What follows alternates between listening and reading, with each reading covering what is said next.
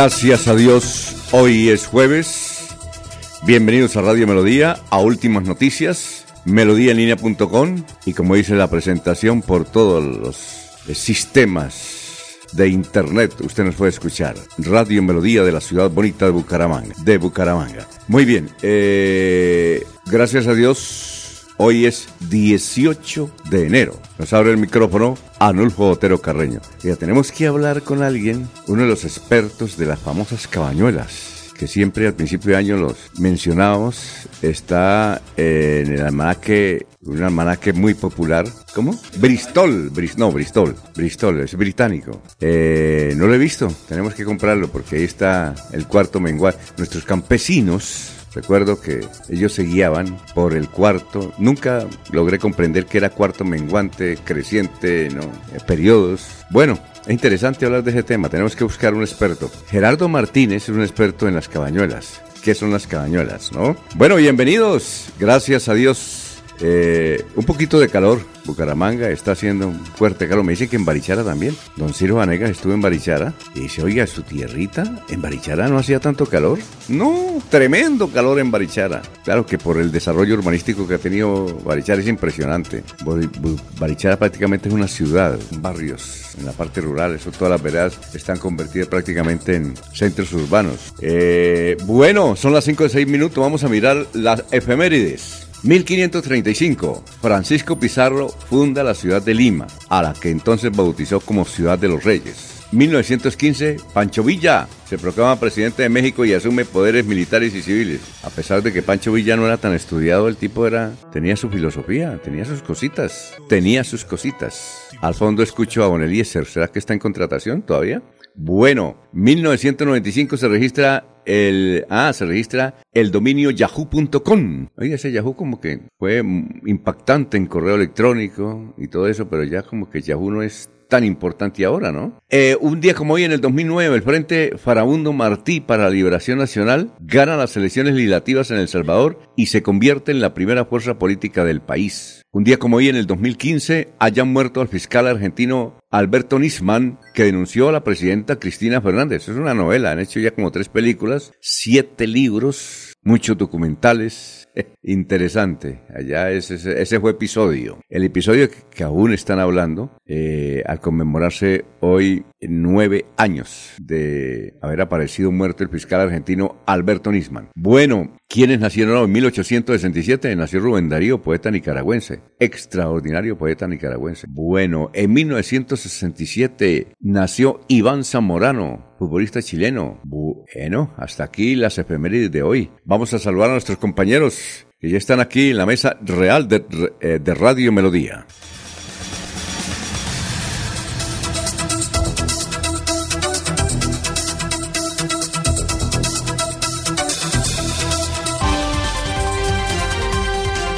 Laurencio Gamba está en Últimas Noticias de Radio Melodía 1080 AM.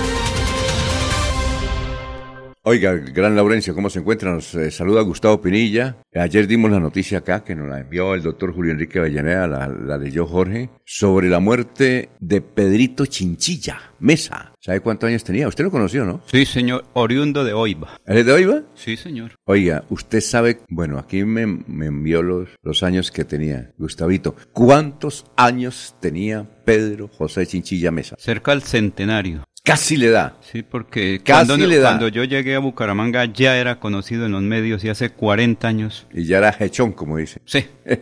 bueno, tenía 95 años. Aquí contamos la historia, lo que pasa es que cuando dimos la noticia, usted no estaba acá. sí, sí, no, estaba eh, eh, Yo conocí a Pedrito Chinchilla porque yo era corresponsal del espacio y él era corresponsal de Bogotá. Entonces él me llamó a tomar tinto, él tenía una cafetería frente al Palacio de Justicia. ¿Sí o no? Sí. Entonces me dijo, venga, buena gente. Tacañito sí, pero buena gente, ¿no? Honesto y todo eso, Pedrito Chinchilla. Eh, entonces vendía el bogotano y luego el espacio. Primero el espacio y luego pasó al Y eh, comenzó a ser periodista cuando comenzó la distribución del diario El Bogotano. Era corresponsal. Entonces me llamó porque la esa que antes, don Laurencio, hace que unos 40 años, 30 años tal vez, sí. los que mandaban en circulación era El Espacio y El Bogotano, ¿cierto? Ahí trabajó Yamida Mat. Recuerda la columna Juan Lumumba, mejor dicho. Y entonces Pedrito me llamó, buena gente, siempre en chaqueta, ¿no? Yo lo veía en chaqueta o camisa guayabera. Y luego fundó lo que se conoció como, era muy resandero, ¿no? Sí. Eh, San Martín,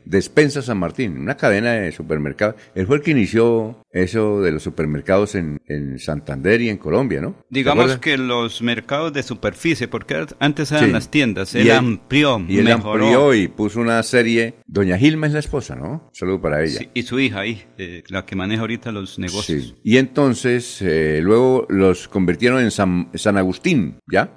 Luego fue dueño de Radio Metropolitana, ¿recuerda? Eh, para la época la trasladó y la ubicó ahí pues, sobre la 15 con 45, hacia donde ahora es el centro comercial. Donde, donde quedaba una casa muy bonita, ¿no? Sí. E donde había chicas muy bonitas. Cercana, o sea, esa era la diversión para quienes trabajaban de pronto por la noche. Pero Alfonso. Yo conté ayer, yo conté ayer eh, que él tenía la emisora, creo que todavía está el prostíbulo ahí en la carrera 15. No, ya eso desapareció ahí. ¿Sí? No, ¿eso ya desapareció? No, no ha desaparecido. ¿Qué pasa? Es que como usted no... No, recuerde que Ni mira para allá, pero eso todavía... No, lo que ocurre por el plan de ordenamiento territorial... No, pero ahí hay. Legalmente desapareció. Ah, Ilegalmente ah, sigue ahí. Eso sigue eso ya, como... Entonces yo le decía, oiga, Pedrito, usted como tan católico que va todos los días a misa, él iba a la misa de las cuando eso había misa de dos en San Laureano, usted, y con las imágenes que usted tiene acá, y tiene la emisora ahí frente, dijo, no, es que ahí está el diablo y nosotros es para erradicar ese diablo. Pero recuerde que ahí no construyó su propia cabina, que, en paz descanse también Alberto Salazar se subía ya a las 12 del día, ¿no? Sí, a las 12 del día y sudaban las noticias, cuando eso sí las sudaban, porque pues, a las 12 del día y con... Albertico hacía el noticiero allá muy contento porque si yo me pongo a mirar ahí las niñas y listo. No, pero el calor cuando eso, el calor corporal era bárbaro, a 30 grados bueno, eh, la eh, temperatura del día. Y eso nos contaba una historia Pedrito Chichilla. Luego la emisora Radio Metropolitana se convirtió en la que es hoy Radio Católica Metropolitana. Bueno, eh, lo van a sepultar a las 3 de la tarde, Jardines La Colina, está en Sala San Pedro número 1. Un saludo para todos los familiares de Pedro José Chinchilla Mesa, ese gran legado en la parte comercial y periodística que dejó este gran hombre, eh, distinguido hombre. Bueno, don Laurencio, ¿qué más? Cuéntenos. Alfonso, pues hay que decir que ayer en las instalaciones de la entidad de gestión de riesgo del departamento se cumplió una gran reunión donde 14 municipios se declaran en alerta por la ausencia de aguas en acueductos. También ayer analizaron la situación del departamento de Santander y en esta misma actividad entregaron recursos particularmente para Charalá y para Barichara que tienen dificultades por los fenómenos naturales del agua. las autoridades departamentales y municipales esperan que se cumplan los compromisos del fiscal Francisco Barbosa en su visita a Bucaramanga. Anunció muchos elementos y personal para Santander. La solución del transporte masivo de pasajeros debe ser un apoyo del gobierno nacional del área metropolitana y de cada uno de los municipios de este sector, en virtud que se requiere con urgencia la operación. Por ejemplo, a partir del próximo lunes retoman unas rutas que vienen directamente de Piedecuesta hasta la UIS por amenazas de desconocidos. Los médicos que prestan su servicio como rurales en Zapatoca renunciaron a sus ocupaciones ayer. Una médica fue atacada a cuchillo ayer, no se sabe por quiénes, pero hay problemas en la salud de este sector de Santander. Y en la cuenca del río Suárez murió el ex candidato al Consejo de Cabrera Tito Calderón. Él cumplía actividades eh, de pescador ahí en la orilla del río Suárez. Se desconocen las de su muerte. Las autoridades y familias piden investigación sobre este caso. Y el secretario de Hacienda Departamental, Diego Fran Ariza, dice que Santander requiere recursos para atender el plan de desarrollo, el plan de gobierno, los compromisos de la actual administración. Precisamente Aquí está este funcionario del orden departamental invitando a que quienes tienen compromisos con el departamento, particularmente de carros, cumplan adecuadamente. La invitación en el día de hoy por parte de la gobernación del departamento de Santander, especialmente por nuestro general Juvenal Díaz, nuestro gobernador, es decirles a todos los santanderianos y promover a través de las 15 secretarías de tránsito del departamento para que podamos darle cumplimiento a la ordenanza número 042 del 19 de diciembre del año 2023, donde se ha fijado el calendario tributario y donde tenemos el calendario para que también puedan acceder a los incentivos y que se eviten pues posiblemente sanciones e intereses moratorios en lo que respecta al pago del impuesto vehicular para la vigencia del 2024. Y queremos decirles que funciona a través del último dígito de cada placa. Entonces tenemos el número 1 y 2 hasta el número 9 y 0. Y ese calendario es para poderles decir a todos los santanderianos que tienen como acceder a un descuento del 15%. El departamento pueda recaudar estos recursos para que podamos ejecutar de manera rápida también la aprobación de nuestro nuevo plan de desarrollo que ya está en construcción propósito eso, Anulfo, cuando tenga ahí a Elguita, que ayer hizo una invitación, porque hoy viene el secretario de Hacienda, pero del municipio de Bucaramanga.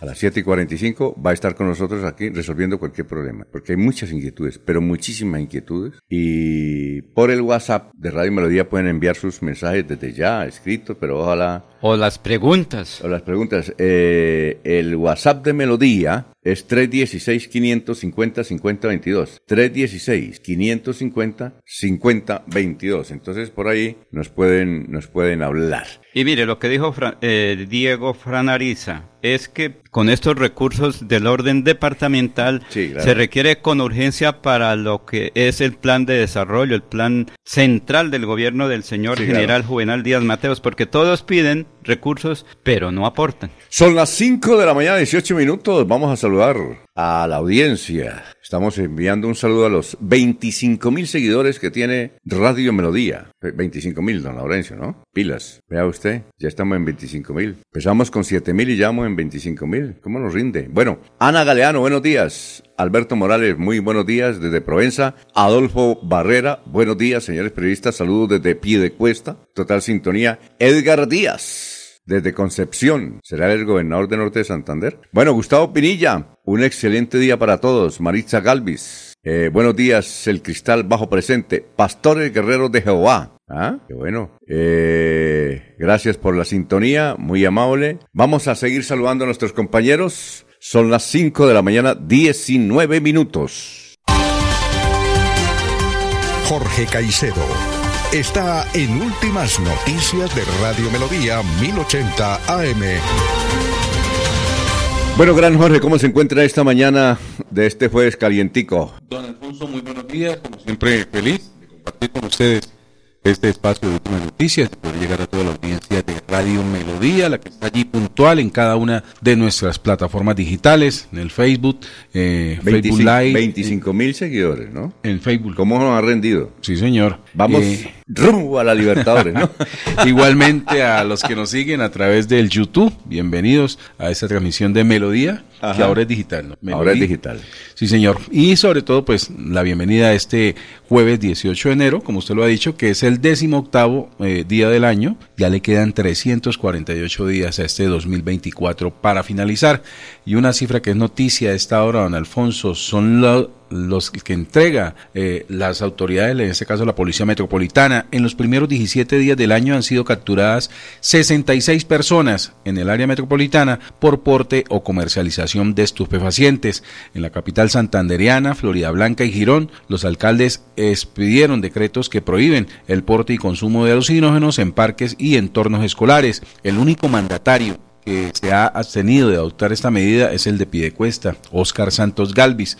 Las dos capturas más recientes de expendedores de estupefacientes se dieron en la calle de los estudiantes, en la carrera novena del barrio Real de Minas. Estos operativos exitosos fueron posibles gracias a la colaboración activa de la comunidad, la cual comprometida con la seguridad y convivencia alertaron a través de la línea de emergencias 123 sobre la presencia de, individuos que estaban distribuyendo alucinógenos. Así lo informó la Policía Metropolitana Metropolitana de Bucaramanga, a quien pues felicitamos por esta manera de aplicar la ley y garantizar eh, seguridad en los entornos escolares del área. Muy bien, eh, saludamos también a Pedrito Galvis, a Martín Parra, eh, bueno, a mucha gente que nos escucha. A don Jairo Alfonso Mantilla. Ah, oiga, Jairo Alfonso Mantilla, a don Ramiro Carvajal de Deportivos Carvajal, que ya nos envió un mensaje por el teléfono 316, que es el WhatsApp de los oyentes, 316-550-5022. Eh, hay, hay, una noticia en la revista Semana, Jorge, sí. que espero que la lea y, nos la explique, porque yo de WhatsApp poco poco, bueno, ya le voy a, a, leer lo que dice Semana ahorita. Vamos a hacer el resumen de una noticia importante que trae la revista Semana sobre el WhatsApp.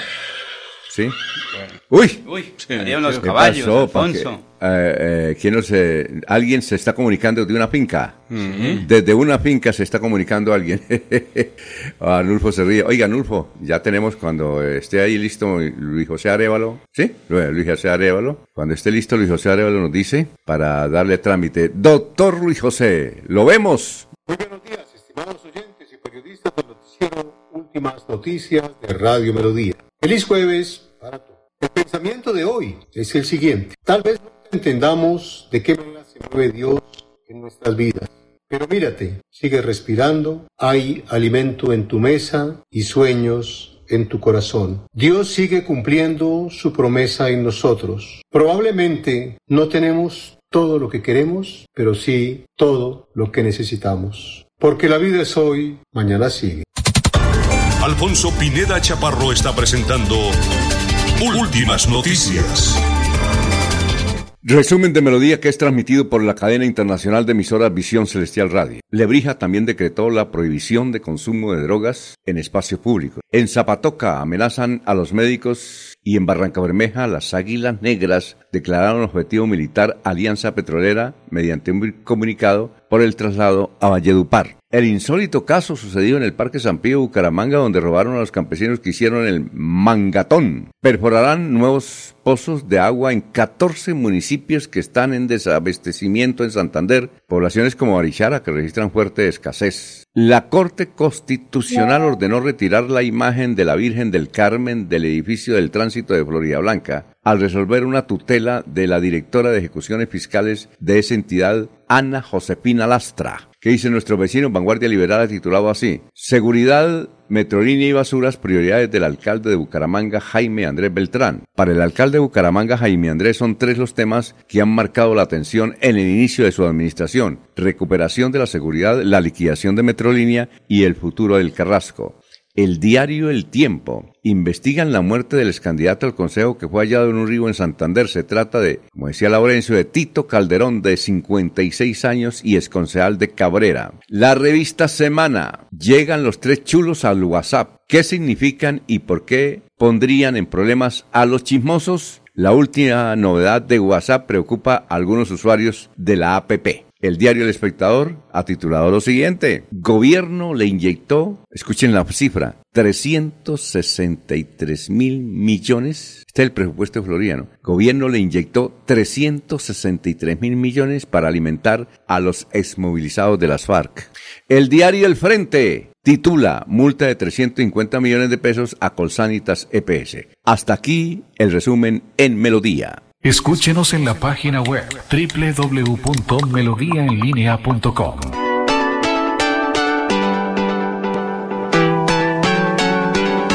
Melodía, Melodía, Radio Sin Fronteras.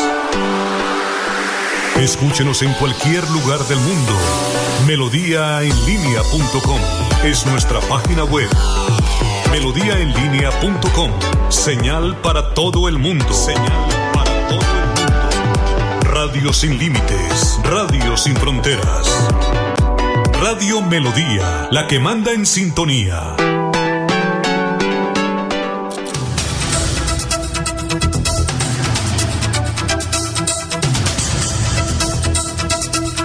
Muy bien, eh, vamos con el historiador Arnulfo en un instante, mientras ayudamos, o perdón, mientras leemos a los oyentes de Facebook. Gladys Acosta de Moyano, muy buenos días, amigo, agradecido por la información y felicidades. Mercedes Castillo de Patiño, José Luis Albarracín Ramírez, buenos días a todos desde California. Se nota el cambio de gobierno, la gente está feliz y con optimismo por el progreso de este bello municipio minero. California, José Luis Albarracín, gracias por la sintonía. El WhatsApp para que se comuniquen con nosotros eh, eh, para cualquier inquietud. Y ya como va a venir el señor secretario de Hacienda de Bucaramanga, doctor Reinaldo da Silva, este es el WhatsApp de Melodía, 316-550-5022, cualquier inquietud por ahí. Eh, bueno, eh, vamos con el historiador y. Ah, pero aquí hay más oyentes, que son muchos los oyentes. Tenemos también que fijarnos en el YouTube, porque ahí van, sí, poco a poco subimos en redes sociales. Ya en Facebook 25 mil, don Laurencio, así que, pero bien, rápido, eso fue rápido, eso fue de tres días, fue de tres días. Entonces vamos a saludar a los oyentes, más oyentes. Eh, a ver. Don Abelardo Correa, distinguido educador, que hizo la transición, ¿no? Sí. Bueno, dice, análisis del cambio 2024. Primero, es necesario que su programa quede en el dial. También sus oyentes pasan de rango de edad que el celular y la CP y la CP, los, La- ah, las- Sí. los computadores no son. Bueno, buena idea. El celular no aguanta tres horas de carga. ¿Cómo que no? Depende, eso. Sí. Eh, ¿Cómo? Hora de cambiarlo. Oiga, eh, ayer, ayer fui me, me compré un cargador, ¿no? Para el celular. Sí. Entonces la niña me dijo, yo le dije, bueno, ¿es cierto que uno no debe cargar el 100% del celular? Dijo, sí señor, uno debe cargarlo el 70%. Dos, cuando esté cargando el celular, dijo, yo le doy las indicaciones, usted verá si las pone para que le dure la batería. Eso dijo, para que le dure la batería. Usted cargue el celular, pero no lo use, porque si usted está usando, y yo- es- todo el mundo hace, dijo, yo también lo hago, todo el mundo hace. Y la gente después dice, oye, ¿por qué se enferma la gente? Porque no hace caso. Se recarga el sistema de energía del Bueno. equipo. Se Y- satura, otros dicen. Y tres, yo tengo muchas personas, y yo era uno de esos, que cuando me iba a acostar, ponía a cargar el celular y al otro día, Lo quitaba. eso no se debía hacer, dijo. ¿Sí o no? No. Ahí le doy indicaciones para que usted no cometa, usted que tiene tantos celulares. Y hay que dejarlo dos metros por mínimo de la cama, porque a veces lo dejan ahí al ladito, uy, para que a las 4 de la mañana sea el tono de despertar. En el departamento de Santander, mi querido Abelardo, mi querido oyente, hay 5 millones de celulares. Sí. Yo averigüé. De esos 5 millones. ¿Cuántos en uso? Ah, bueno, 5 millones. Adecuadamente, me refiero. Adecuadamente, 5 millones, ¿no? Sí, porque en mi casa tenemos casi 10 equipos de celulares, ¿no? Exacto, y eso que son dos o tres. Tres personas. Eh, la mascota, ¿cómo es que se llama? Rocky. Él también tiene celular. ¿no? Él ahí a ratico lo mira. Bueno. Toca hacer videoconferencias, Alfonso. Videoconferencias para las mascotas y se tranquilizan. ¿eh? Que eso es la- ahora, Ah, hasta para eso sirven ahora los celulares. ¿Qué días estaba en Barbosa y tocó hacer la videoconferencia con Rocky? Claro. Y, Y se calmó. y- y es tan la comió. Porque es que, Alfonso, Es tan buena la transición del celular. Yo, el el celular sirve para muchas cosas. Sí. Resulta que yo le conté a usted el año pasado, iba a hacer una vuelta en Bancolombia. Había una cola de cuatro cuadras. sí. En casi todas las sucursales. Entonces yo dije, no, cuatro cuadras. Entonces me encontré con un amigo de, del Banco de Colombia. y dijo, ¿qué, qué? ¿Qué pasó? Dije, no, así como hablamos. Cliente. ¿Qué pasó, cliente? No, ¿qué pasó? Dijo, Usuario. no, y hermano, esta cola, dijo, no, tranquilo, usted tiene celular ahí, dijo, bajemos la app. Sí, bajemos aplicación. la app. Aplicación. Bajé la app, cinco minutos, hice la vuelta. Si no hubiera tenido el celular y no hubiera tenido la app, ¿cuánto? Yo creo que Toda la mañana y la el estrés. El estrés, exactamente. Ay, que no arranca la, esa cola, se nos metió la Y señora. entonces yo llegué al Banco Colombia, hora. no hice cola porque dijo, mire, ta, ta, ta, Pepe, hágalo aquí. Le dije, gracias, muy amable. Vamos a tomarnos un tinto, me queda tiempo. y nos tomamos un tipo ahí cerquita. Pero Bueno, sobre ya- todo los niños son los que manejan todo eso, Alfonso. Mi sobrino de, Ah, sí. de 8 años maneja casi todo hasta nivel Ah, no, internacional. sí, Esos ellos- son ellos- unos magos Ellos, ellos- como que nacen con un chip, ¿no? Sí. Bueno, eh, esto, Anulfo, vamos con el joven historiador. Joven historiador. Mañana está aquí, estará aquí otro historiador, ¿no? Diego Sáenz. Pero aquí está Carlos Augusto con las noticias de hace, póngale cuidado, en Laurencio, hace 50 y hace 25 años en Santander. Buen día a los oyentes. Esta fueron la noticia más relata de nuestro departamento de 50 años. Falleció víctima de una prolongada enfermedad don Marco Aurelio Álvarez, quien fue uno de los primeros actores santanderianos que viajó por toda Colombia y el exterior haciendo teatro e impulsó la creación del Teatro Nacional. El abogado santanderiano Carlos Hernando Sorzano González se posesionará en el cargo de administrador de impuestos nacionales de Bucaramanga, para el cual fue nombrado por decreto expedido por el Ministerio de Hacienda. Y hace 25 años fue noticia lo siguiente. Gas Oriente realizará una muestra de los primeros buses propulsados con gas natural en Bucaramanga. También hará para los invitados un recorrido por la ciudad en uno de estos vehículos.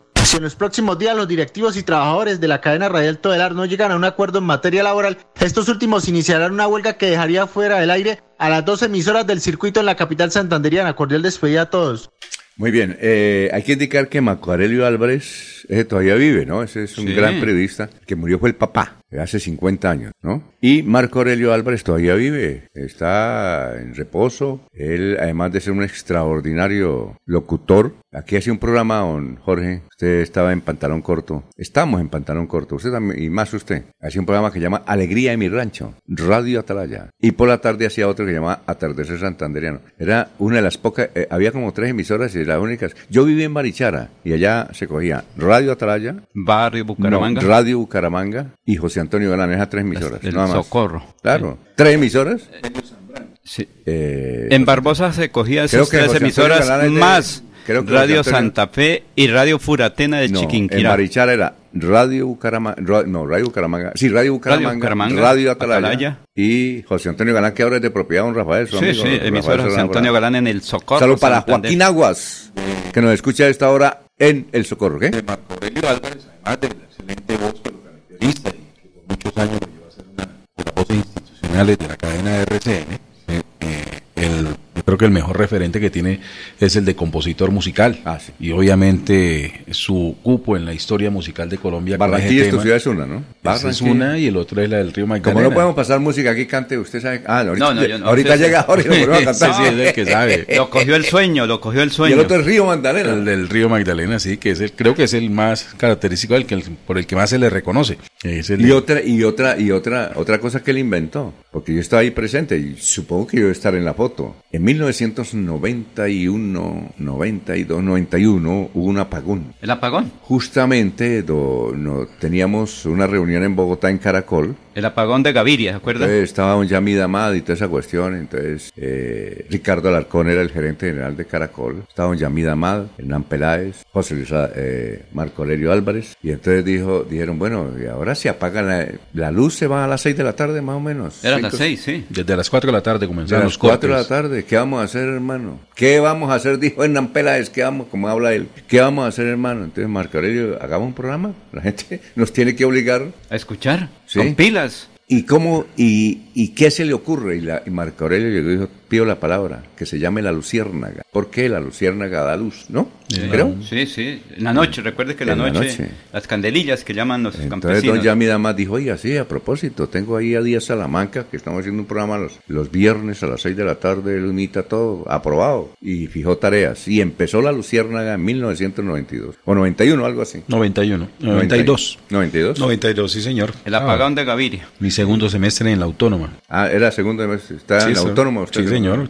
La clase de 6 pasó a las 5 de la Bueno, yo, mañana. de- yo debo estar en esa fotico, ojalá que la saquen algún día. Y don Marco Aurelio fue el que dijo, y desde luego otros se aportaron, Yamida Amad, Enan Peláez, estaba Juan Harvey Caicedo, sí. Iniciaron los libretos para ese gran estaba, programa. eh, hacía un programa don Alberto Piedrita Pacheco a las 6 de la tarde. ¿Quién más estaba ahí? Pase la tarde con Jorge caracoles, Rincón, que ya murió. El don Edgar Artuduaga. Bien, vamos a una pausa. Mire, son las, es que uno se emociona mucho acá. Vamos a una pausa, claro, son las 5.37.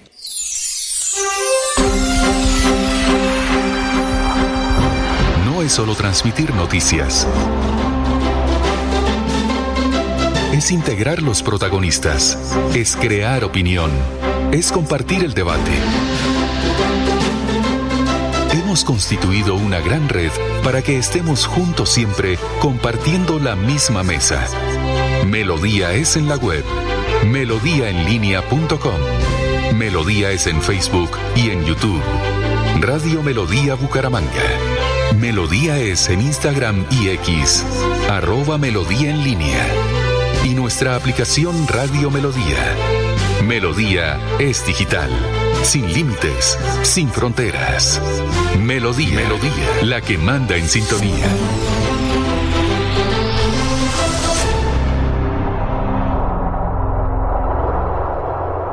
La Feria Escolar Cajazán inicia con toda. De enero 2 a febrero 29. Compra los mejores útiles al mejor precio. Hasta 68 mil pesos con descuentos incluidos, redimiendo tu bono escolar. Además, crédito escolar. Te prestamos hasta 5 veces el valor de tu cuota monetaria. Te esperamos en la Puerta del Sol, lunes a domingo, de 8 a.m. a 8 p.m. Aplican condiciones y restricciones. Vigilado Supersubsidio. Descargar la aplicación móvil de Melodía en tu celular es muy fácil.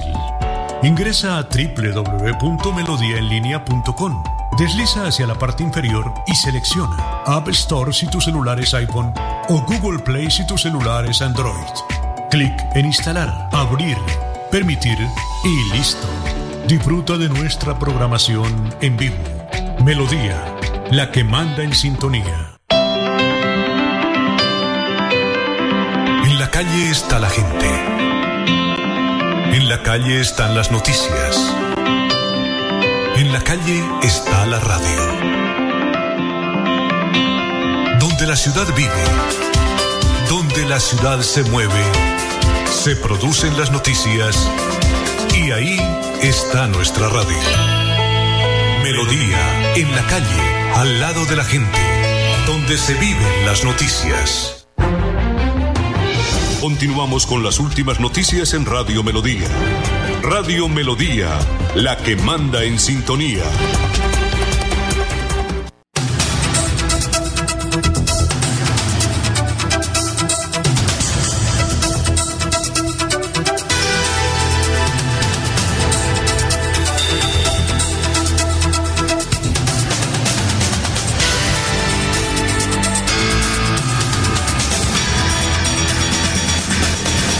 Bueno, las 5.40. Terminemos Alfonso, de analizar la, dato. sí, tenemos, antes del dato, tenemos que analizar las noticias de hace 50 y 25 años. Entonces, Marco Aurelio Álvarez es el papá.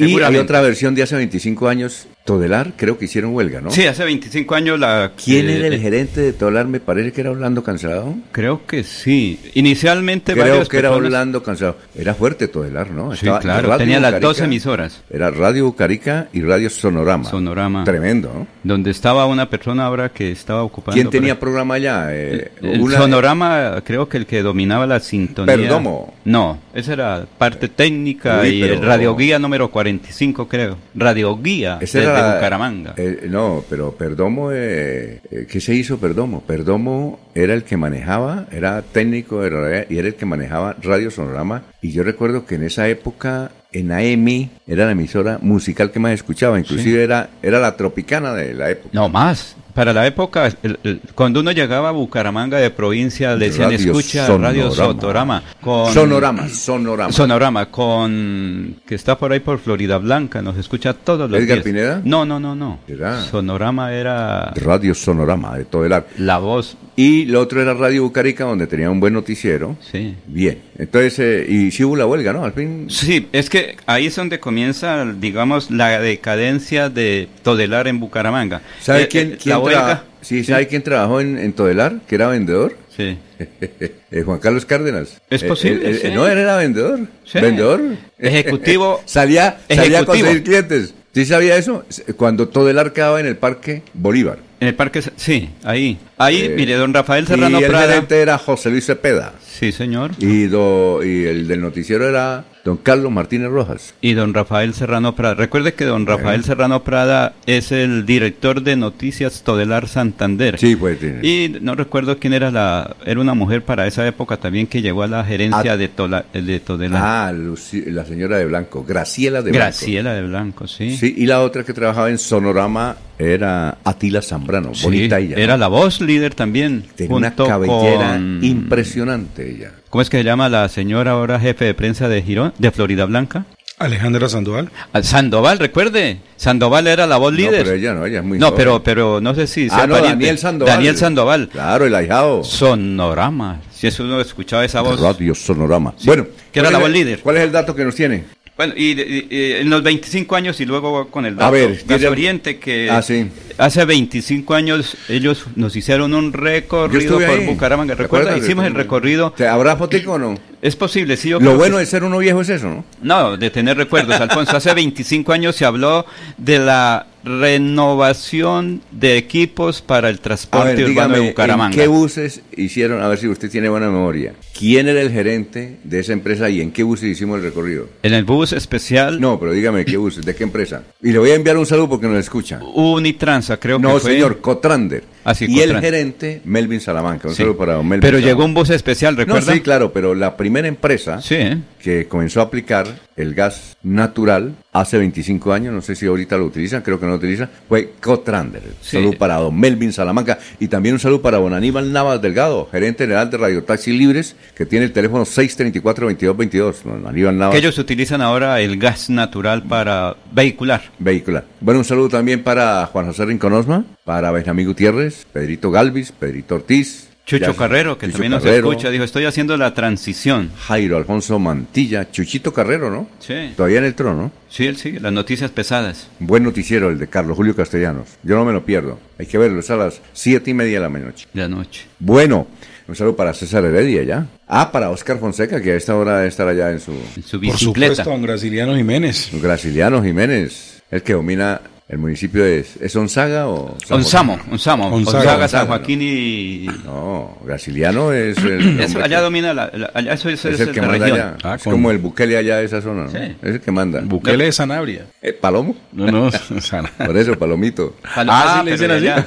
El sobrino es el alcalde de grande. Sania- Sanabria. Oye, ¿qué se hizo Hernán Sanabria? No, luego de su segundo mandato no, no he tenido No, ¿cómo que no? Estuvo en La Paz. Allá nos hablamos con el sobrino que y es ahora, el alcalde. pero no está de alcalde. ¿Puedo No, pero alcalde? tiene el sobrino. Dijo, no, estoy puso tranquilo. Graciliano. Graciliano es el que dice, este es el alcalde. Mm, quién ¿Qué sabe, poder- pero- No, ojo, poder tan berraco. Ese es el Berlusconi de, Eh, de Gonzaga. Ese es el Berlusconi. Dijo, ahí está mi sobrino en Onzaga. Dijo, ¿para qué más? Bueno, atención, usted usa, todos usamos WhatsApp, ¿no? Atención con el uso ahora del WhatsApp. A ver, sobre todo aquellos, ah, por ejemplo, mi esposa puede utilizar el celular, yo no le impido, mire todo, mire todo, yo no, no tengo restricciones. Cuando uno está recién casado, don Laurencio, sí le toca, si uno tuviera recién casado, le toca no dejarle a la esposa mirar el WhatsApp. No, sí, pero, pero- yo ya llevo tantos años, 40 años de casado, yo tengo esa libertad de dejar el celular para que lo vea, ve todo ahí. Vea, lea, distráigase, ella lo puede. ¿Usted le deja el celular a su esposa o no? Es que queda ahí. Lo que Queda ocurre ahí, ¿no? es que. Ella lo como- puede mirar. Sí, lo que ocurre es ¿Sí que. lo puede usted mirar? De pronto utiliza doble clave. Entonces, una para lo público y el otro el privado. Alfonso, mira. Don lo Jorge, ¿usted deja a su pareja mirar su celular? Sí, claro. Ah, bueno. ¿Sí? Mientras no aprenda a desbloquearlo, claro, cójalo. Sí, ahí está la clave, Alfonso. Mira, ahí No, está el celular. ¿verdad? El Mire. mío no tiene clave y el WhatsApp. Ah, no, es un hombre tranquilo, don Alfonso. No, no, y además tengo grupos de WhatsApp. Pero- Tengo, no sé, el, el de la familia por parte de la esposa, el familia por parte de uno. Tenemos los hermanos Pineda, un, un WhatsApp para únicamente para nosotros. El Sí. interno. Eh, hay gente que tiene un WhatsApp de un grupo Sí. de tres personas, dos personas, tres personas. Es tra- tre- eh, el mínimo es tres personas eh, para grupos de WhatsApp. Sí, claro, pues, por lo menos tres.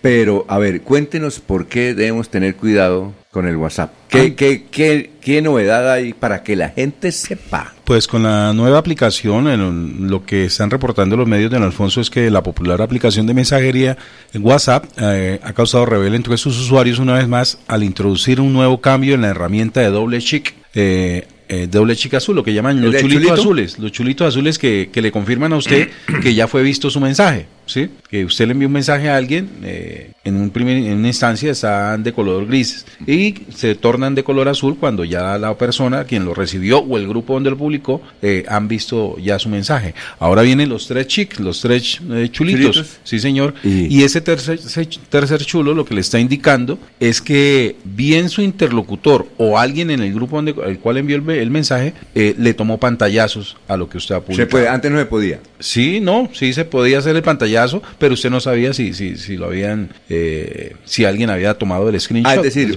o el, el eh, es pantallazo. decir, uno tiene el celular Sí, y el sí. tercero, repítame, porque usted sabe que... si usted le envía un mensaje a Laurencio, Sí, a- hasta hace poco eh, aparecían dos, dos chulitos. chulitos azules cuando Laurencio revisaba el mensaje. es lo, decir, lo leía. permitía, porque... No, hay- no, no, sí, hay una... Hay, hay- esa aplicación sigue el bloqueo, porque yo le puedo enviar un mensaje a usted y yo no sé si usted lo recibe o no porque tiene bloqueo ese de los azules. Sí, correcto. ¿Sí o no? Sí. Ah, bueno. Si, pero si entonces- Laurencio permite eso. es- es- exacto. Cuando él hace la lectura de su mensaje, pues a ustedes los chulitos se le tornan de color azul. Exacto. Bueno, los dos, aparecen los dos cuando fue revisado. Ahora aparecen tres chulos si Laurencio eh, le toma un screenshot o pantallazo a lo que usted ha enviado. Ah, ya, Por lo general, cuando se toman los pantallazos es porque usted ha publicado algo que, que vale la pena guardarlo para usarlo más adelante o para compartirlo con alguien. O sea, el tercer chulito es guardar ese mensaje. Entonces, si la esposa utiliza el celular, ahí queda la evidencia. Sí, señor. Pilas. Yo no tengo problema en No, no, guarda, se guarda, se Cuando uno es fiel, hermano, tiene líos. Sí, sí. Pero cuando uno tiene por ahí, como dice Don Emeterio, Don Emeterio una vez dijo, es que a mí en el matrimonio me ha ido excelente que ya tengo sucursales. Sí, entonces, bueno, oiga, Esa es, esa es la nueva aplicación. Por el momento solamente aparece en, en los equipos Android. eh, Está En el, Sí. en el Android. Eh, sí, el por el todavía momento no. la actualización solo está disponible en la versión de WhatsApp para Android, que son la mayoría de nuestros equipos. Sí. Sí, y se encuentra en fase de pruebas, accesible solo para un grupo reducido de usuarios beta testers. Eh, O sea- no está abierto para, to- O sea para que todo el lo mundo. están, lo están experimentando. Están, o sea, usuarios que hacen parte de este, de este grupo de beta de testeadores. ¿WhatsApp es de Google o no? ¿Cómo? ¿WhatsApp es de Google o de No, no, Facebook? no, eso es del grupo ¿Facebook? no Meta de Facebook, exacto, Ah, del sí. señor Zuckerberg. Ah, él tiene WhatsApp y tiene Facebook. Sí, e Instagram. ¿E Instagram también? También es de la misma casa. Bueno, ¿sí entendió, don Laurencio? O- Pues ahí toca tener- hacer el curso, sí, pero más o ¿Pero menos, entendió algo? Sí, ahí ah, bueno, perfecto. Bueno, Pero por ahora no lo tenemos nosotros. Ah, todavía no. No, no, no, porque No. hace- lo que le digo, hace parte solamente de un grupo de, de, de testeadores o de usuarios que a los cuales WhatsApp pues, Eh, le ha ¿y ¿Qué es eso de canal WhatsApp? Que hay muchos que tienen canal en WhatsApp. ¿Qué es eso? Ah, pues se puede abrir un canal de, ¿De WhatsApp? Sí, en el cual cualquier persona que tenga el enlace puede estar enterada de las cosas que usted allí publica. Suelen hacerlo los medios de comunicación para publicar noticias, actividades. Algunas personas lo usan para publicar ah, acciones individuales, como estoy en un restaurante. ¿Para vender también o no? Sí, claro, por supuesto. Pueden- Unas las tiendas pueden eh, usarlo para eh, hacerle publicidad a sus productos y promoción de, de- de lo que tengan pues para ofrecer. Bueno, Adriana Farac, ¿quién era el dueño de Radio Géminis FM en los 80? Eso era de Caracol. No, eso era de Caracol. Era Jorge Serrano, el que creó esa emisora. Jorge, solo para Jorge. El ¿Cuál? chancero, el hermano, el hermano, medio hermano del doctor Álvaro, el dueño, eh, Álvaro, Álvaro Garzón, Garzón. el dueño de la perla, don Jorge Serrano. No, es que don Jorge Serrano, eh, él compró Radio Bucaramanga. Sí, Y cuando compró Radio Bucaramanga, Sí. eh, logró obtener una licencia en FM que llamaba Radio Géminis. sí. Géminis Estéreo. sí, Géminis sí. Estéreo. Que posteriormente se llamó Radioactiva. Ah, sí, exacto, que Radioactiva. la compró Caracol. Y Que que tenía la, la voz juvenil de Carlos Quiroga. Y Sí. Edgar, Edgar Serrano. Ah, Edgar sí, Serrano sí, fue Edgar fundamental. Serrano, Un saludo Hay para un par don de sardinos. Un saludo para don Edgar Serrano, que además sabe varios idiomas y es, es periodista y locutor. Un saludo para el gran Edgar Serrano. Y eh, sí, no era Pedrito en Chichilla, Radio Géminis era de Jorge Serrano. Que De- cualquier inquietud aquí se la. Somos el, el Google de, de la radio vieja. Era Radio Metropolitana. Bueno, Creila Torres, saludos desde el barrio San Miguel, extrañando la emisora. No, porque no extraña, mira, y, y nos está viendo. Sí, Me bueno. gustó mucho la fotografía de, de- me, me enviaron ayer, ya las, se la comparto, de un ¿De qué? restaurante aquí en Bucaramanga, a la hora del desayuno, con el televisor encendido y sintonizando muchas gracias. melodía Muchas gracias. a través de YouTube. ¿Cuál es el padre de publicidad? Ya le restaurante? Le hago la consulta, me enviaron la fotografía precisamente. Ah, muy bien, perfecto. Gracias, gracias por la sintonía. Bueno, Jorge, vamos con Oiga, le noticias. tengo A datico, a ver, Alfonso. ¿cuál es el dato? 50-50, ¿yo? ¿Qué es 50-50? 50 dirigentes apoyan a una santanderiana y los otros 50 que no. Eh, ¿Qué, qué sentido? ¿Para el Ministerio del, del Deporte? Mm, Tal vez. Sí, para... Es que el Frente reveló la noticia en el sentido de que ella puede ser ministra del Deporte, porque ha sido muy diligente, muy activa, ¿ya? Vamos a ver qué dice el doctor Petro.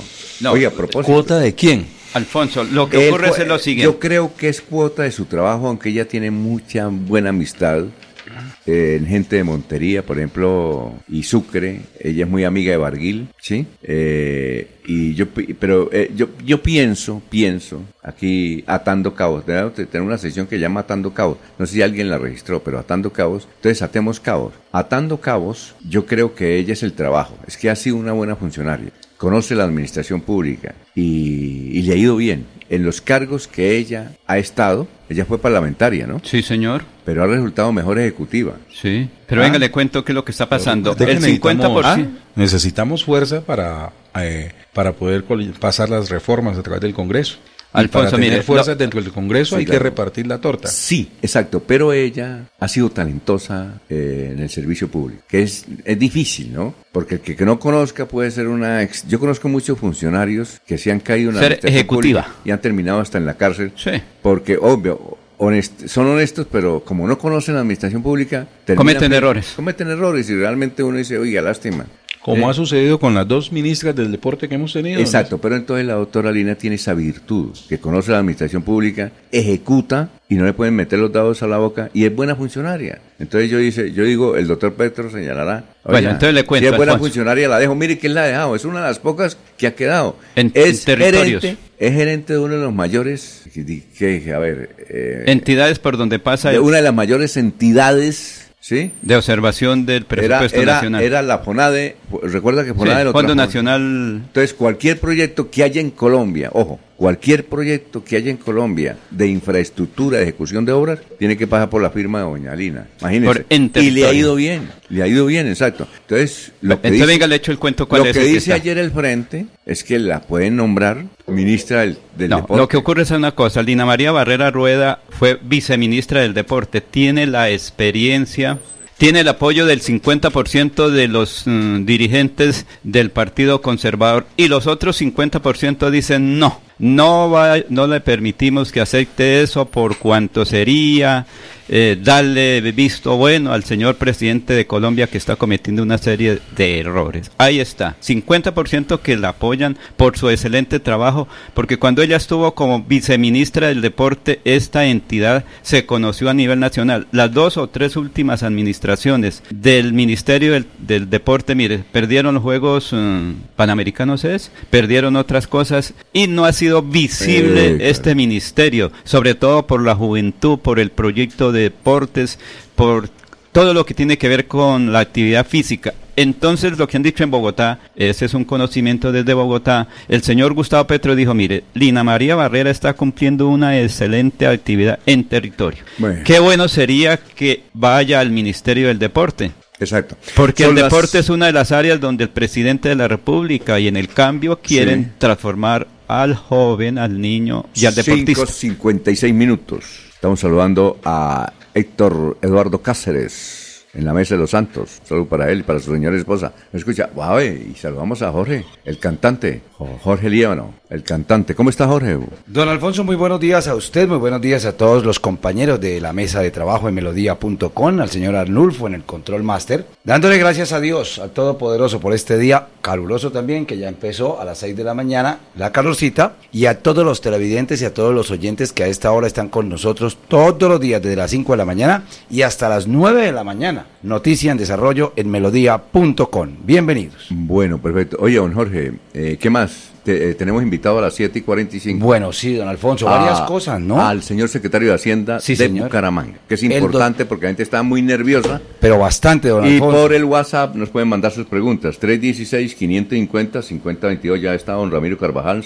nos envió la, entre ellos, entre, las oyentes, entre los oyentes, nos envió su inquietud. Claro, don Alfonso, hay mucha preocupación. Hoy vi muchos titulares donde la gente habla del alza en el predial del 40, 50 y hasta el 100%. Vamos a tener la oportunidad y los oyentes van a tener la oportunidad de preguntar a través del WhatsApp eh, cuando esté el doctor Reinaldo da Silva, secretario de Hacienda del municipio de Bucaramanga, para que nos responda, porque él es el máximo conocedor de eh, el impuesto predial, del alivio tributario y por qué se está cobrando cierto porcentaje en algunos sectores, más de 100 mil en Bucaramanga. Bueno, eh, don Jorge, como usted también usa mucho WhatsApp. Sí, señor. Usted sabe que hubo una reforma, en el, están haciendo, van a aplicar una reforma en el WhatsApp. Sí, señor. Pregunta, puede declararse impedido para responder, pero pregunta, ¿usted le deja el celular a su esposa para que lo revise o no? Don Alfonso, es que si le cuento lo que pasó hace 10 años, entonces la gente va a decir, uy. Entonces mejor no le cuente ese tema, pero la señora que duerme conmigo desde hace más de 10 años no mira el WhatsApp. Ah, bueno, pues seguro. No, ni el celular ni nada. ¿En serio? Es en serio. Ni el celular ni nada. Eso fue el compromiso inicial. Después le cuento qué pasó. sacó los ojos hace 10 años. Oiga, Jorge. Alfonso, una recomendación ahora para Jorge. A ver que deje el mañanero para más tarde y llegue temprano a las 5, que deje el mañanero a las 4 y 30, porque ¿Qué está es eso? cogiendo la... ¿Qué es eso del mañanero? No, es que yo tengo un compromiso con el señor director. Ah, sí, sí, sí. no, que madrugue a las 5. Mire que ya está haciendo el esfuerzo. Bueno, son las 5.59. Oiga, Gustavo Petro escribió lo siguiente. Gustavo Petro llega a esta hora a Roma.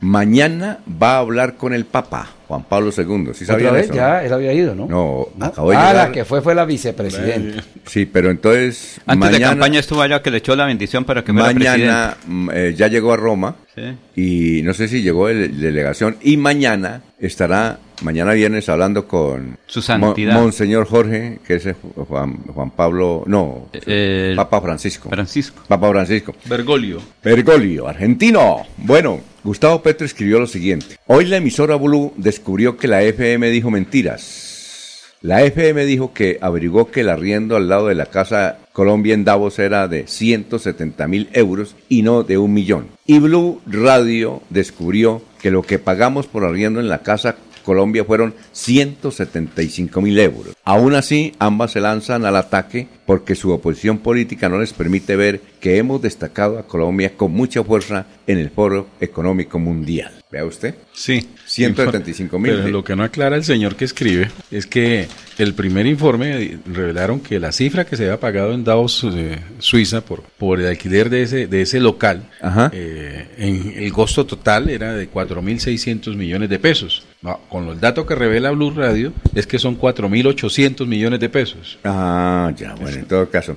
Oye, saludamos, ¿sabe quién nos escucha? Vea usted. Jorge Seano González, ¿se acuerdan de él? En Bogotá, sus hijos son Dígame, eh, académicos. eh, dígame, a ver, usted, bueno, generalmente todos somos hechos. No, hechos. yo lo, yo lo conocí. ¿En qué año fue gobernador? por decreto, no por elección Por popular. decreto. Me corchó. Uh, no. ¿En Me serio? corchó. Le cuento un datico Lo que adicional. sí tengo Pero- es la fórmula de cómo ganaba las elecciones Jorge Sedano. No, pero eso ya es. Pero mira, Alfonso, Que lo recuerde, está escuchando, lo puedo, puedo perder No, hoy. hoy, bienvenido. recuerde que para Caminos, Jorge Sí, González. Caminos para la Paz. También, sí, Fue claro. un programa de Jorge Agustín Sedano González. ¿Quién lo orientaba? Ah, bueno, ¿no? ¿Quién lo orientaba? sí, conocido. No, Jorge. El ingeniero. Un periodo muy corto como gobernador. Sí, Dos sí, años. Dos años. 1985. Iba a ser 83 y ministro. 84. Tengo acá. Iba a ser ministro Ah, y sí. terminó siendo gobernador de Santander. Creo que en el Ahora, ¿quién gobierno, lo nombró? eh, un conservador. ¿Quién? En ese entonces... debió Belisario que- Betancur. Sí. Claro. Él iba a ser ministro y cuando dijo, más bien váyase para Santander a ser Pero gobernador. ¿usted sabe quién lo nombró directamente? Alfonso Gómez Gómez, que era ministro del Interior Por del eso, gobierno. lo iba a reemplazar, pero finalmente dijo, no, váyase para Santander. Bueno, es que don Jorge Sedano González nos ha enviado, gracias, un libro, escribió un libro. eh, el libro se llama El legado griego. De, se lo financió la Universidad Sergio Arboleda. Allí sus hijos son... Entonces, don Jorge Líbano, ¿lo conoce usted? Pero desde luego, el doctor Jorge Sedano González formó políticamente a Jairo Jaime Yáñez, ese es de esa escuela. Jairo Céspedes Camacho, de la escuela de Jorge Sedano. Rafael Serrano Prada, que fue Murco. ¿Recuerda cómo se Serrano. llamaba? Murco. Murco. Movimiento Único de Renovación Conservadora, Murco, orientado Murco, por Murco, Murco. Un saludo José para Agustín Sedano González, natural de Bolívar, Santander, la tierra también. Pero Alfonso, es que hay que decir una cosa. Sedano González era una institución eh, política en Santander. Él, él- él es- Con- él- él estudió en Inglaterra. Él fue, eh, eh, él iba a ser sacerdote. ¿Ah, sí? Y en, en esa parte finalmente le ayudaron y fue a terminar, creo que en Bogotá, en una de las universidades, no sé si fue en la Nacional, Derecho. Estando allá terminó y como iba a ser cura, le dijeron, mire, váyase más bien para Inglaterra y aquí tiene una beca por su capacidad intelectual y le dieron una beca para ir a estudiar en Inglaterra. Regresa a. Santander Sí, claro. y está en su municipio natal de Bolívar, Santander, Bolívar. con un poco de ciudadanos. Vicente Villamizar fue secretario de Hacienda, ¿no? De sí, gobierno, pero fue gobierno. eh, él me ganó en Barbosa cuando yo fui concejal por ¿Quién? nueve votos. ¿Vicente? Por, eh, Vicentico Villamizar Bueno. Durán. Y Sedano González integra el Movimiento Único Renovación Conservadora en Murco. A las tradiciones de otros conservadores de la Casa Conservadora. Él Muy era, bien. digamos, como el fila en su momento. Y Le escribimos al doctor Jorge agradeciéndole Pero, por el libro que nos claro. envió, que queremos hacer una entrevistica. El Una doctor. Jorge Sedano debe estar en los alrededor de unos 80 años ya. un 85, poquito más. casi los 90. Sí. No le Pero- vamos a preguntar, pero Pero, calculamos. pero venga, le cuento, en alguna ocasión A uno lo año- entrevisté ¿A usted sí gusta porque le compra pregunta- Para nada. para Alfonso, nada. le cuento, una vez lo entrevisté en La Voz del Río Suárez a Agustín Sedano González, Jorge Agustín. Y listo, mi programa era a las 10 a, u- ¿Cómo a se 12 llamaba? del día. Laurencio Prisma Aura- Santanderiano. ¿Cómo, cómo? Prisma Santanderiano. Prisma Santanderiano. Sí, pero es que ese no es el caso. Él iba llegando a Sucre sobre las once y media de la mañana y una campesina lo miró. Dijo, doctor Sedano, ¿cómo está? Dijo, bien, mi señora. Dijo, Virgen Santísima. Doctor Sedano, ¿de verdad? Sí, señora, yo estoy aquí. Digo, pero ¿cómo es posible? Aquí Lo estoy escuchando en la radio. Escuche, mire, escucha, doctor Sedano, ¿cómo es posible que usted esté aquí y esté en la emisora? Pero usted no es el espíritu que está caminando. Dijo, no. Dijo, venga, le cuento. Usted tiene casetes y tiene grabadora. Dijo, sí, señora, es eso. Ayer hice una entrevista con el periodista Laurencio, Laurencio Gamba, Gamba. director de Prisma. ¿Prisma Santa- qué? Santanderiano. Prima Santanderiano. Y eso es lo que está saliendo tranquila. Y se convenció cuando fue y lo tocó. Ah, bueno, perfecto. Son las 6 de la mañana y 5 minutos. Estamos en Radio Melodía.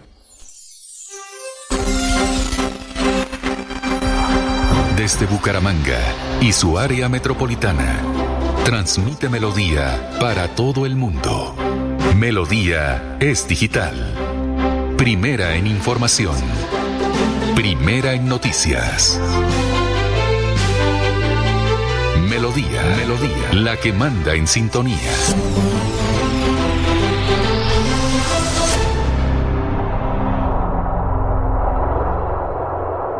Escúchenos en la página web www.melodiaenlinea.com.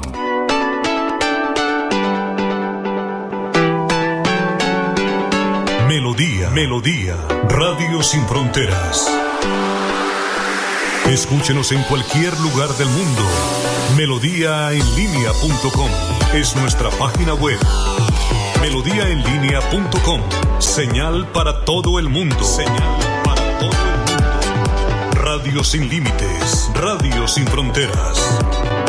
Radio Melodía, la que manda en sintonía.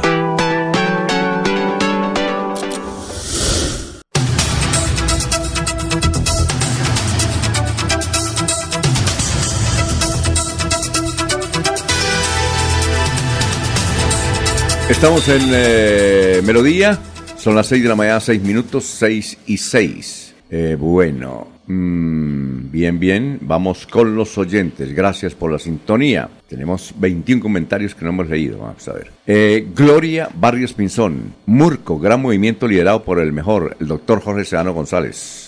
Que, que envíenle saludos a Jorge que nos escucha a esta hora, el doctor Jorge Sedano. Mm, Fernando Vargas Mendoza fue miembro de las Juventudes Conservadoras y hace su primer trabajo cuando... él fue primero conservador y luego liberal, ¿no? No, del Murco. Y Murco era conservador. Y el- doctor Jorge Agustín Sedano González le da un contrato en el Consejo Bucaramanga Ah. para atender sus computadores. Francisco Espinel, su amigo, buenos días a la mesa de trabajo y a los oyentes. Encarecida solicitud al señor alcalde para que la Dirección de Tránsito de Bucaramanga evite hacer los retenes a las horas pico y tomando dos de tres carriles en las vías. Ejemplo de esto fue lo que sucedió ayer frente al Centro Comercial El Cacique. Fundación Renace Mi Edad Dorada. Eh, Adriana Farag, con lo que hizo Pedro Nilsson Araya fue perjudicar a la población bumanguesa. Seguramente volverá con esa acción al Consejo. Tenemos que, don Laurencio, entrevistar a Pedro Nilsson, ¿no? Hay que llamarlo, entrevistarlo, porque claro. no puede llevarse el, el agua sucia de esto que está sucediendo. ¿no? Sí, No, lo que, lo hizo Pedro Nilsson fue aplazar. ¿no? No, él, él él- aplazó como para ayudar. No, él intentó en su demanda Sí, tumbar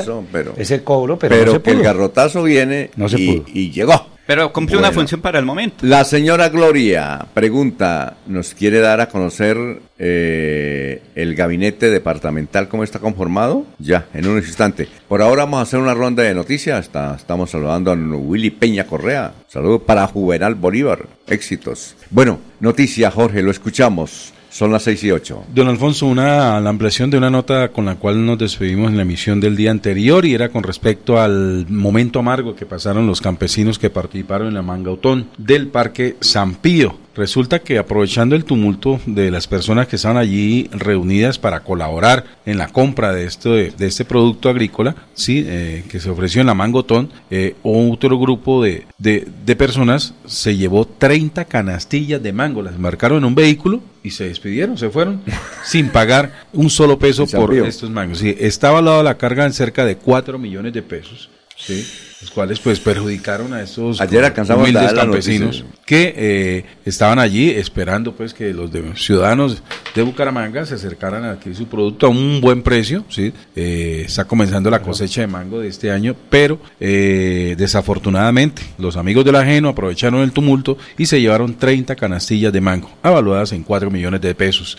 Eh, la jornada pues obviamente se tornó agridulce eh, luego de esta acción que ahora los pone a pensar si es necesario tomar medidas, reforzar la, la seguridad en la actividad del mangotón, la cual se esperaba que era una labor social, pero ahora se está volviendo un escenario para los amigos de lo ajeno. Son las 6 y 10. Noticias, don Jorge. Don, don Alfonso, preocupados porque en enero del año 2023 había a esta época 23 incendios forestales por el clima. Ajá. Hoy 55 incendios forestales en Bucaramanga. No, ¿55? 55 ya van. Ese es dato del Ese bombero. De, de los bomberos, sí señor. Uy, tremendo y eso, ¿no? eh, creo que Laurencio tiene algo que de donde bomberos pues explica el trabajo tan duro que están haciendo, arduo que están haciendo y las recomendaciones sobre todo, don Alfonso, para la gente. Por favor, lo que hablábamos ayer, 55. El año pasado eran 26 en la época de enero. Muy bien, a ver, Laurencio. Pero lo más cruel es que no hay agua para tantos incendios Sí, que señor. se están dando aquí en el área metropolitana y en todos los municipios. Hace ocho días hice un recorrido por Boyacá, Cundinamarca y Santander y el fenómeno es general. Pero capitán de bomberos de Bucaramanga, Jorge Peña, y los incendios que se están presentando en la ciudad, pues aquí precisamente está este eh, anuncio de este funcionario del gobierno de Bucaramanga. Bueno, en el municipio de Bucaramanga, nuestro alcalde, Jaime Andrés Beltrán, eh, ha eh, propendido por eh, implementar el plan candado. Este plan candado lo que pretende es establecer unos mecanismos de seguridad para todos los ciudadanos en Bucaramanga. Dentro de este plan hace parte esencial el cuerpo de bomberos de la ciudad y desde esta entidad hacemos un llamado a todos los bumangueses para que nos ayuden a controlar estos focos de incendio. Hoy, eh, desafortunadamente, se han venido presentando muchos incendios de tipo forestal, hojarascas, en diferentes lugares y áreas del municipio. Esto pues ha venido afectando por lo pronto eh, bienes o predios, pero podría llegar a ocasionar otros, otros problemas, digamos, hacia las propiedades, a los bienes de las personas y podría también tener afectaciones sobre los eh, habitantes de la ciudad. Se está presentando, digamos que un flagelo eh, actualmente y es que hay personas especialmente comunidades migrantes que han eh, decidido realizar quemas fuera de control en algunas, en algunas zonas para poder eh, hacer una limpieza. Y esta limpieza posteriormente eh, se pretende hacer un loteo para volver un lugar habitable, particularmente en la escarpa de Bucaramanga. Entonces es muy importante que cuando los ciudadanos vean que se está realizando este tipo de quemas, avisen inmediatamente a la Policía Nacional, avisen a los bomberos para poder controlar la situación. Tenemos casos en los cuales se han pretendido quemar un área de 100, 200 metros cuadrados y hemos terminado con incendios de 6 y 7 hectáreas, pues, af- afectando toda la, la capa vegetal y afectando eh, pues a las comunidades con, con el humo, con la ceniza que de allí se desprende. Alfonso, Bueno, Alfonso, pero vea esta situación Sí, ¿qué compleja. Es que son extranjeros los que le están prendiendo fuego a algunos sectores en Bucaramanga y su área metropolitana. Extranjeros los venezolanos. Bueno, ¿Y sabe qué pasa, don Alfonso? Que es que quieren quemar, el, Limpiar. el- limpiar, pero queman Para- para, poder construir ahí un rancho. para lo ¿Cómo se posada- llama eso? para la no, posada, es sí, que no es la construcción del rancho, es que quien aquí en Bucaramanga y la área metropolitana hay déficit de vivienda. Entonces, una persona que llega del exterior, digamos, de cualquier nación centroamericana o del Caribe, bueno, un extranjero, le dicen, venga, aquí le tenemos un plan de vivienda, un plan, le vendemos este lote por dos millones de pesos. Sí, claro. Le dice, ah, bueno, y se lo demarcan. Y el señor entrega los dos millones ¿Y eso es legal? de pesos. Bueno. No, espérese, tranquilo, eso no es. Entrega los dos millones de pesos y con la ilusión de tener su vivienda, él comienza a buscar sus cositas. Cuando le dicen, señor, ese terreno no se puede habilitar. No, a mí me lo vendieron. Y aquí tengo este documentico que Sí. firmó. Eso es lo que se llama eh, robo, a la, eh, estafa a la gente. Pero justificamos que queme y que haga No, no, no, no, no, que- no, todo eso no. Le digo que ese no es un delincuente que está Sí. tumbando a la gente. Bueno, eso tiene, de- es un delito. Lo que ocurre es que Pero la gente el título tiene. de la película es Venezolanos están No, extranjeros. causando- No, pero por lo No, menos- es venezolanos. Bueno, Eso, eh, cuando eh, uno dice hay que tener acá, cuidado con eso. hay que decir venezolanos. Bueno, Sí. Bien. más, la norma dice que... Estaban en vacaciones, ya vienen por las vías. Eh, Maribel, por ejemplo, desde Medellín pudo ver de pronto en la vía varios que vengan por ahí. Vamos a ver, vamos a preguntarle. Y por la vía de Pamplona... Vamos con los oyentes. A ver, aquí por el WhatsApp, el WhatsApp de Melodía, 316-550-5022. Eh, nos envía alguien, no sé, se lo voy a enviar el video a ver si lo podemos pasar. Es uno de Carlos Parra, donde Carlos Parra dice que hizo aprobar, don eh, Jorge, el concejal hizo aprobar un debate sobre el impuesto predial. Es decir, el, impuesto para, reducirlo yo creo que eso es imposible. Sí. Más, fácil que el, Alianza Petrolera siga en Barranca, ¿no es cierto? ¿no? o que los panamericanos estén en Colombia. Pero, pero, pero, Carlos Parra hizo que va a ser un debate de control político, tenemos que hablar con Carlos Parra. Claro, oiga, es que ¿Para qué sirve ese debate de control político si, si de todas formas el, el oyente, el dueño del predio quiere es que no le cobren? Don Alfonso, yo creo que eso es Pero si hay un debate político para que, para que cobren eso es más Eso es más televisión que cualquier otra cosa. Eso es como más estético, pero tenemos que hablar con Carlos Parra. eso fue seguramente en el cuatrenio pasado. No, no, no, este, este, no, este eh, video creo que lo, es de, ahorita le pregunto a Y no hemos podido asistir así a la sesión. Vamos a ver si lo podemos pasar. Muchas gracias a la persona que nos envió eso, eh, la señora Liz. Patricia Velázquez dice, buenas noches mis queridos, buenos días mis queridos periodistas. Quiero preguntar qué debo hacer para conseguir un cupo en colegios públicos para secundaria y en Bucaramanga.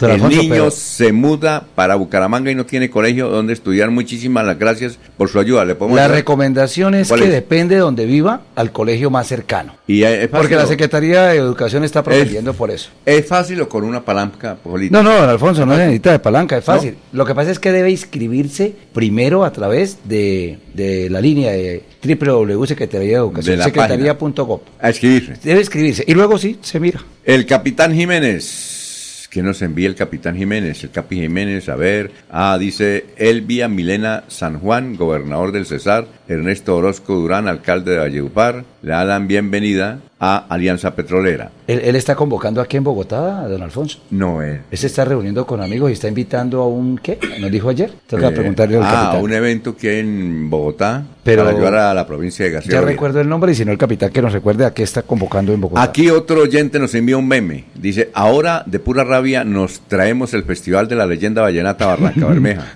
Sí, está bueno. Esa está, buenísima. Está buenísima.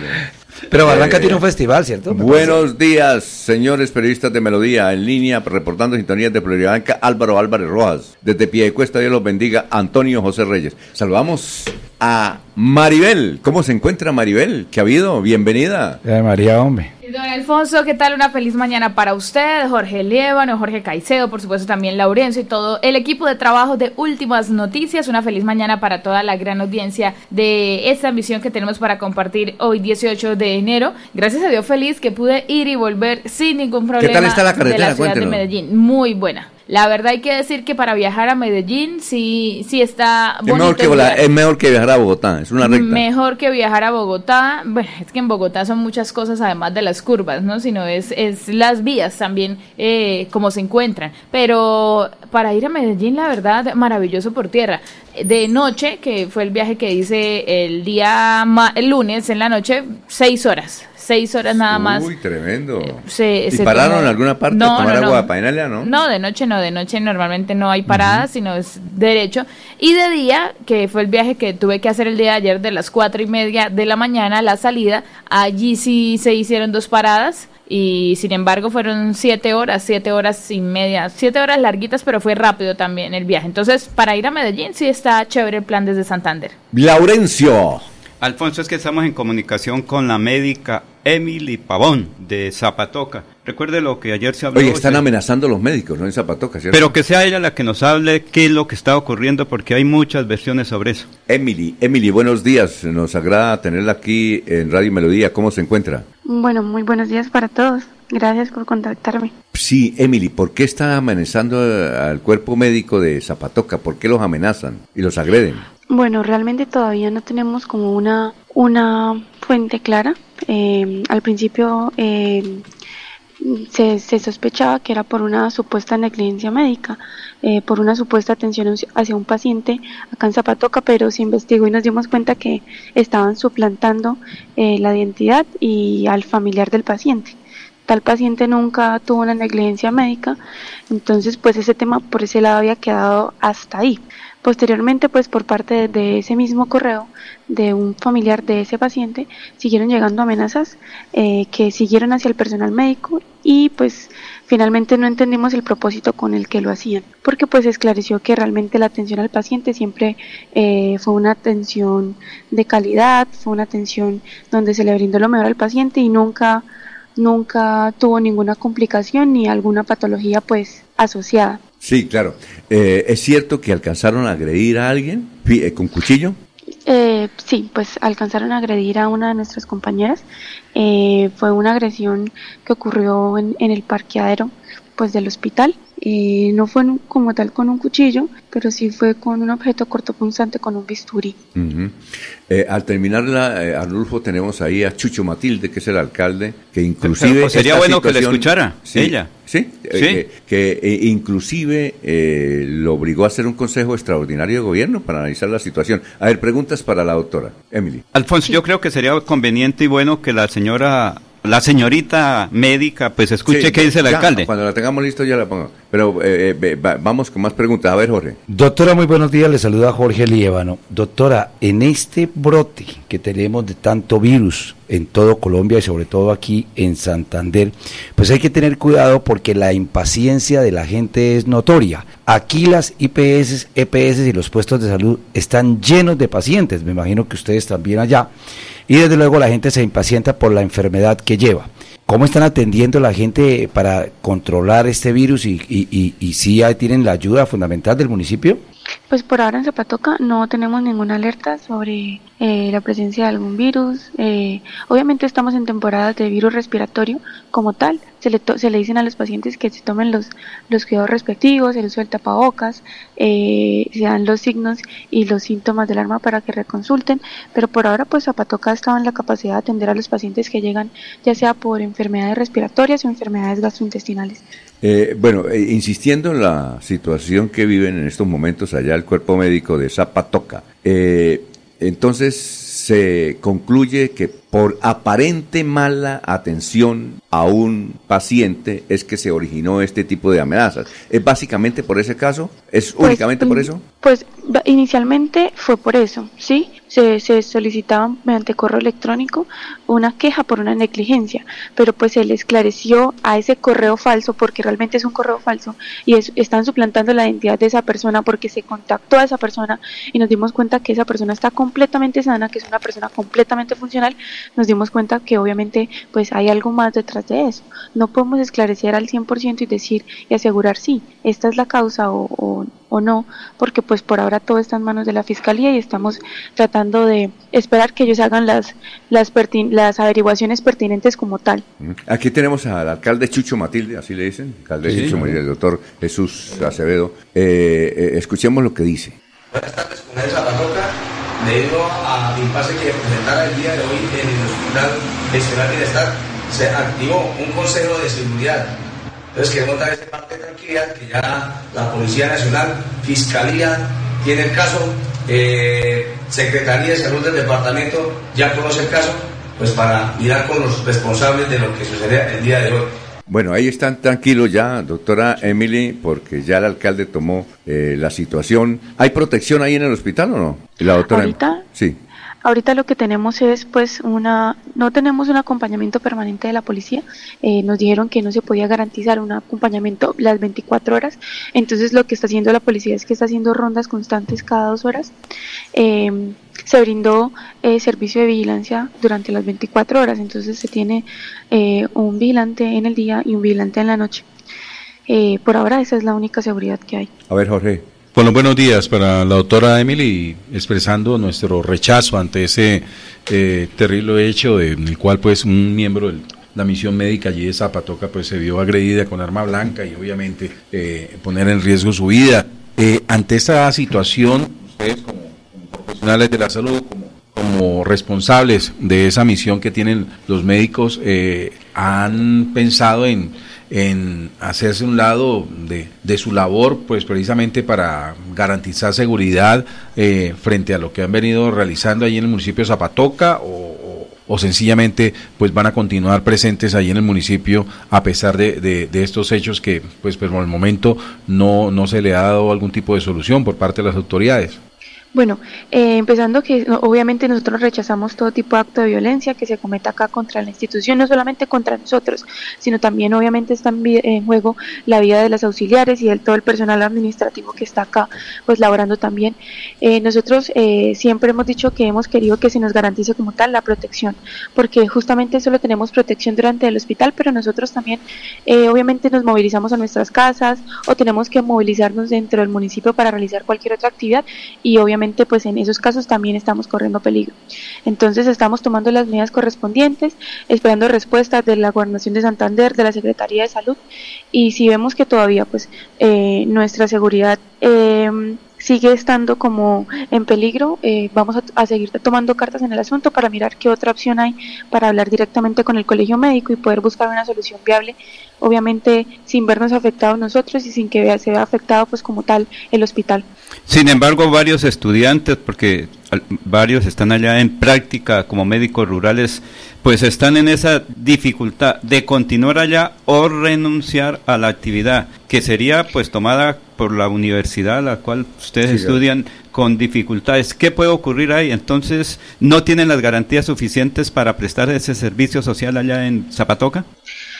Por ahora, pues eh, personalmente siento que todavía no las tenemos, a pesar de que se nos brindó pues un acompañamiento policial eh, cada dos horas y un servicio pues eh, de vigilancia constante. Yo siento que todo esto va más allá, que uno debe ser más precavido, que se deben tomar más más precauciones porque pues no sabemos qué más pueda suceder. Entonces, pues la opción nunca ha sido renunciar porque realmente cuando ya atentan contra nuestra vida, pues uno tiene que velar por la integridad, porque antes de ser médico también somos hijos, también tenemos familia y obviamente eh, también pues tenemos que preocuparnos por nosotros mismos. ¿Sí? Entonces, estamos esperando qué más sucede con toda esta situación. Vamos a, esperar la respuesta de la Secretaría de Salud. Por ejemplo, en mi caso ya solo me quedan 13 días para finalizar mi servicio rural, entonces estoy esperando una respuesta de la Secretaría de Salud para mirar qué opciones hay ya de, de una exoneración del servicio social obligatorio. Bueno, Emily, eh, que hace parte del cuerpo de salud, gracias por estar aquí en Radio Melodía, muy gentil, que pase un buen día. Bueno, muchísimas gracias. Buen día. Muy bien. Vamos con los oyentes. Los oyentes. Eh, Adriana Farán, me puse a revisar el gabinete departamental y solo encontré favorecimientos politiqueros, entre ellos tres exconcejales, uno de Bucaramanga, uno de Molagavita, Vereda Chicacuta y otro exalcalde de San Gil. Nada de conocimiento para abordar la obligación. Otras funcionarias que se, se de centra en pasarela de modas como modelo y otra funcionaria solo modelado entidades estatales como CMB. Gustavo Penilla, ¿han visto cómo ha bajado el precio del huevo? Aquí en Girón, 18 mil, bajó a 10 mil. Qué bueno, el cartón, ¿no? Alfonso, es que... Bien, Adriana Parac, los radioescuchas como mi abuelito extrañan la transmisión herciana del mejor noticiero en Santander Última Noticia. No podemos escuchar la emisora cuando vamos en... Sí, ahora sí se puede. Eh, ¿Y quién es Adriana? Aclarar algo con respecto a los huevos, don Alfonso, el precio del huevo. Sí, ha representado una baja, pero el juguetón de huevos de 10 mil pesos es el que conocemos como pipo. El, el, el, primer huevo. exacto. El, mañanero. El especial para, para el caldo con huevo en los restaurantes. El jumbo, que es el mayor tamaño, eh, Triple pues, se sostiene casi que en el precio de, de, que pues sobre casi cercano a los 20 mil pesos. Y sin embargo, desde FENAVI sí se ha dado un anuncio con respecto a que esa tendencia a la baja que ha presentado el, producto del huevo como tal se debe a una sobreproducción de, en ese momento que se está presentando en, en las diferentes granjas ¿sí? y eh, también a un bajonazo en el precio del alimento.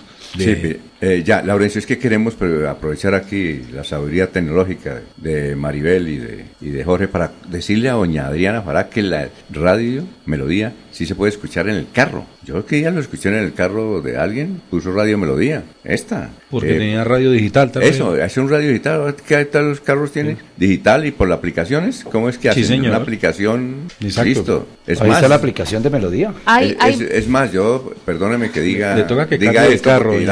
Dirán, uy, ese tipo de la Pero hace como unos cinco años estuve, estaba en Washington y me monté en el carro de un amigo, ¿sí? Ahí me iba, iba mi familia y él tenía radio melodía en el carro. Eso hace cinco años, ¿no? O sea que sí se puede. Mi sobrina en Atlanta, United States, como dicen allá, en los Estados Unidos, nos escucha todos los días, pero ella dice, Por eso, pero tío, tranquilo que aquí no, lo escucho todos los días. No, es para decirle a Adriana, para que, que sí se puede, ¿no es cierto, Maribel? En claro el, en el carro. Ahora todo el mundo, en, el en los taxis, yo he escuchado que van con emisoras precisamente por la aplicación porque dan la vuelta al carro y no se interrumpe. Porque si usted lleva la emisora en AM, por ejemplo, y, cruza, una curva, se, una curva se va. la antena inmediatamente. Exacto. En cambio en esto no hay ningún problema, ¿no? ¿Qué iba a decir Maribel? Exacto. Que efectivamente sí, con las aplicaciones o con conectar el celular de Bluetooth a Bluetooth con el móvil, usted simplemente todo lo que reproduzca en su celular ya se le va a escuchar en el en el radio, en el en el auto. Sí. sí es importante siempre pues el internet, los datos, que eso sí es lo que es relevante en el hoy con las nuevas tecnologías, pero ustedes ya pueden conectar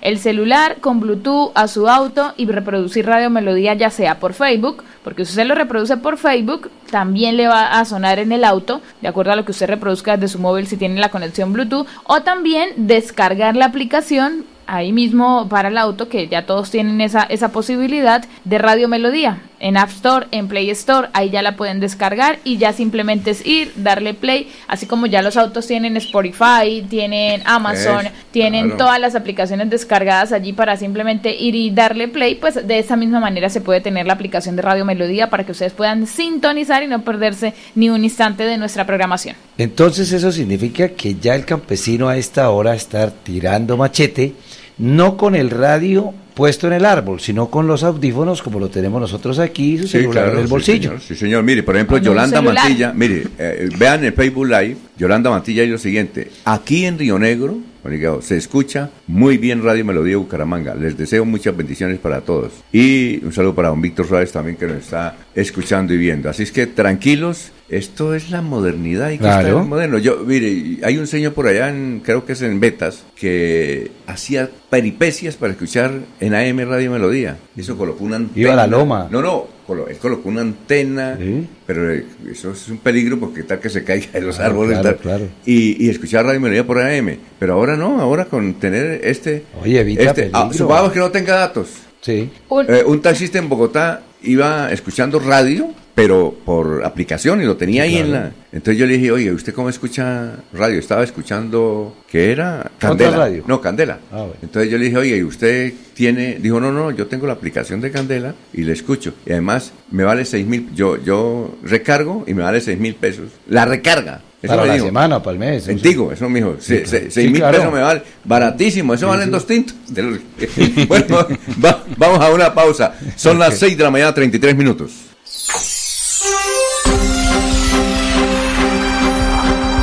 Desde Bucaramanga y su área metropolitana, transmite Melodía para todo el mundo.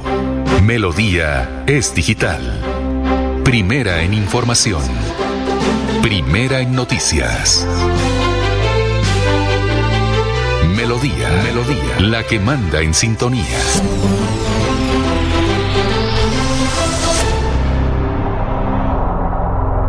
¿Te imaginas encontrar una universidad que no conoce barreras y sea capaz de llevar tu conocimiento a un nuevo nivel?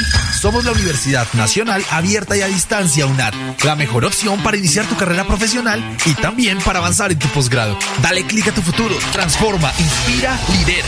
www.estudianlaunad.com la Feria Escolar Cajazán inicia con toda. De enero 2 a febrero 29. Compra los mejores útiles al mejor precio. Hasta 68 mil pesos con descuentos incluidos, redimiendo tu bono escolar. Además, crédito escolar. Te prestamos hasta 5 veces el valor de tu cuota monetaria. Te esperamos en la Puerta del Sol, lunes a domingo, de 8 a.m. a 8 p.m. Aplican condiciones y restricciones. Vigilado Supersubsidio. En la calle está la gente en la calle están las noticias. En la calle está la radio. Donde la ciudad vive, donde la ciudad se mueve, se producen las noticias y ahí está nuestra radio. Melodía, en la calle, al lado de la gente, donde se viven las noticias. Descargar la aplicación móvil de Melodía en tu celular es muy fácil. Ingresa a www.melodiaenlinea.com. Desliza hacia la parte inferior y selecciona App Store si tu celular es iPhone o Google Play si tu celular es Android. Clic en instalar, abrir, permitir y listo. Disfruta de nuestra programación en vivo. Melodía, la que manda en sintonía.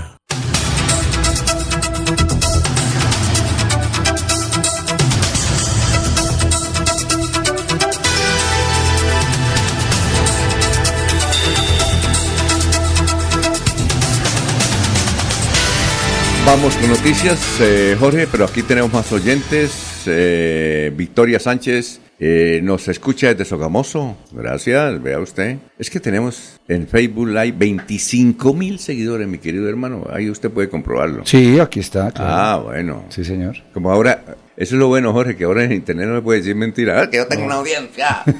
sí, Vamos. Es que tengo 3 millones oyéndome. No, pues ahí está. No, uno antes, cuando no había Facebook, uno chicaneaba, ¿no? Arraso. Tengo audiencia en una emisora pagada, dice por allá otro. si tenía audiencia, entonces. No, es que uno antes llegaba y decía, ¿usted dónde escucha? No, en Radio Guarapo. ¿Y qué? ¿No? Arraso. Eh. y entonces el tipo le creía a uno, ¿no? Pero ahora no, ahora el tipo, ¿ah, sí? Miremos. Josecita tenía muchos seguidores y el programa era a las 3 de la mañana. ¿Ah? No había Facebook cuando eso.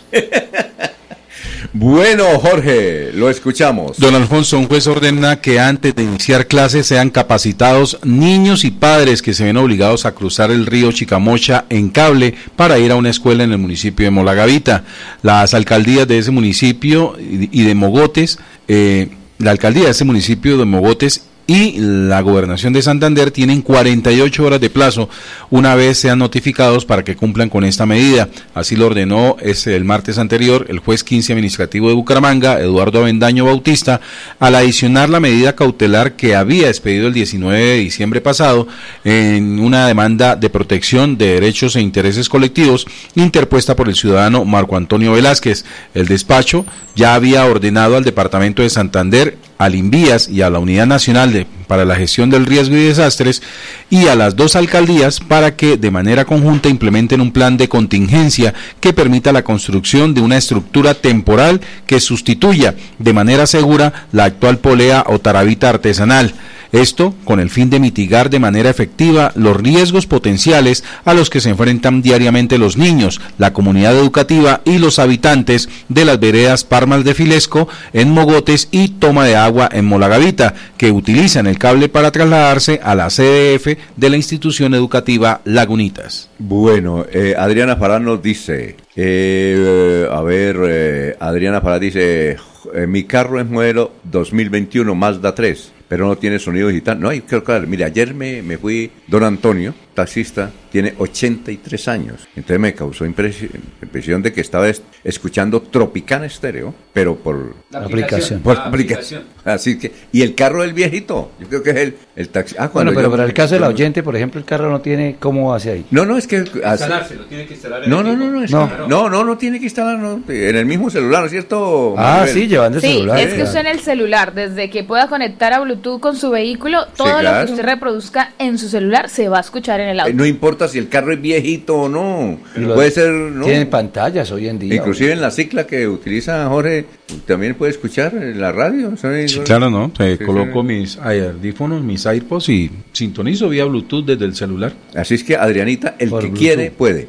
Decía mi padre, el que quiere puede. No, lo bueno, que pasa es que tiene que eh, conseguir un celular moderno. No, no, ni tanto. No, un celular no. ¿Cómo? No, pues debe, ya no existen. Debe ser un celular que, que sí tenga lo, lo básico que hoy se consiguen desde gama baja, pero que son funcionales desde 400 mil pesos. Celular lo de antes. Los flechitas no. Celular los de antes. Ahora estamos con smartphone. Los smartphones, los smartphones, por eso repito, pero hay desde gama baja que son funcionales para las personas, no quiere decir que por ser gama baja no son funcionales, son funcionales con todo el tema de redes sociales y aplicaciones, desde 400 mil pesos es el promedio, gama media que están entre 700, 800 mil pesos, gama media alta que es de un millón a millón quinientos y de gama alta de dos millones en adelante. Tengo un Samsung A21S para la venta. ¿Ah, sí?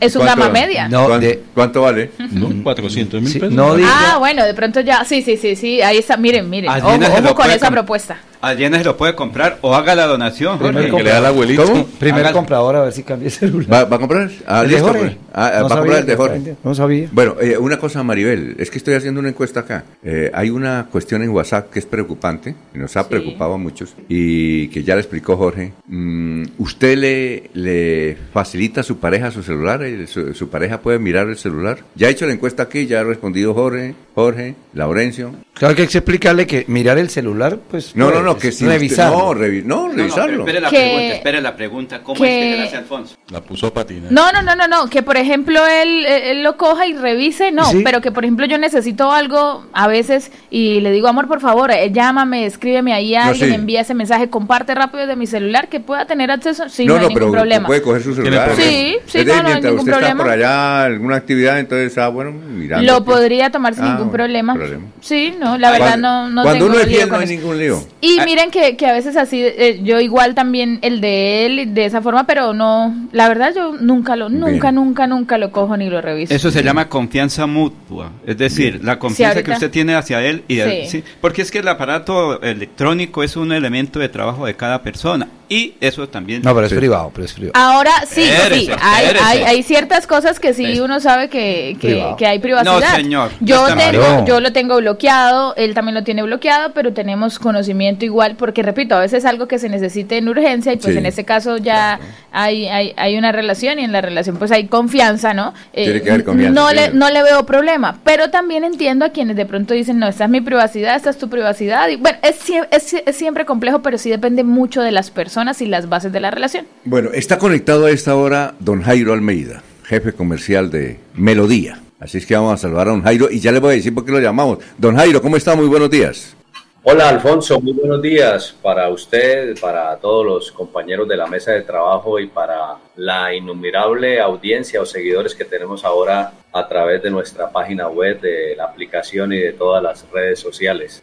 Bueno, es un gusto estar acompañándoles, Alfonso. Bueno, doctor Jairo, lo hemos llamado por lo siguiente. El doctor Jairo es un líder cristiano, conoce bien de la palabra, de la Biblia, inclusive aquí en, en Melodía, él ha tenido un programa y conoce hace mucho tiempo, es conferencista. La- lo hemos llamado por lo siguiente. Eh, en Florida Blanca hay una funcionaria que es la directora de ejecuciones fiscales de la dirección de Florida Blanca. Hace más o menos 25 años, o más de 25 años, cuando el alcalde de Florida Blanca era Ulises Balcázar, eh, logró construir a través de Alberto Barón la dirección de tránsito de Florida Blanca y a la entrada colocaron una imagen de la patrona de los conductores, que es la Virgen del Carmen. Yo no sé si han visto la estatua, ahí está. Sí, sí, claro. Usted la han visto, Sí, señor. Entonces, ella, la directora de ejecuciones fiscales, como es cristiana, no es católica, pidió que retiraran porque la Biblia prohíbe que es pecado tener esas imágenes ahí. Entonces ella elevó una acción a un juzgado administrativo, la perdió, elevó otra, entonces apeló ante el Tribunal de Santander, perdió la demanda, ¿ya? Y ella, en consecuencia, ah, y además eso fue hasta el Consejo de Estado, el Consejo de Estado le dio la razón a la Iglesia Católica de que podían permanecer, es decir, ella perdió la demanda, en consecuencia se vio perdida, ella como abogada, ya les voy a dar el nombre, eh, ella se llama, es la directora de ejecuciones fiscales, es la doctora Ana Josefina Lastra, jefe de ejecuciones fiscales. Entonces ella recurrió a una tutela ante la Corte Constitucional y ganó. Y la Corte ordenó que en estos días deben retirar la imagen de la Virgen del Carmen. Yo caramba. llamé a Ana Josefina Lastra ayer y le dije, doctora, tenga usted muy buenas tardes. Queremos hacerle una entrevista en Radio Melodía porque la noticia apareció en el colombiano, en el tiempo, En Ciudad lados. Florida, en todos los lados. Entonces queremos hablar por qué usted hizo eso. Dijo, yo no quiero polémicas. Eh, no quiero, pero le explico por qué. Porque en la Biblia dice que eso está prohibido. Las imágenes. Y las imágenes están prohibidas. Pero las tiene todo el mundo. No, pero están prohibidas. En consecuencia, dijo, explíquelo usted. Yo le dije, bueno, entonces, como usted no quiere hablar, deme eh, el teléfono del pastor suyo para llamarlo, para que le explique. No polémica y no para que nos dé las razones, no es para decirle, oiga, yo no estoy de acuerdo con usted. No, no, para que explique. Dijo, no, porque ellos están en un curso en el Perú. Entonces, en vista de eso, como ella es cristiana, de sana doctrina, llamamos al doctor Jairo Almeida, que hace parte de la comunidad cristiana en Colombia, y entonces queremos preguntarle, ¿usted qué opina? ¿Es cierto que la Biblia prohíbe las imágenes? Alfonso, sí, la palabra de Dios, le voy a dar el texto bíblico en el, en el libro de Éxodo capítulo 20, versículo 4, cuando ya el Señor le está dando a través de Moisés la ley de los mandamientos al pueblo de Israel, es claro y en el versículo 4 dice, en el versículo 3 dice, no tendrás dioses ajenos delante de mí, no te harás imagen, ni ninguna semejanza de lo que está arriba en el cielo, ni abajo en la tierra, ni en las aguas de debajo de la tierra, no te inclinarás a ellas, ni las honrarás porque yo, Jehová tu Dios fuerte, celoso, que visito la maldad de los padres sobre los hijos hasta la tercera y cuarta generación de los que me aborrecen. Entonces la palabra de Dios es clara, dice que, no debemos hacernos imagen eh, nada de lo que hay en el cielo. Eh, lo que pasa es que ya hay tradiciones y hay costumbres y cada persona toma la decisión de creer, aplicar o no. Y de eso se trata el dogma de la fe. Hay muchos dogmas de fe en el planeta Tierra, en cada idiosincrasia, en cada región, en cada cultura y pues el caso particular me rijo por lo que dicen las Sagradas Escrituras y las Sagradas Escrituras dicen eso y ese es mi dogma de fe. Muchos tendrán otro dogma de fe y aplicarán lo que de acuerdo a su pensamiento quieren, pero lo de Dios es libre, ¿no, Alfonso? O sea, Dios nunca obligó absolutamente a nadie, Él simplemente eh, dijo lo que tenía que decir y dejó el libre albedrío para que cada persona en particular tome la decisión. Pero además, Alfonso, quiero decirle que también en la palabra de Dios, en el Salmo 115, habla sobre también la parte de los ídolos, de las imágenes. En el Salmo 115, en el versículo... Eh, 4 dice, los ídolos de ellos son de plata y oro, obra de mano de hombres. Tienen boca, mas no hablan. Tienen ojos, mas no ven. Orejas tienen, mas no oyen. Tienen narices, mas no huelen. Manos tienen, mas no palpan. Tienen pies, mas no andan. No hablan con su garganta. Semejantes a ellos son los que los hacen y cualquiera que confía en ellos. La palabra es muy clara, Alfonso, pero cada quien toma la decisión de creer y aplicar. Esa es la situación. Entonces, mm, lo que sí es que cuando uno tiene una eh, convicción y es firme y es radical, debe eh, salir a, defender lo que, lo, que, lo que cree. Y de eso se trata en cada situación que uno tiene, en cada profesión, en cada ejercicio que uno tiene en la vida, eh, pues uno tiene que salir por convicción a defender y, a colocar la cara, ¿no? El pecho a la brisa, como se dice en el argot popular. Sí, señor. Muy bien, a ver.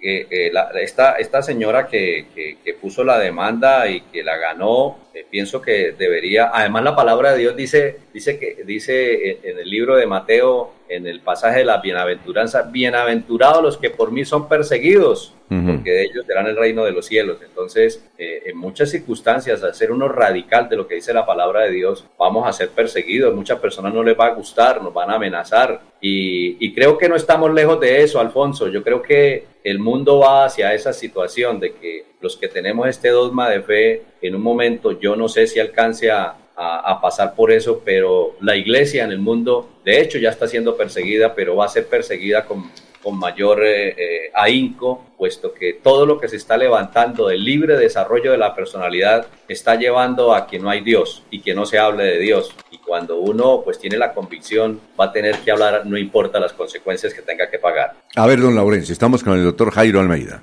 Laurencio. Pero, doctor, eh, Colombia, según su constitución política del 91, es un estado laico donde permite los diversos credos. Y eso es lo que entiendo se pidió, se estableció en el caso de, la Dirección de Tránsito de Florida Blanca. Es, ella alega que ella no es católica, por lo tanto no debe, entre comillas, rendirle culto a la Virgen que está ahí, que es la patrona de un sector importante de los conductores. Entonces también no se le estará violando los, derechos, eh, las, eh, digamos, la religiosidad popular de ese otro sector que son los transportadores. Y miremos, usted habla del éxodo, el pueblo de Israel. Mire cómo está ahorita la situación entre Israel y Palestina, que también tiene origen religioso. Sí, eh, Laurencio, es muy cierto. podría ser que alguien de la parte de la, del dogma de fe católico pudiese intervenir también una demanda, una tutela para que vuelva nuevamente la imagen allí. Y ya es cuestión de las leyes colombianas eh, que vayan a hacer. Usted hace nombre acerca del pueblo de Israel, lo que está ocurriendo allí en Israel, y quiero decirle que eso no es de ahora Eso ha sido de siempre. Desde Abraham viene eh, la diferencia, la guerra y los pleitos que hay entre eh, el pueblo de Israel y el pueblo musulmán. Y todo nace de, una desobediencia que tuvo Abraham con su esposa Sara, eh, que vino un hijo que se llamó Ismael, y los musulmanes son descendientes de Ismael, y los israelitas son descendientes de Isaac, el, el hijo de la promesa de Abraham. Y desde allí viene esto, Laurencio, no solo es de ahorita, eso es de toda la vida. Y están peleando por Jerusalén. Y la palabra de Dios habla en los últimos tiempos sobre esto de Jerusalén. Lo que pasa es que hay que conocer la palabra de Dios para poder estar atento a todo lo que viene. Mire, quiero decirles que se ha cumplido ya más o menos el 90% de, del reloj profético de Dios escrita en las Sagradas Escrituras. Falta para cumplirse por ahí un 10% y por eso se habla de que pronto Dios ya vuelve nuevamente por segunda vez. Así que para, para nosotros los que conocemos la palabra de Dios, esto que está sucediendo en Israel no es nada raro y, y, se va a seguir eh, haciendo hasta el final de los tiempos. El pueblo musulmán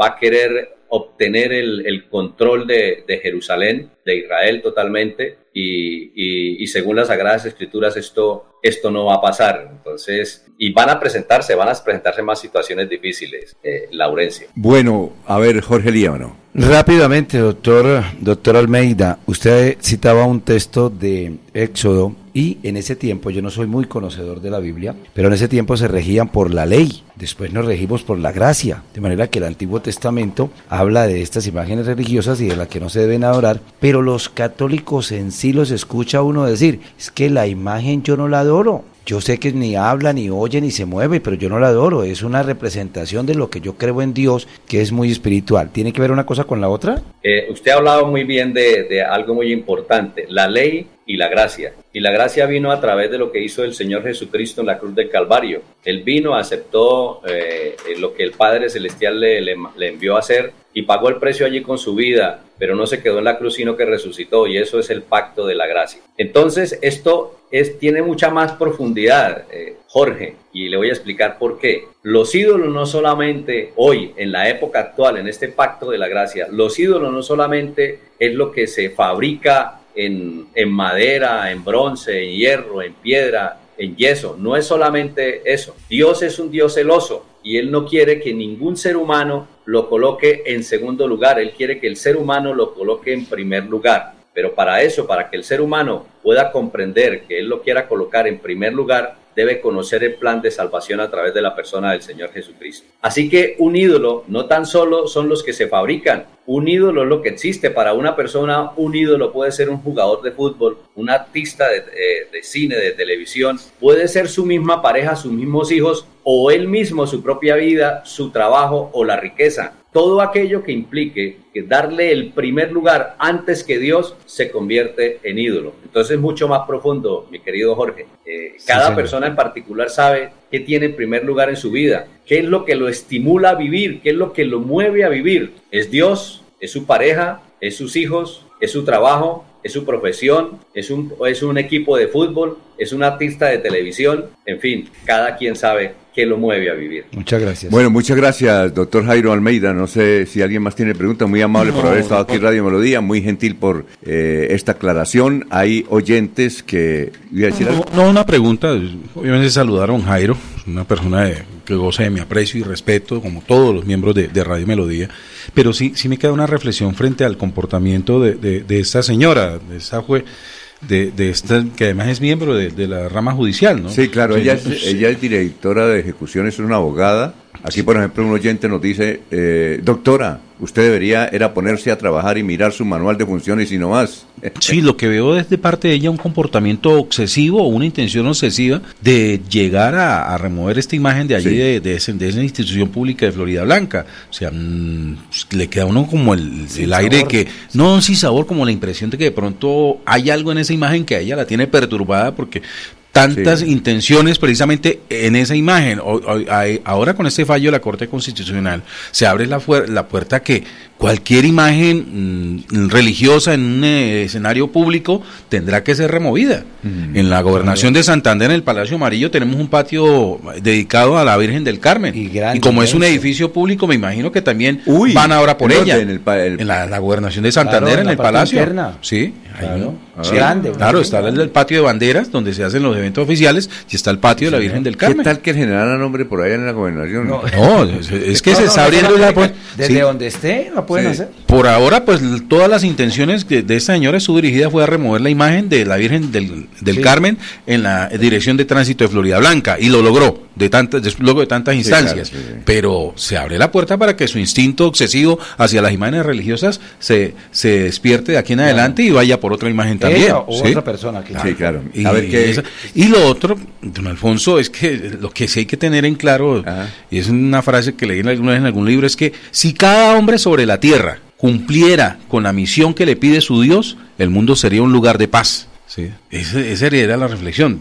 La señora, bájale un poco el tono. O sea, ahora habrá que hacer eh, direcciones de tránsito para creyentes y no creyentes, para católicos y no católicos. Complicado. Bueno, eh, doctor Jairo, ¿tenía alguna reflexión frente a lo que dijo Jorge? Sí, eh, quería decirle a Jorge que, pues, todo el mundo, como estamos en un país con libertad de cultos. Estado laico a Estado laico, entonces va a haber la probabilidad de que alguien también interponga una acción de que le respeten su creencia y que vuelva nuevamente la imagen. Eso, ah, también, supuesto, que va a suceder. Por supuesto, y en eso vamos a ocupar entonces a la rama judicial en un capricho de cada quien en su interpretación religiosa. Por favor. Voy a contar algo, algo que me sucedió muy particularmente hace como unos ocho años. Eh, murió eh, el hermano de la esposa de José Ordóñez, que su dogma de fe era un dogma cristiano, y eh, el, cadáver fue llevado al mausoleo La Esperanza, y me pidieron el favor de que yo dirigiera las honras fúnebres. Yo fui hasta allá y hablé con los directivos de que me dejaran hacer, eh, utilizar el espacio que tiene, entre comillas, la iglesia católica, que es una iglesia allí, para realizar las, ondas, las honras fúnebres de, del cuñado de José Ordóñez. Y la respuesta estaba ahí el sacerdote, el cura de la iglesia, y la respuesta fue que los hijos del diablo no podían entrar ahí y que no había permiso para utilizar este sitio. Entonces, eh, yo le, muy respetuosamente, yo hablé con él, me invitaron a hablar con él, y dije yo, eh, según ustedes, todos eh, son hijos de Dios, ¿Es así o no? Me dijo, sí, y usted está diciendo que somos hijos del diablo. Bueno, la palabra de Dios es clara, no todos somos hijos de Dios, todos somos criaturas de Dios porque fuimos creados por Dios. Para ser hijo de Dios, según las sagradas escrituras, hay que creer en el plan de salvación a través del Señor Jesucristo.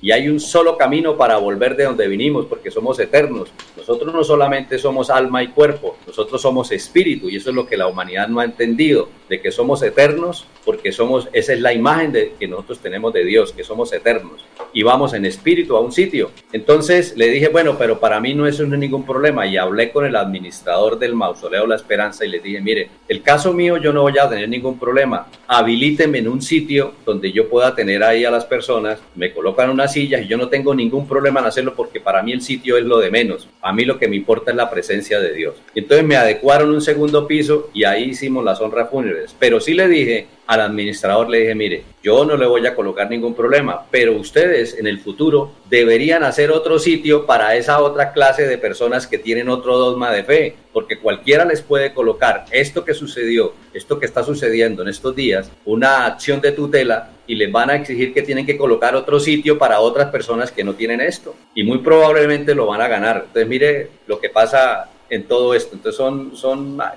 la, la la situación cuál es? Es la actitud frente a uno a las situaciones que se le presenten. Eh, uno debe tomar la actitud, en lo mejor posible, una actitud correcta y buscarle la solución a lo que hay. Entonces, y no generar eh, ninguna clase de, de, pleitos y de conflictos. Eso es lo que uno llama a hacer y es lo que Dios también llama a hacer. Además, porque Dios no obliga a nadie, cada uno tiene su, decisión, su libre albedrío y cada uno tendrá que dar cuentas a Dios. Eh, eso quería decirle. Bueno, eh, muchas gracias, doctor Jairo. Muy gentil por haber estado con la audiencia de Radio Melodía. Aclarando esta situación que se ha provocado por una decisión de la Corte Constitucional de ordenar en estos días, antes del lunes, retirar esa imagen que durante 25 o más años estuvo ahí de la Virgen del Carmen, patrona de los conductores, ahí en la dirección de tránsito de Florida Blanca. Muchas gracias. Que pase un buen día. Con gusto, Alfonso, y para todos ustedes y nuestros seguidores, un abrazo y un feliz día. Dios les bendiga. Perfecto. Oiga, ¿usted sabe un chiste a propósito de eso? Yo recuerdo un chiste. ¿Cuál? Eh, bueno, se acomoda a diferentes situaciones. Yo, creo que usted lo conoce, es un viejo chiste. Así es que yo temo de que usted no se ríen porque ya lo conocen. Pero aquellos que no lo conocen se pueden reír, ¿no? Es eso. Eh, en Barichara hay un, el padre Bustamante, ¿no? Entonces llegó un señor que vivía ahí en Barichara, cuando eso yo era acólito. El dijo, padre, esto es que se murió mi gato y quiero sepultarlo y yo quiero que usted, por favor, dirija las honras fúnebres eh, con misa y con todo con todos los detalles. Entonces el padre dijo, no señor, no, y lo sacó, ¿sí? Entonces eh, le dijo al sacristán, bueno, me toca irme para Villanueva porque yo pensaba regalarle, en, esa en ese tiempo era mucha plata, 50 millones de pesos a la iglesia. Oye, mucha plata. Sí, oye, mucha plata, 50 millones en la época. Para cinco casas. Fue y le dijo al padre Bustamante, padre, lo que pasa es que el señor va a donar 50 millones porque quiere mucho al gato. Dijo, ay, dígale, yo no sabía que el gato era católico, ¿no? Entonces, No, pero, no lo sabíamos, pero uno es ríe. No, no, es un chiste que luego lo se lo he escuchado a José Ordeñez y, todo eso. Pero, Alfonso, pero tiene una reflexión. ¿Qué pasó? O sea, que de todas maneras el gatico para la época todavía no estaba la ley de los animales. Recuerde que en este momento los animales son sujeto de derecho. Ajá. Tienen también esos derechos. Lo que ocurre es que para ese momento era eh, algo inusual que un católico pidiera que su, su animalito tuviera casi que el mismo trato, entre comillas. Ellos decían, es que nosotros estamos pagando el diezmo, pagamos todo, y padre, es que queremos que nos haga esta actividad. Era decisión del sacerdote. Sí, claro. Yo conocí a un sacerdote americano, el padre James Dwight Mitchell. Él decía, yo soy abierto, lo que quieran podemos aceptar en la iglesia. como ¿Te recuerda a don Jesús el Mago? Sí, claro, ese, ahí el viernes, Mañana viernes me acuerda de contar el chiste del gato de don Jesús el Mago. Ah, sí, mañana, pero seguro, ¿no? Pero yo no lo voy a contar a ustedes hoy porque mañana no se ríe. No, eh, lo, íbamos a utilizar a usted para, era para cantar canciones de Marco Aurelio Álvarez.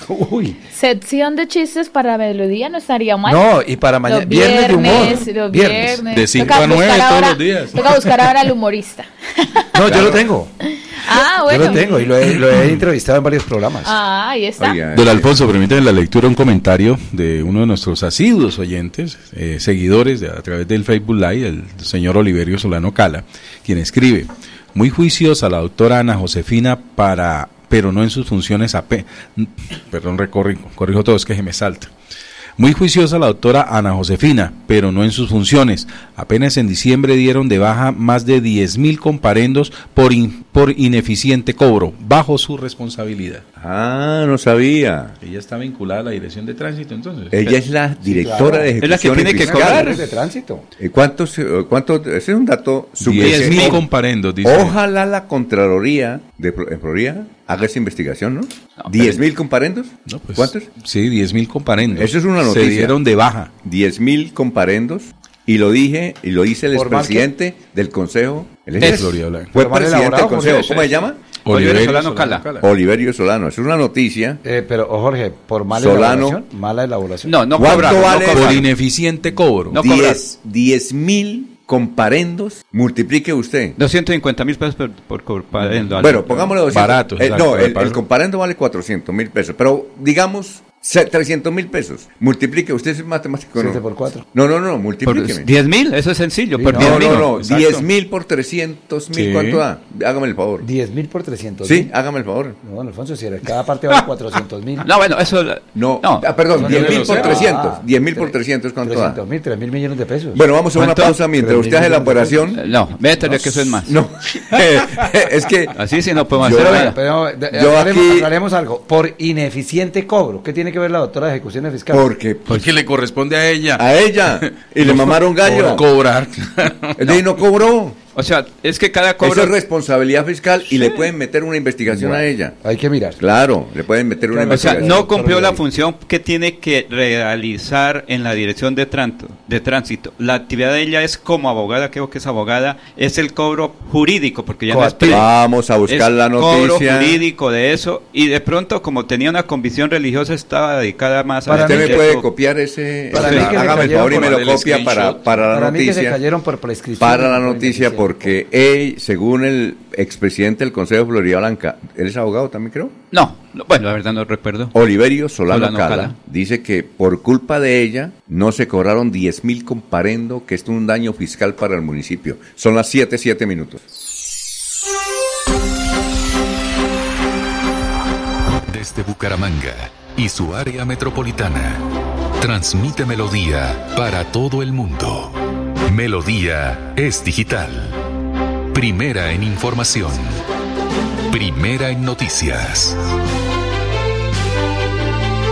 Melodía, Melodía, la que manda en sintonía.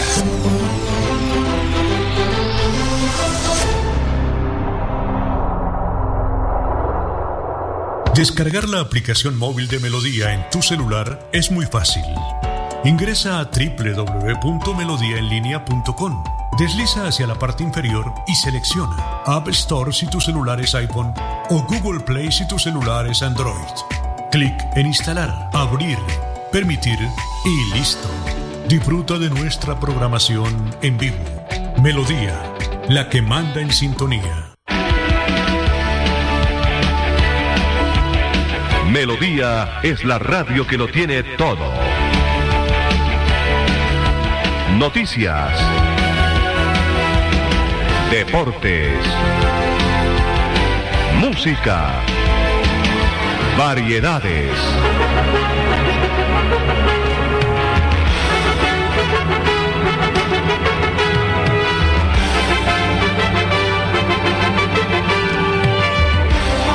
Melodía, la grande.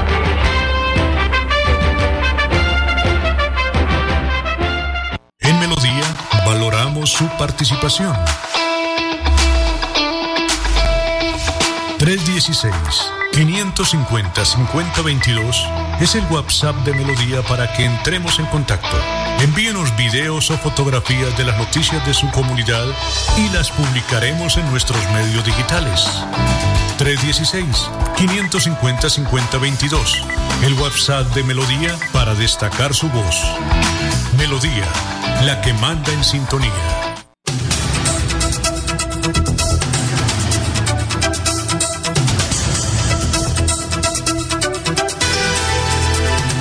Le tengo una pregunta a usted. Estoy haciendo una encuesta eh, ahora para darle el paso a Maribel que nos tiene noticias deportivas. Y es que Maribel, además, yo le dije a Nulfo a ver si podía bajar. Marocco le hizo una entrevista dura y se puso a pelear con el señor Ferreira por lo de la. Entonces, cuando Anulfo, si cuando la pueda bajar, la tenemos. No la puedo. A ver, encuesta que estoy haciendo, don Freddy. No sé si le escuchó ya. Permítame primero muy buenos días. Buenos días. Todos los compañeros y permítame en nombre del Padre, del Hijo y del Espíritu Santo. Amén. ¿Qué ¿Y eso qué pasó? Voy a sacar mi estampita ¿De qué? ¿De la del Virgen? Señor de los Milagros. Lo voy Ah, a poner bueno. acá. ¿Y qué milagro busca? Pues no puede trabajar en El el de tránsito. La Florida. oración de San Miguel Arcángel, mi estampita. O sea que usted no puede trabajar en, el en la, en la la dirección de tránsito de tránsito. Florida. Del juez justo Tiene toda una liga ahí. y de la sangre de Cristo, don Alfonso. Usted no podría trabajar en la dirección de tránsito de Rosario. Y Florida. pongo mis bello. imágenes que me van a acompañar el día. No traje la de la Virgencita del Carmen, de la Virgencita Linda, mañana la traigo. Ah, bueno, pues no podría trabajar. No se le puede dar un contrato viejo en la dirección de tránsito de Florida. No. Deseche eso.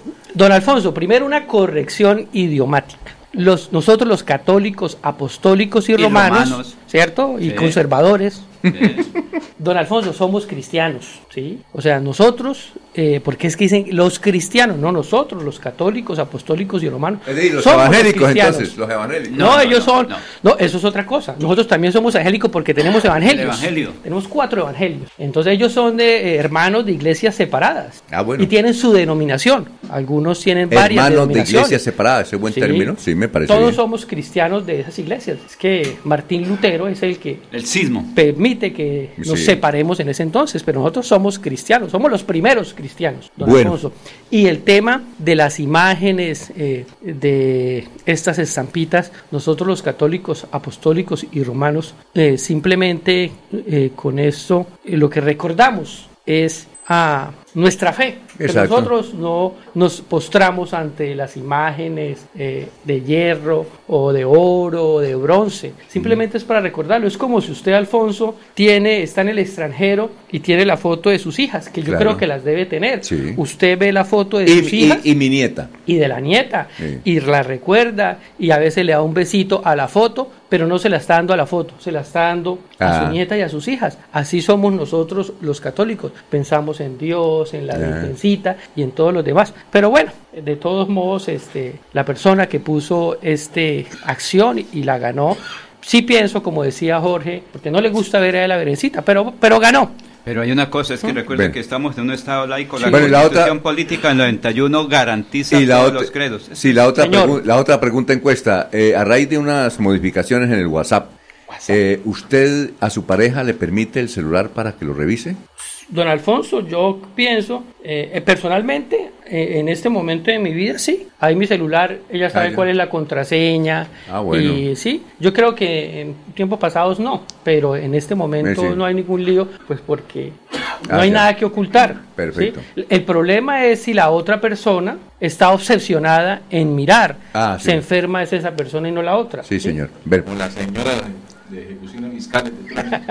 ah, bueno, bueno. Las... Alfonso, es que la señora tiene una convicción religiosa y, la, y eso es respetar hasta el final. por eso la Constitución Política de Colombia garantiza Pero sí vamos a averiguar diversos credos o no, porque mucha gente que no cree en nada pues, también se le tiene que respetar. Y, y, leían también las escrituras, pero eh, eso no para entrar en polémica. O sea, el doctor Almeida es una persona respetuosa y yo la conocí y, no, sí se le nota en su aspecto físico. Eh, en las escrituras también hay muchos eh, pasajes bíblicos, sobre todo del Antiguo Testamento, donde también eh, se solicita hacer este, eh, imágenes. Yo no estoy diciendo que uno debe postrarse ante las imágenes y, adorarlas, porque no es adorarlas, es venerar, que es otra cosa. recordemos que cuando la serpiente, cuando salen caminando Moisés en el Éxodo y en el desierto, personas son picadas por serpientes. Sí, claro. Dios le dice a Moisés que se haga un bastón de bronce y le ponga una culebra, que es la ah, configuración a, Cristo crucificado, y quien eh, la mire queda eh, salvado de la picadura. También recordemos el arca de la alianza, que le da unas instrucciones de cómo fabricarlas con unos ángeles, y, y todos van detrás del arca de la alianza y ganan muchas guerras. Bueno, Maribel, noticias deportivas. Vamos a hablar de deporte. En esa oportunidad comenzamos con la información local porque hay que decir que hay bastante eh, noticia positiva en el panorama local. Comenzamos hablando del torneo de la Marte que en categoría libre masculino ayer disputado las eh, semifinales en horas de la noche, algo que casi de pronto no se había visto porque esa jornada de semifinales, tanto como la final, siempre se acostumbraban a realizar los domingos en horas de la mañana, 10 de la mañana, 8 de la mañana en esa jornada que siempre atrae eh, mucho a los aficionados del fútbol fútbol aficionado de Santander. Sin embargo, ayer la Marte estuvo a reventar. Más de 3.000 personas estuvieron presentes en el torneo de la Marte en la noche de ayer, disfrutando desde las 6 y 45 de la primera semifinal que disputó Arroz San Rafael Ruitoque Fútbol Club ante Alianza Petrolera. Es, Alianza Petrolera de, Alianza Petrolera se inscribió, sí señor. Del, mismo dueño de del mismo dueño, sí señor, es una es la categoría sub-20 que vino a participar del torneo de la Marte, por supuesto con su nombre, porque recordemos que lo de Alianza FC recién se da en Valledupar, gracias Jorge, muy amable, recién se da en Valledupar, y de hecho hay nostalgia porque este es el último torneo que está jugando algún equipo de Alianza Petrolera con la camiseta de Alianza Petrolera, el de la Marte, y es un gran equipo, una categoría sub-20 maravillosa, gran fútbol se vio en esa primer semifinal, para que eh, el que desee revivirlo a través de la página de Facebook de la Liga Santanderiana de Fútbol fue transmitido y allí en materia de video profesional en transmisión lo podrán revivir porque de verdad hay que decir que fue un gran espectáculo. Ganó a San Rafael esa llave semifinal Alianza Petrolera, es decir, Alianza Petrolera se estará despidiendo este domingo por la disputa del tercer lugar y repito, está la nostalgia de que se despiden ya de manera oficial el último equipo que está en acción con la camiseta del equipo que era de Barranca Bermeja. La siguiente llave semifinal eh, se presentó presentó sobre las 9 de la noche y fue el compromiso entre Copetran y Móviles García, dos equipos de gran trayectoria en el torneo de la Marte que traen siempre un muy buen material o recurso humano en materia futbolística. Copetran tiene, por ejemplo, a John Freddy Pérez, el santanderiano, que hasta ahora eh, le quedó difícil ya conseguir equipo para esta temporada, está aquí en casa y ayer dio un espectáculo futbolero en el torneo de la Marte. Johncito ahorita en este primer semestre no, no señor. está en el profesional. ¿El año hasta el 23 estuvo? Sí, claro. Estuvo en el 23 Lo cierto es que ganó Copetran a través del punto penal, hay que decir, repito, más de 3.000 personas presentes en la cancha Marte y además más de 4.000 conectados en Facebook viendo el compromiso de Copetran Móviles García, que fue bastante interesante. Entonces están definidos los dos finalistas del torneo de la Marte, será Copetran y Arroz San Rafael. Ah, Tercer lugar, Móviles García y Alianza Petrolera para este domingo desde las 8 de la mañana. Eso respecto al torneo de la Marte, pero también por supuesto hay información de lo que estuve haciendo en Medellín ah, y, bueno. hay que decir que me regresé fue precisamente por la Marte, pero hay una fiesta del fútbol santanderiano ya presente en Medellín. Muy bien, son las 7 de la mañana, 18 minutos, noticia Jorge, estamos en Radio Melodía, la que manda en sintonía. Don Alfonso, desesperados están los habitantes de los municipios del Magdalena Medio Santanderiano debido a las altas temperaturas que han experimentado en los últimos días generadas por el fenómeno del niño que según el IDEAN irá hasta finales de, del próximo marzo. En Santander se ha dado a conocer el mapa de calor que muestra las zonas donde se han experimentado estas altas temperaturas que alcanzan hasta los 40 grados centígrados y en donde se atraviesan serios problemas con el suministro de agua potable. Eduard Sánchez, jefe de la Oficina de Gestión de Riesgo de Santander, aseguró que localidades como Sabana de Torres están eh, teniendo en promedio 33 grados de temperatura. En Barranca Bermeja se ha llegado a los 37 grados centígrados con sensaciones térmicas de hasta 40 grados. Y que lugares como San Vicente de Chucurí, Bucaramanga, Cimitarra, Puerto Wilches y Puerto Parra, la temperatura ha llegado hasta los 30 grados centígrados. A ver, Jorge. Emergencia ambiental por el mal manejo de las basuras en el municipio de Río Negro. La estaban tirando las basuras al antiguo matadero. Habitantes del allá no tienen, allá no las traen aquí a Bucaramanga. Sí, pero tenían un problema de, de poderlas traer acá hasta el ah, Carrasco por el asunto de la parte judicial que tenían ah. Y el alcalde eh, Villabona no logró. El anterior. El anterior no logró y desde el 23 de diciembre en adelante vienen botando las basuras allí al, al matadero, al antiguo matadero, y obviamente hay una emergencia ambiental. Habitantes de Río Negro en Santander denunciaron las fallas en el servicio de recolección de basuras y acumulación de residuos en los espacios públicos. Y acuérdese, don Alfonso, que a principio de año está el Festival del Río, y todo este cuento de muchísima gente. Entonces hay mucha Puerto Amor, ¿usted ha ido a Puerto Amor? Sí, sí, señor, claro. Don Alfonso, hay mucha basura acumulada en Río Negro. Ha dicho el alcalde actual, Joanny Santana, Ajá que ya habló con la empresa En Servir y que están dándole solución ya. En, Servir es la empresa públicas de allá. De, que recoge la aseo allá, las ah, basuras. Muy bien. Ya el alcalde actual dice, eh, comunidad, no se preocupen que esta semana solucione ese problema. Ojalá. Ah, a ver, Freddy, noticias. Don Alfonso, antes de la noticia, a mí no me trajeron tinto. es que no estaba cuando salió Jorge, no estaba cuando... sí, me lo encontré a la salida, nos saludamos. Ah, estaba, convencido que Don, no tomó. Don Alfonso. ¿Tiene usted algún problema con Freddy? No, nunca. No, no, no, no, lo que pasa es que estaba convencido de que Freddy es de los que no toma tinto. Ah. Y resulta que todos tomamos tinto. Bueno, ah, ¿Freddy toma tinto? Sí, señor, me, lo, me, lo, tienen prohibido, pero... Ah, pues entonces él lo quiere mucho, entonces por eso. Rebelde.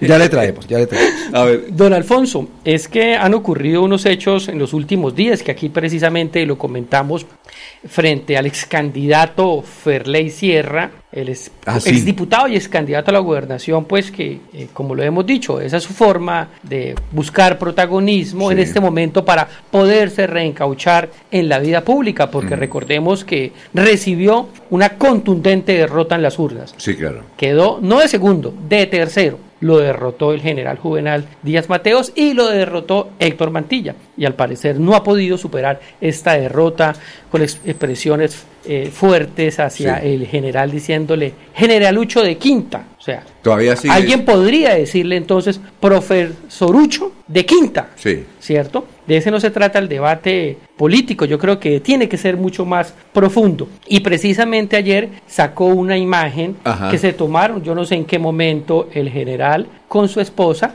y el exgobernador Didier Tavera, que recordemos es el presidente de la Federación de Departamentos, bueno, director ejecutivo de la Federación de Departamentos, que por supuesto tienen que tener una relación con todos los gobernadores del departamento. Pero lo que se le olvidó al profesor, al profesoru, profesor, ¿cómo diría yo? Al profesorucho de Quinta, es decir, que él también sale con, en fotos, pero con el tío del que está cuestionando, de Didier Tavera. Recordemos que hizo campaña eh, allá en Websa con el tío de Didier, entonces cuestionando a el gobernador porque sale en una foto con Didier Tavera, pero él sale con fotos también con la familia de Didier Tavera, que yo creo que tampoco tiene ningún problema. A raíz de eso, pues eh, el profesor Ucho decidió eh, bloquearme en Twitter porque le puse la foto y lo expuse ante la opinión pública. Ah, Entonces miren el debate de ellos, ¿no? Posibilidad. La foto, perdón, la foto donde el profesor Ferley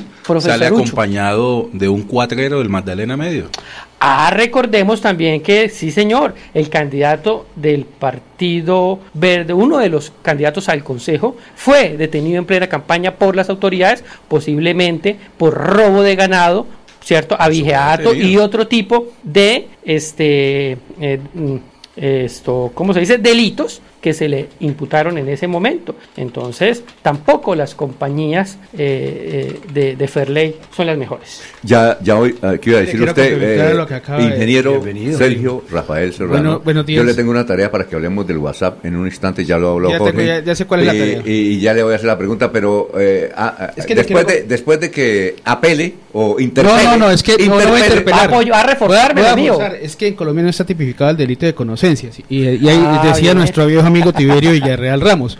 Y es que, ¿a qué me refiero? Feliz se dedica solamente a, sacar fotos de los demás diciendo, no, es que, es que, es que porque aparece en la foto. Oye, espérame, es que yo puedo aparecer en muchas fotos. Una cosa es que aparezca en la foto y otro que sea una realidad de una condición como la que me está pidiendo, ¿no? Oye, esto, posibilidades, eh, Jorge Líbano, que usted convenza a Perley y tráigale un día a tomar tinto aquí a la cabina, hágame el favor. Directamente he tratado con él, pero tengo la persona que lo convence. Bueno, listo, perfecto. Bien, y de acuerdo con Freddy. Un datito adicional. Frente a lo sucedido en Florida. ¿Cómo? un dato adicional frente a todo lo que hemos discutido en la mesa, eh, una nueva publicación de eh, Oliverio Solano, donde Oliverio Solano en el, timeline del Facebook Live de, de, Melodía dice, disculpas por la cifra de 10 mil, de la cual no estoy seguro, pero sí una importante cifra en tal sentido. Ah, bueno, perfecto. Pero de todas maneras es un dato que hay que averiguar. Es un dato que averiguar porque es un daño fiscal impresionante para Florida Blanca. Entonces vamos a averiguar y vamos a titular la noticia diciendo que la Contraloría de, de Florida debe investigarla. Y le doy el valor, 3 mil millones. Ah, ah, pues 10. Con la discusión que había aquí. Lo importante. ¿Cuánto es el valor? Es decir, son 10 mil comparendos a 300. Son 3 mil millones. Mil, son 3 mil millones. millones. ¿Qué cifra dije yo? 3 mil millones. Sí, señor. Ah, sí. lo dijo. Está ahí bueno, grabado. Y un detalle, no nos esmeremos tanto Mira, hay un tema, hoy, hoy Freddy dijo algo muy interesante frente a la condición religiosa. Yo soy, podría decir, agnóstico. Realmente hace muchos eh, años... ¿Retiro mis estampitas, doctor? No, no, yo... ¿La dejo ahí? Yo respeto, mire, uno tiene, mire, uno tiene que respetar la convicción religiosa de cada persona. Yo no creo que una persona, que yo me vaya, por ejemplo, a Arabia Saudita y pedirles que tumben las mezquitas o que dejen de adorar al piso, perdón. Lo, que estoy diciendo, o sea, o sea, para mí de pronto es, es contradictorio y es, y es, y, y es una, y para ellos es algo que valioso.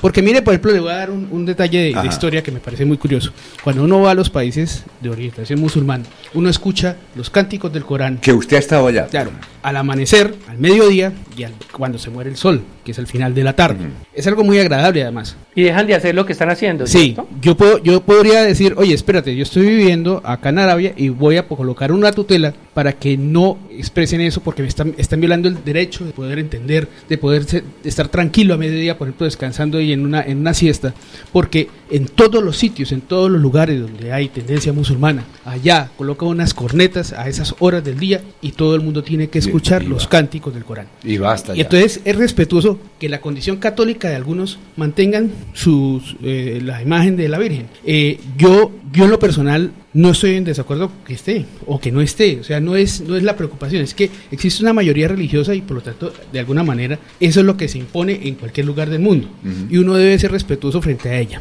Ahora, hay un tema que me parece que es contradictorio dentro del tema religioso y es que yo no entiendo cómo el cristianismo de algún modo sigue pensando en un Antiguo Testamento que es contradictorio y que viola los parámetros cristianos. Sobre todo, claro, porque el Antiguo Testamento habla del ojo por ojo, diente por diente y resulta que Jesús habla de amor y tolerancia.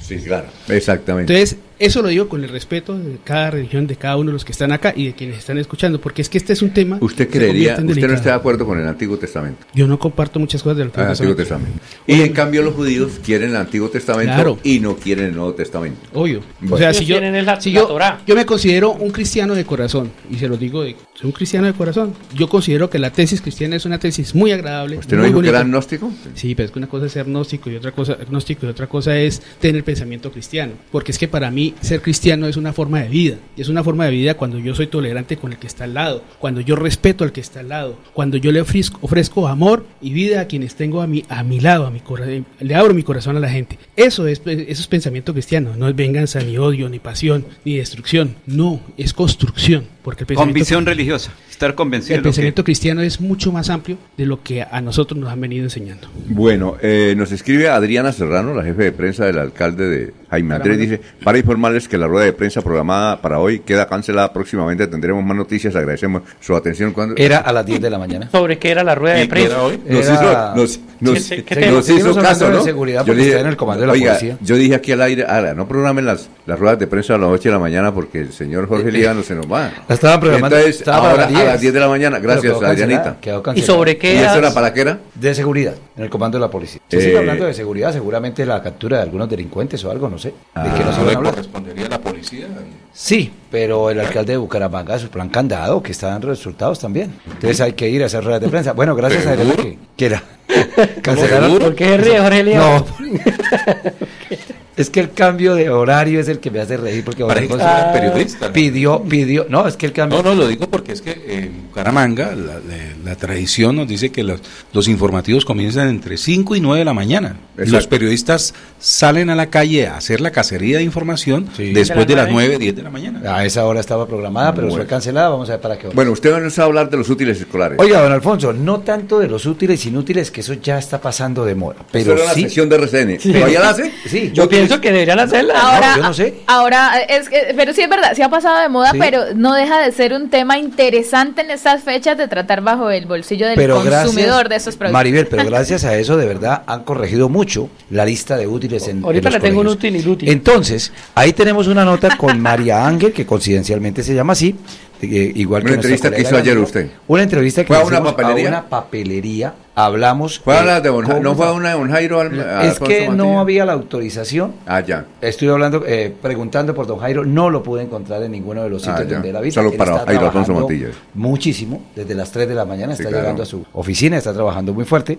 Es la época estudiantil. Claro, y la de época esa, escolar. Y de esa época estudiantil hablamos con María Ángel de cómo los padres de familia ya están llegando. ¿María Ángel también se llama? María Ángel es una vendedora o una madre. No, una, una, una vendedora. Una vendedora. Pero la verdad, don Alfonso, eh, en varios papelerías me di cuenta de que, y los padres de familia sí lo reconocen, es eh, que han bajado de precio los útiles con relación al año pasado. Ah, ¿Han bajado de precio? Han bajado. Esa es la noticia entonces. De 3.000 a 2.200. Ha bajado el huevo. Es una papelería aquí en Bucaramanga. Ha bajado el huevo, que después de pandemia se había alzado más del 60%. Se cayó el huevo y se cayó Ahora caen los útiles y los escolares. Útiles escolares han bajado. Eh, en los cuadernos. Una relación económica con el dólar, ¿no? el dólar, sí. No han bajado los portátiles porque, es necesito. porque algún niño de 5 años le pidieron portátil. Bueno, no Para saber si, eso, si es útil, muy útil.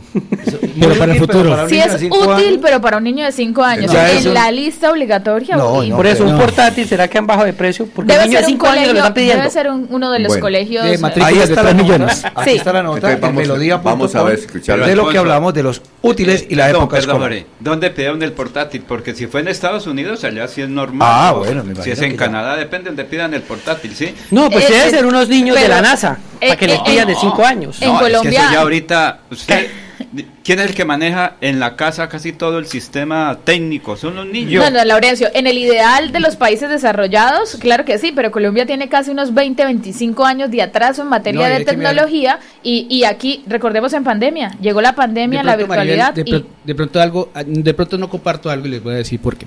Ahí, ahí, la condición del trabajo, la condición del trabajo genera un salario y esa condición del salario permite el alcance de ese salario a ciertas cosas. En un país desarrollado, cualquiera el salario mínimo equivale equivale a la tercera parte de lo que vale un computador de alto, de alto turmeque. O sea, estamos hablando de un computador normal, normal, de, alto turmeque, pero normal, de 4 millones de pesos. Eso vale un computador que valga relativamente la pena. 4 millones de pesos. O sea, estamos hablando que es la, la tercera parte. Pero para un colombiano, tiene que ganarse tres salarios para hacerlo. O sea, no representa. Es difícil. Es la tercera parte, mientras que para el resto del mundo, para muchos, para los países desarrollados, es, representa la tercera parte, para nosotros representa, nosotros solamente podemos pagar la tercera y parte. Y el panorama en Colombia en materia de ese acceso tecnológico quedó claro de verdad cuando llegó pandemia, que todo se trasladaba a la virtualidad y veíamos cómo hubo la necesidad en, en habitantes, ni siquiera estamos hablando de zonas rurales o de estrato 0, 1, no, hablábamos de estrato promedio 2, 3, que no tenían un equipo de cómputo para poder realizar eh, sus actividades. Miren, yo estudié tecnología en sistemas en el SENA, estoy hablando más o menos alrededor del 2008-2009, yo no tenía computador. Y en mi barrio, Villalena Norte, que fue el año en el que viví durante 27 años, eh, yo lo adquirí con las prácticas que el SENA le da a uno, recuerdo tanto con la empresa en la que trabajaba mi papi, pude hacer las prácticas, entonces tiene uno el patrocinio mientras estudia y genial. Y con eso pagaba la cuota del computador y fui la primera persona de tener ese computador ahí en mi barrio y luego de tener wifi, que a pesar que era bajito, y yo le compartí a algunos vecinos y yo, yo, yo decía ese tema en pleno 2009-2008, lo vivía en un barrio que no es rural, que era urbano, en el acceso a la tecnología. No era fácil. Para, para uno adquirir un computador, como usted lo dice, no es nada fácil. y pagarlo a cuotas. Y, Maribel, ¿y todavía se hace eso en las prácticas? Sí, ¿cierto? Todavía el SENA, tiene eso. Ah, de hecho, ahora con un salario mínimo, cuando yo estuve era un porcentaje Porque yo tengo un cupo en un banco para alguien que necesite patrocinio. Ah, bueno. bueno, bien. Ahora detalle, perdón que le termine, que quiero complementar algo lo que lo acaba de decir Maribel. Hay un tema que hay que empezar a, revisar con bastante detenimiento y hace referencia a las condiciones de las monedas frente a otras en el pasado. En la, después de la finalización de la Segunda Guerra Mundial, se trazó un elemento de juicio sobre el cual se valoraban las monedas a nivel mundial. Y, ese, y eso de alguna manera genera inequidades en lo, en lo que yo gano en el trabajo.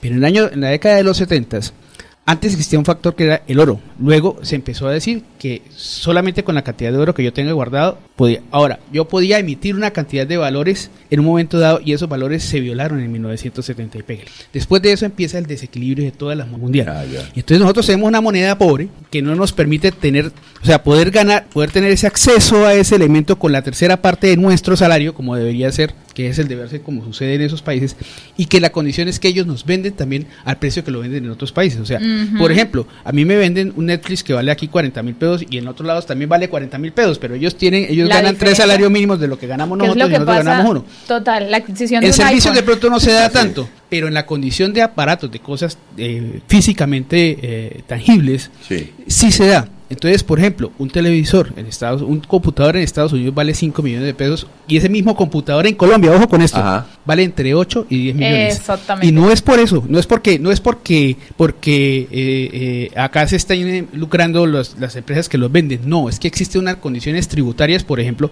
un computador de en, Colombia se pueden traer computadores hasta de 2 mil dólares sin pagar impuestos, solamente pagando el IVA, no pagando impuestos de por sino solamente pagando el IVA. ¿Cuánto representa en 5 millones el IVA? estamos hablando del, pongámosle un valor cerrado, el 20%, es el 19%. Pero entonces, pongamos el valor cerrado que es un millón de pesos. O sea, de entrada, ese computador ya vale traído a Colombia 6 millones. Adicionalmente a eso, ellos tienen que cobrar otra serie de impuestos porque lo están vendiendo acá. Entonces, ese mismo computador, entonces acá el problema es que no tenemos la capacidad adquisitiva para tener acceso a ciertas herramientas por razón de que la, condición de nuestro salario es menor que la de allá. Miren, y le pongo un paralelo, perdón, un paralelo y hago referencia. Mucha gente dice, no, es que un banano en, Alemania es muy caro. No, es muy barato. Y es más barato para que para ellos es más económico comprarlo allá que nosotros comprándolo acá porque nos representa menos, menos porcentaje de nuestro valor de ganancia. Eh, Jorge, a ver, usted tiene una entrevista de ayer. Claro, vamos a, a ver la entrevista y vamos a escuchar lo que dice esta asesora de ventas de una papelería de Bucaramanga, porque estamos en la época estudiantil y la lista de útiles. Empezó la época estudiantil y nos encontramos con quién en la tarde de hoy. Con María Méndez. María Ángel. Empezó la época estudiantil en todo Colombia, pero aquí en Bucaramanga, los padres de familia ya vienen con sus listas, ya están listas ustedes preparados, ya han venido a preguntar por los útiles escolares este año. Sí, claro, señor, ya a partir de esta semana empezamos ya con todas, ya empezó la temporada escolar y vamos con todas. Los precios, María Ángel, el año pasado en comparación a este? ¿Han subido, han bajado, se han mantenido? No han bajado. ¿Han bajado los precios más o menos en, en qué útiles y qué porcentaje más o menos? Eh, por lo menos los cuadernos, lo que son los colores, las cajas de lápices, pues han bajado por ahí entre 5 mil, 2 mil pesos. Hoy encontramos cuadernos desde qué precio? Desde 2.200, que es la línea económica, hasta 7.200, 10.500, que es la línea de la gama. Entonces, invitemos a los bupangueses a través de eh, esta entrevista a que vengan a tu negocio. Y están bienvenidos a Richard Distribuciones. Acá podrán encontrar variedad, economía y muchas cositas más. Aparte de útiles como cacharrería y cosméticos. Están todos invitados y bienvenidos. Bueno, eh, eh, Maribel, ¿usted tiene una, una, un oyente? Bueno, es que miren que a raíz de esa entrevista de Jorge con el tema de los útiles, de la apreciación de eh, Freddy Garzón con relación al colegio que está pidiendo un portátil en, la lista de útiles para un niño de 5 años, empezamos a hablar del tema y aquí hay un comentario de un colega amigo John Mayorga que nos dice, Isa, mi hija estudia en Estados Unidos y solo le piden un bolso transparente para saber qué llevan los niños en el bolso y el computador se los dan al igual que los útiles en el colegio de allá. Hablando, por supuesto, en este caso del colegio de niños que, que, que son latinos también y que tienen esa oportunidad, pero para que hagamos una comparación. Y repito, con el tema de los útiles, debe ser de un colegio privado, aunque sea en el que pide el portátil para el niño de 5 años, pero al hecho de que sea un niño de 5 años, difícil, porque ni siquiera en los colegios públicos de Colombia, no digo solamente de Bucaramanga, tienen los suficientes computadores, ni portátiles ni de mesa, para poder eh, suministrar unas clases de tecnología de pronto de más nivel a los estudiantes entonces es difícil ese panorama. Complemento lo que dice Maribel y hace referencia a esos maletines transparentes. Recuerden que a raíz de las masacres que han sucedido en los Estados Unidos en los últimos años, ahora los, eh, los eh, colegios y las universidades están exigiendo que para poder ir al centro de estudio no pueden llevar maletín donde no se pueda ver el contenido de lo que llevan adentro. Eh, son dos cosas distintas. Estados Unidos, pues obviamente tiene unas condiciones muy particulares, muy distintas a las nuestras, pero sin embargo hay que aclarar. Ah, otro detalle. Allá no llevan, no mandan a los niños a hacer tarea en la casa. La tarea la hacen directamente en el colegio. bueno, va a estar media hora con nosotros, invitado por Jorge Líbano, el joven secretario de Hacienda de la ciudad de Bucaramanga. No, joven todavía, claro, yo lo veo muy joven. Con una mente eh, Todos en esta mesa están jóvenes, Reinaldo, Reinaldo da Silva Uribe. Doctor Internacional, porque recuerde que tiene alguna vinculación con el Brasil. Sí, claro. Eh, doctor Reinaldo, nos place tenerlo nuevamente acá. Bueno, muchísimas gracias por la invitación a, toda la mesa de trabajo de Radio Melodía. Eh, bueno, acá estamos eh, dispuestos a brindar toda la información a quien la requiera. Con mucho gusto. Lo, sobre los impuestos. Y vamos a empezar, Anulfo, ahí tenemos, tenemos aquí un WhatsApp y nos han enviado preguntas por ahí. Es el 316 500 50 50 22. Si tenemos ya a el empresario Ramiro Carvajal, que nos ha enviado eh, ya de primera mano una inquietud, doctor, si quiere colóquese los audífonos. ¿Cuáles audífonos? ¿Estos? Perfecto, estos audífonos. A ver cómo, cómo están los audífonos, doctor. ¿Bien? Perfecto. Bueno, perfecto. Ya tenemos ahí a Ramiro, ¿cierto? Vamos con el doctor Ramiro Carvajal, que es un gran empresario santanderiano. Gracias, Alfonsito. A ver si la pregunta sería que hay mucha gente en este momento perjudicada porque necesita otorgar o recibir unas escrituras, pero como no hay recibos todavía no se puede pagar, por lo tanto, como aparece allá que deben, no les piden el paz y salvo. Entonces hay mucha gente perjudicada que por favor, pensando en esa gente, pues se pongan de acuerdo, emitan los recibos para poder pagar y se puedan hacer estas diligencias que hay mucha gente ahí esperando, esperando, mire, ya van prácticamente 20 días y nada que, que se como que nos hagan saber, que se divulgue qué hacer, si ya están los recibos, si se pueden bajar ya por internet para pagar y poder otorgar o recibir escrituras. Muchísimas gracias, Alfonsito, Dios le pague y quedo pendiente de esa respuesta y mañana estaré ahí como siempre, al pie del cañón. Ya aprendí a meter, a, entrar ahí a internet.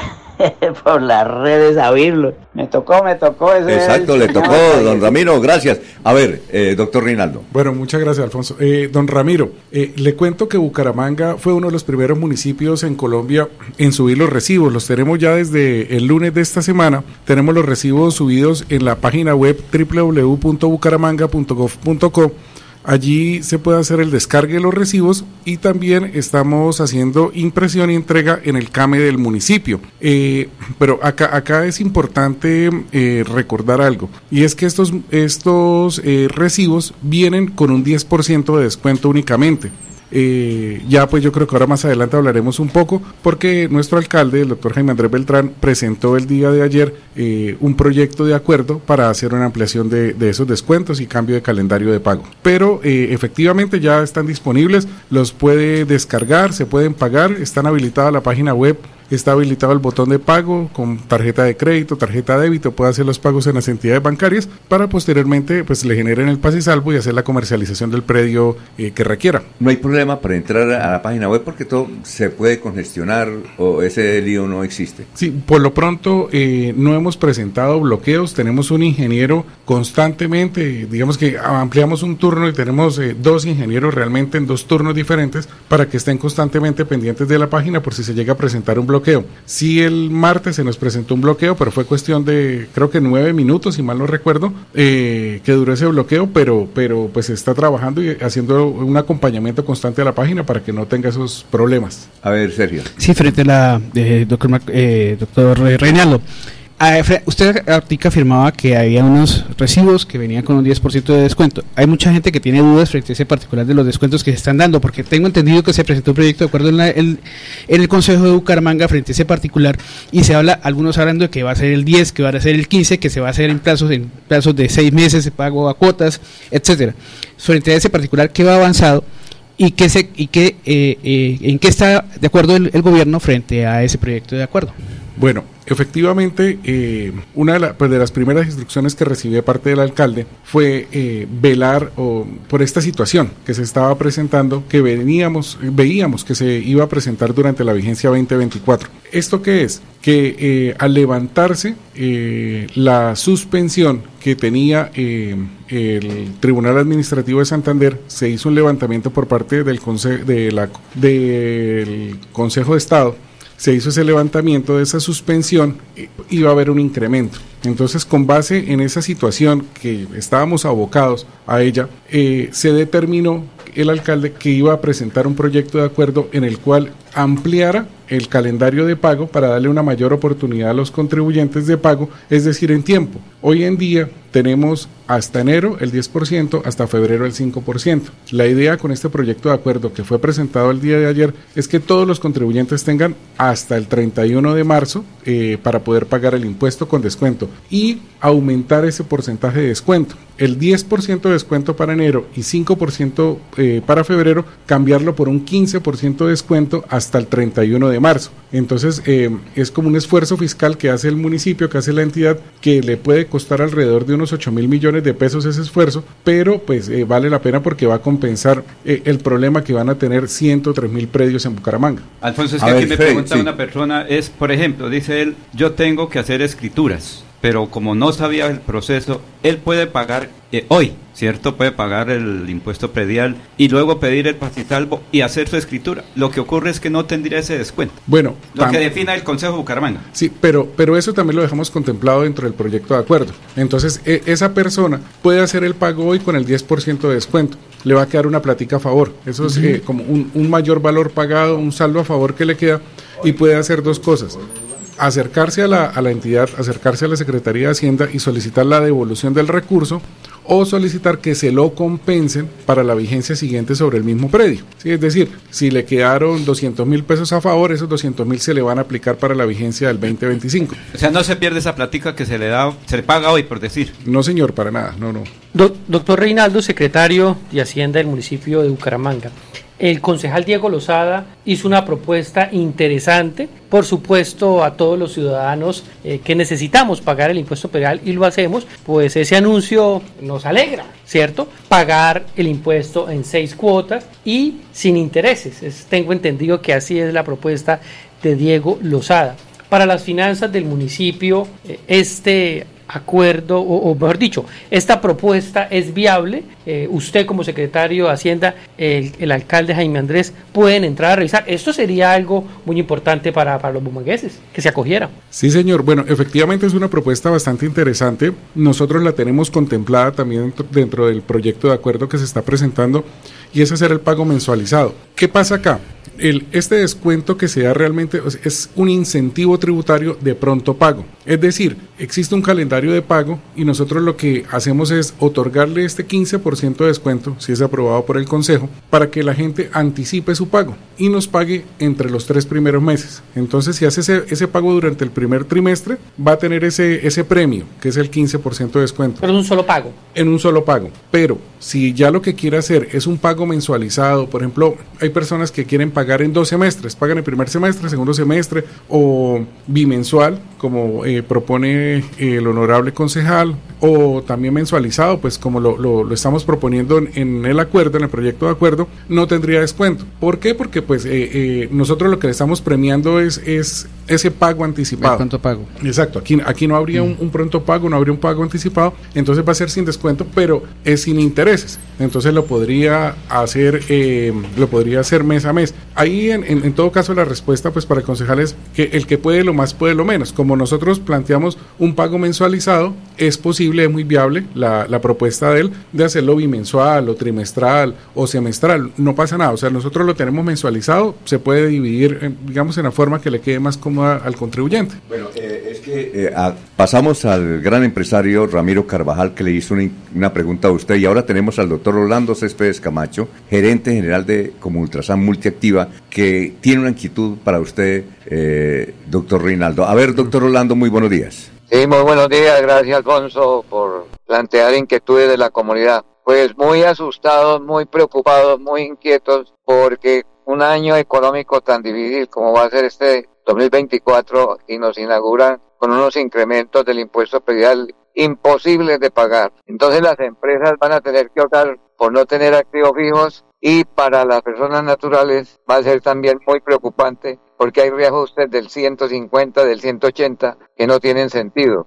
Sí, eh, eh, esa es la inquietud para el señor secretario, ¿verdad? Sí, claro, ¿cuál es la solución? Porque realmente es que es imposible pagar por un predio un poco de millones cuando los predios no están generando renta ni retorno alguno para poderlos pagar. Gracias, doctor Orlando. Doctor Orlando, eh, un saludo muy especial. Bueno, pues le comento algo. Eh, esta situación, ¿por qué se presenta? Eh, en el, pues existe una norma, una ley que obliga a que se hagan actualizaciones catastrales no solamente en Bucaramanga, sino en todas las ciudades del país. en aplicación de esta ley, en el 2018 se hizo, digamos, una aplicación catastral para aproximadamente 103 mil predios y en el 19 para 100 mil predios. Eh, esta eh, última había, había sido demandada aquí en Santander, en Bucaramanga fue demandada y el Tribunal Administrativo había ordenado la suspensión. Acá la situación es que el año pasado, en el mes de junio, el Consejo de Estado ordena el levantamiento de la suspensión que tenía esta medida, es decir, de la aplicación de la actualización catastral. Entonces, pues primero, eh, el alcalde Jaime Andrés y, y, pues digamos que toda su administración nos vemos en obligación de hacer la aplicación de la medida, toda vez el no hacerlo, pues entraríamos en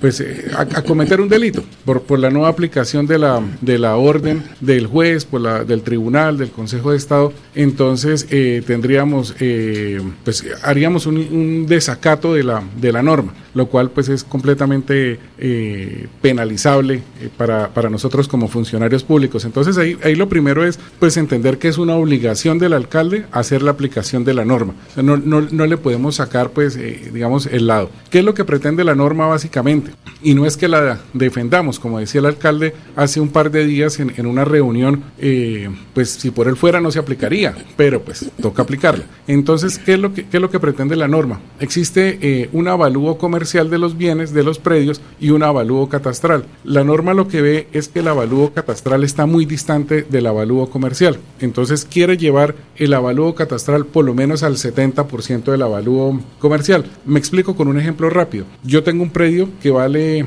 mil millones de pesos comercialmente, pero en el avalúo catastral está en 300. Entonces, lo que se pretende es que suba hasta 700 millones de pesos eh, ese el, el, avalúo catastral para que se acerque un poco al, predial. Ahora, eh, pues la respuesta que le podría dar, doctor Orlando, es eh, eso que estamos haciendo, la presentación de este proyecto de acuerdo ante el Consejo Municipal, pues para poder otorgar ese 15%. Si bien ya estamos aplicando, que es algo que no se ve normalmente porque es muy técnico, estamos aplicando la ley 1995 para eh, mantener unos márgenes de protección al contribuyente. La otra ley aparte, busca eso, proteger al contribuyente y que no se vea eh, un incremento tan desbordado en el, en, el impuesto. Entonces, eh, tenemos, claro, de estos, 100, de estos 103 mil predios que están siendo hoy afectados con, la, con el levantamiento, con la medida, esos 103 mil predios tenemos como 90 mil predios, un poquito más de 90 mil, que tienen un incremento del 50% en el valor a pagar. Efectivamente, si usted mira el valor catastral, pudo subir mucho más, pero no es, no es directamente Mm, proporcional. proporcional o igual al, al, al, impuesto que tiene que pagar. Desafortunadamente el impuesto pues va a seguir subiendo, pero es por una disposición nacional eh, y pues nosotros aplicaremos las medidas que, que más podamos y nos iremos hasta el límite. Inclusive, y ya para terminar de contestarles que, o sea, la verdad el alcalde me obligó a ir hasta el límite donde más podía eh, sin que se afecte el marco fiscal de mediano plazo, que son cosas técnicas de la Secretaría de Hacienda, pero, pero pues me dejó en el límite eh, y me, pues me, puso más trabajo, ah, porque, porque, porque si, si nos bajamos del límite, el municipio se puede caer de categoría, eh, podemos tener afectaciones. Bueno, sí, a ver, sí, doctor, doctor Orlando, sí, doctor Orlando que quería decir algo. Sí, claro, es que los impuestos vienen originados en leyes y los consejos municipales y las asambleas no se pueden convertir en simples ejecutores de disposiciones nacionales. Entonces lo que tiene que haber es un trabajo también local frente al nacional para eh, demostrar que definitivamente esto va a torpedear la economía. Es que yo he visto unos recibos donde definitivamente es imposible aplicarle unos millones a un predio que no está generando renta ninguna. Debe haber una proporción, es decir, unos tecnicismos válidos. No es solo ir detrás del avalúo comercial que muchas veces es mentiroso, pero los comerciantes, los empresarios vemos con inquietud y queremos entender que el alcalde como vocero nuestro aquí en lo local haga gestiones ante el Congreso. El Congreso es muy rápido para aprobar leyes de toda índole. Estas son disposiciones que pueden revisar realmente, porque es una expropiación indirecta. Esto es terrible frente a otros impuestos que se pagan diariamente. Sí, sí, señor. Y, para, para, concluir, claro, eh, el alcalde de Bucaramanga, él ya ha sostenido reunión con Capitales, que es eh, la entidad que agremia a las capitales de, departamento, eh, y, es, y pues lo que se pretende es llegar al gobierno nacional por medio de esta entidad y pues buscando la representación de, de, de Capitales para poder plantear alguna solución ante esta situación. O sea, claro, eso es algo que puede tardar un poco y por lo pronto pues nos vimos abocados a, a tener que hacer esta, esto ya le digo, presentando este proyecto con el 15% de descuento, eh, pero pues esperamos poder encontrar una solución y que ojalá sea liderada por nuestro alcalde. Doctor Orlando, muchas gracias, muy amable, ¿no? Muchas gracias, Alfonso, muy amable por abrir los micrófonos a la comunidad. Muy gentil. Hay muchísimos empresarios también que quiere hacer preguntas, pero Jorge. Doctor Reinaldo Alcipa, con buenos días. Eh, le escucho decir que la sentencia que permite el recaudo del catastro es de junio del año 2023. El presupuesto de la ciudad fue aprobado hacia final de año, noviembre, eh, diciembre se tuvo en cuenta en el presupuesto 2024 lo captado por, eh, por, por, este recaudo? Si fue así dentro del presupuesto, ¿qué destinación van a tener los recursos del catastro eh, para ejecutar dentro de esta vigencia? Y si no se tuvo en cuenta en el presupuesto, ¿qué se piensa hacer con ello entonces? Bueno, claro, e, esta, esta es una pregunta eh, muy inteligente y muy válida, porque es que estos temas en Hacienda son bastante técnicos. ¿Qué pasa? Efectivamente, la anterior administración aprobó ese presupuesto por decreto entonces tuvo en cuenta el incremento que se iba a tener para la vigencia 2024. ¿Qué quiere decir eso para nosotros? Que nos fijó un piso. Nos dijo, ustedes por, por, por impuesto, por, por impuesto de eh, por impuesto predial, eh, van a hacer un recaudo de 210 mil millones de pesos. Ese es el piso que tenemos. Nosotros de ahí no nos podemos bajar. Y ahí es cuando llego que el alcalde me llevó al límite, es porque hicimos el ejercicio matemático y dijimos hasta cuánto nos podemos bajar. Entonces dijimos, si, si, si eh, damos más descuento, o sea, tenemos un pequeño colchón, pero si damos más descuento, nos podemos ir para abajo y afectamos el marco fiscal de mediano plazo y nos toca eh, dejar de hacer un gasto, dejar de hacer una inversión, eh, pero, y usted sabe que pues todas las inversiones son sociales. Pero el presupuesto no es camisa de fuerza, pueden llevarlo al Consejo nuevamente para hacer un nuevo estudio y una nueva aprobación. Claro, pero entonces la ley 819 nos dice, porque esto es un, un mundo de normas, entonces si nosotros queremos reducir ese presupuesto, tenemos que, digamos que compensarlo con otra renta, donde vayamos a tener un mayor ingreso, pero eso es un incierto. Eh, no puede ser eh, que yo voy a traer plata de la nación, no, eso, eso es un incierto. Tiene que ser que lo estoy compensando con la creación de otra renta. Y otra renta la crea el gobierno nacional, la crea el Congreso de la República. O entonces vamos a hacer disminuir un gasto. Y disminuir un gasto implicaría no vamos a hacer un colegio, no vamos a hacer una batería de baños, no vamos a hacer. Entonces también impacta a lo social. Eh, pues y usted preguntaba, claro, estos recursos son ICLD, son ingresos corrientes de libre destinación y básicamente eh, dentro de este año todos los recursos irán enfocados a los temas de seguridad, que es lo que pues, más nos está afectando en la región. Entonces pues hay diversos planes de, de inversión en el tema de cárceles, desocupar las estaciones de policía, eh, hacer mejoramiento en bomberos, bueno, de pronto todo lo que se ha escuchado dentro de este de planes de seguridad y de nuestro plan candado,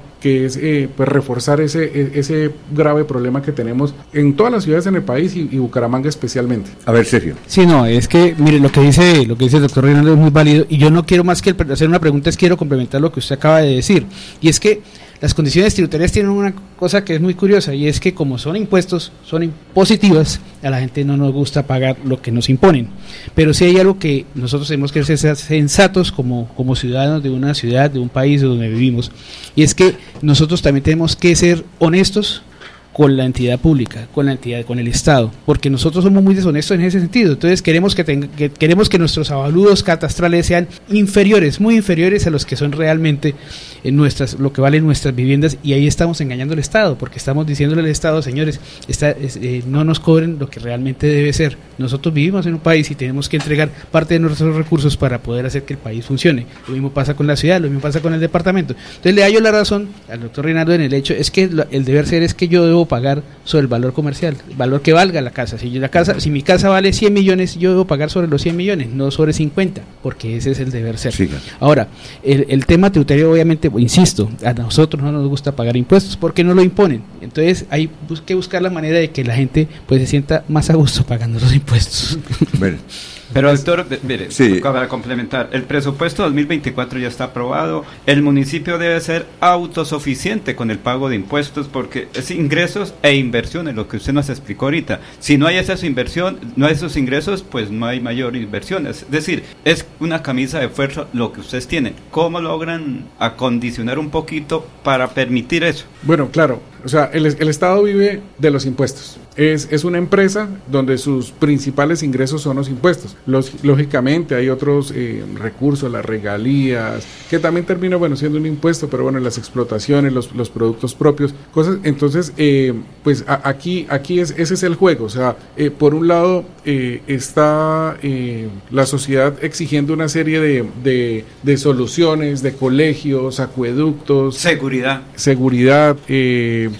está exigiendo la limpieza del agua, las PETAR, las PTX, bueno, en, fin, una, una, una cantidad de, de, cosas, ayudas, auxilios también, auxilios educativos, en fin, un, un, un mundo de, de, soluciones que está necesitando la gente, pues eh, está, está, digamos, el, el malo del paseo que termina que terminamos siendo en Hacienda, que somos los que tenemos que cobrar pues los impuestos. Entonces, pues eh, tenemos que hacerlo. Lo que lo que sí podemos de pronto aquí asegurarle a todos los bumangueses es que lo estamos haciendo de conformidad a la norma, de conformidad a la ley. En ningún momento eh, queremos que haya un exceso. Por eso también eh, acá aprovecho para pues invitar a esas personas que se sienten agredidas con, con, con el impuesto, pues que se comuniquen con nosotros o, con el área metropolitana, por ejemplo, frente a este caso, cuando vean que el avalúo creció, se desbordó, porque esto finalmente se hace con herramientas ofimáticas, se hace con sistemas y algunas veces pueden ocurrir errores. Entonces es bueno también pues que no que nos lo hagan saber, pero pues efectivamente ese ese ese juego entre el, el ingreso y el gasto es es un poco complicado. Doctor, eh, primero que todo, vamos con la última pregunta de Maribel. Eh, usted ya la hizo, ¿no, Freddy? ¿Cierto? ¿Ya la hizo la pregunta? Sí, pero quería hacer otra. Bueno, es que lo que pasa es que lo, que pasa, lo que, venga, lo que pasa es una cosa, quisiéramos tener acá, por nosotros hasta las 9 de la mañana el doctor, pero él tiene muchas ocupaciones. ¿Usted se imagina los otros medios de comunicación detrás de él, empresarios, porque está en una Pero primero Melodía que mandan sin Pero gracias por venir, le agradecemos y queremos ser respetuoso de su tiempo, porque Jorge dijo, por favor, es límite del tiempo, esa condición. Entonces, queremos agradecerle eso. Entonces, vamos con la última, no más preguntas. La última pregunta a usted. Venga, un momentico, un momentico. La última pregunta, eh, Maribel eh, al doctor, a quien nuevamente le robamos la gratitud por haber estado aquí con nosotros, al doctor Reinaldo da Silva. ver. Sí, señor, rápidamente y teniendo en cuenta lo de las herramientas ofimáticas, la tecnología, tenemos varias, eh, varios mensajes de nuestros oyentes en donde dicen que en la plataforma, en la página del impuesto predial, en donde se puede descargar, donde cada persona lo puede hacer de hecho desde su dispositivo móvil, desde casa, no está arrojando el descuento del 10%, sino en algunos casos del 6%. ¿Tiene usted certeza de cómo está funcionando? Si efectivamente hay algún error en el sistema para que las personas puedan descargar su recibo de manera digital sin tener que desplazarse hasta la alcaldía. ¿Qué está pasando con eso? Porque hay varias personas que dicen que no está funcionando correctamente.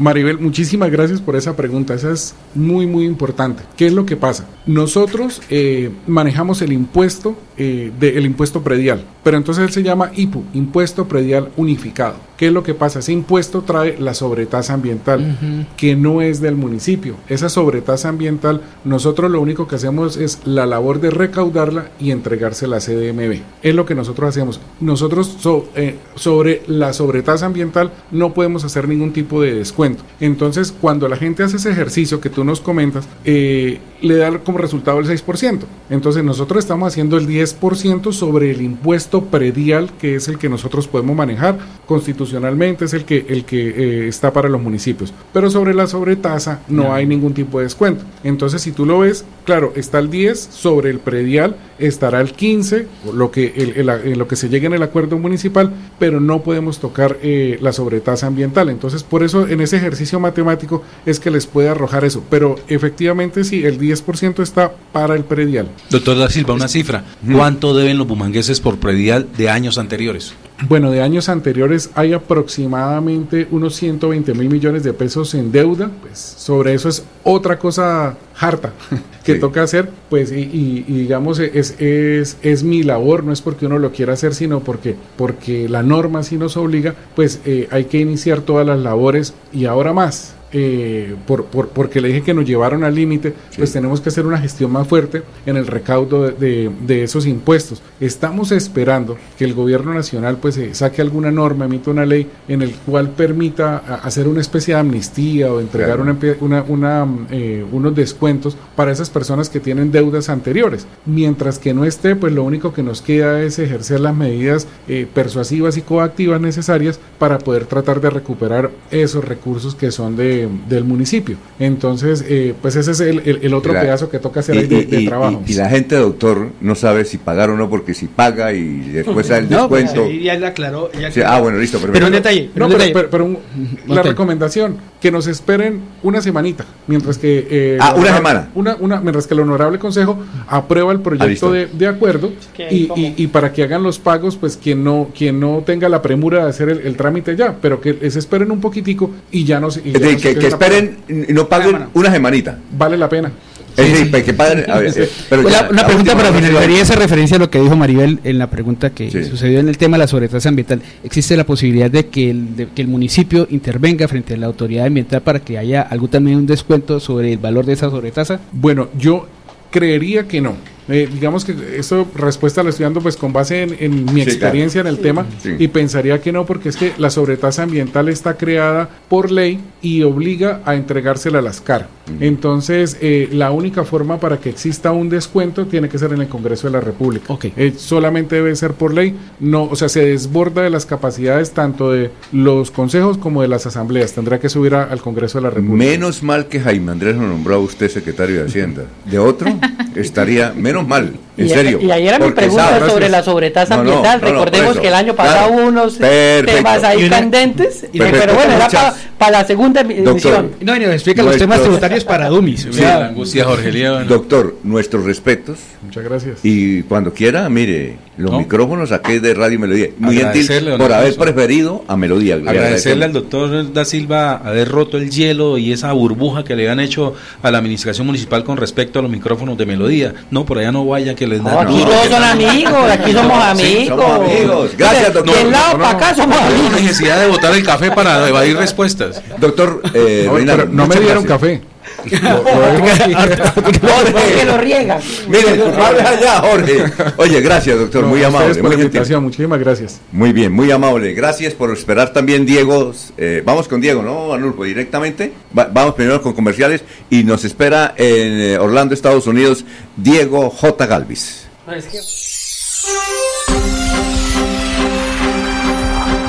Desde Bucaramanga y su área metropolitana Transmite Melodía para todo el mundo. Melodía es digital. Primera en información. Primera en noticias. Melodía, Melodía, la que manda en sintonía.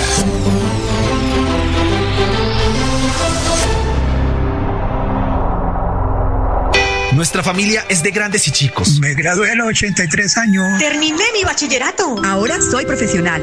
I can talk in English. En la Universidad Nacional Abierta y a Distancia UNAT tenemos un programa para todos. Dale clic a tu futuro. Transforma, inspira, lidera. www.estudianlaunat.com Continuamos con las últimas noticias en Radio Melodía. Radio Melodía, la que manda en sintonía. Bueno, son las 8 de la mañana, 10 minutos. Creo que es la misma hora que está en Orlando, donde se encuentra Diego J. Calvi. Y Diego, muchas gracias por esperar, muy amable, eh, esperando el tema del día de hoy en su voz. Diego, buenos días. Alfonso, buenos días. El invitado ameritaba la espera, era una información importante para nuestros oyentes, entonces no, no hay ningún problema por este tiempo que esperamos un, un rato. Alfonso, hoy le quiero hablar de el inicio de la carrera a la presidencia de los Estados Unidos. El lunes se dio el primer ejercicio democrático que tiene los Estados Unidos pensando en lo que se viene para la elección del nuevo presidente. El lunes en el estado de Iowa se iniciaron las elecciones que de una u otra forma determinarán cuáles van a ser los dos candidatos eh, que por cada uno de los partidos importantes, el demócrata y el republicano, que van a estar en la elección final. En Iowa se inició el proceso electoral con una forma, con una figura que para nosotros es completamente desconocida, para nosotros no es, no es normal, se llama caucus. El caucus es una asamblea, una reunión, una, un agrupamiento de ciudadanos de un solo partido político. Eh, el, caucus, el caucus lo organizan los partidos políticos, no lo organiza el Estado. Y se reúnen en iglesias, en bibliotecas, en cualquier edificio público que esté disponible y debaten entre ellos para elegir cuál es el candidato que les conviene. Y así logran conseguir eh, unos delegados electorales. Esos delegados van a ir a la, a la reunión del partido y en el partido van a proclamar el candidato de cada partido. Eh, los estados que no tienen este sistema de caucus, que es un sistema tradicional, muy complicado, muy difícil, porque es reunirse un día entero un grupo de personas a debatir, eh, lo que haría un poquito complicado por nuestro temperamento un poco tropical, seguramente, eh, llevar a feliz término en nuestro país. Aquí en Estados Unidos se sientan, debaten, discuten y al final eligen eh, cuántos delegados quieren tener por cada candidato. El resultado en Iowa en este primer caucus que fue el lunes, como le decía, el caucus se hace partido por partido, no se hace eh, todos los candidatos al tiempo. Se piensa primero en un partido y luego en el otro. Hay, hay estados como el estado de Iowa en el que el caucus se hace un día en particular para el partido republicano y otro para el partido demócrata. Entonces eh, es una figura bien, bien, bien particular. Eh, el resultado de este caucus en Iowa dio que Donald Trump tiene 20 delegados, de Santis 9 delegados, Nikki Haley 8 delegados y Ramaswamy 3 delegados. El estado que no tiene este caucus tiene una elección primaria. La elección primaria es más parecida a lo que nosotros hacemos. La elección primaria es que las personas que están en ese, en ese partido, eh, en algunas ocasiones, cuando es una elección primaria cerrada, eh, van a votar y por medio de la votación definen la cantidad de delegados que van a la convención nacional. Eh, también se puede hacer de manera abierta. Hay estados en los que la votación la puede hacer Cualquiera puede ir a votar sin tener que estar registrado en su partido. Cuando se hace de manera cerrada es porque se tiene que estar registrado en su partido. El primer resultado, la victoria de Trump en Iowa, era una victoria esperada. La cantidad de delegados era la cantidad esperada. El segundo lugar fue para Ron DeSantis, que es el actual gobernador del estado de la Florida. El tercer lugar, como le decía, fue para Nikki Haley, que fue gobernadora de Carolina del Sur. Y el último para Ramaswamy, eh, que simplemente eh, es un magnate tecnológico y, muy interesado por la política.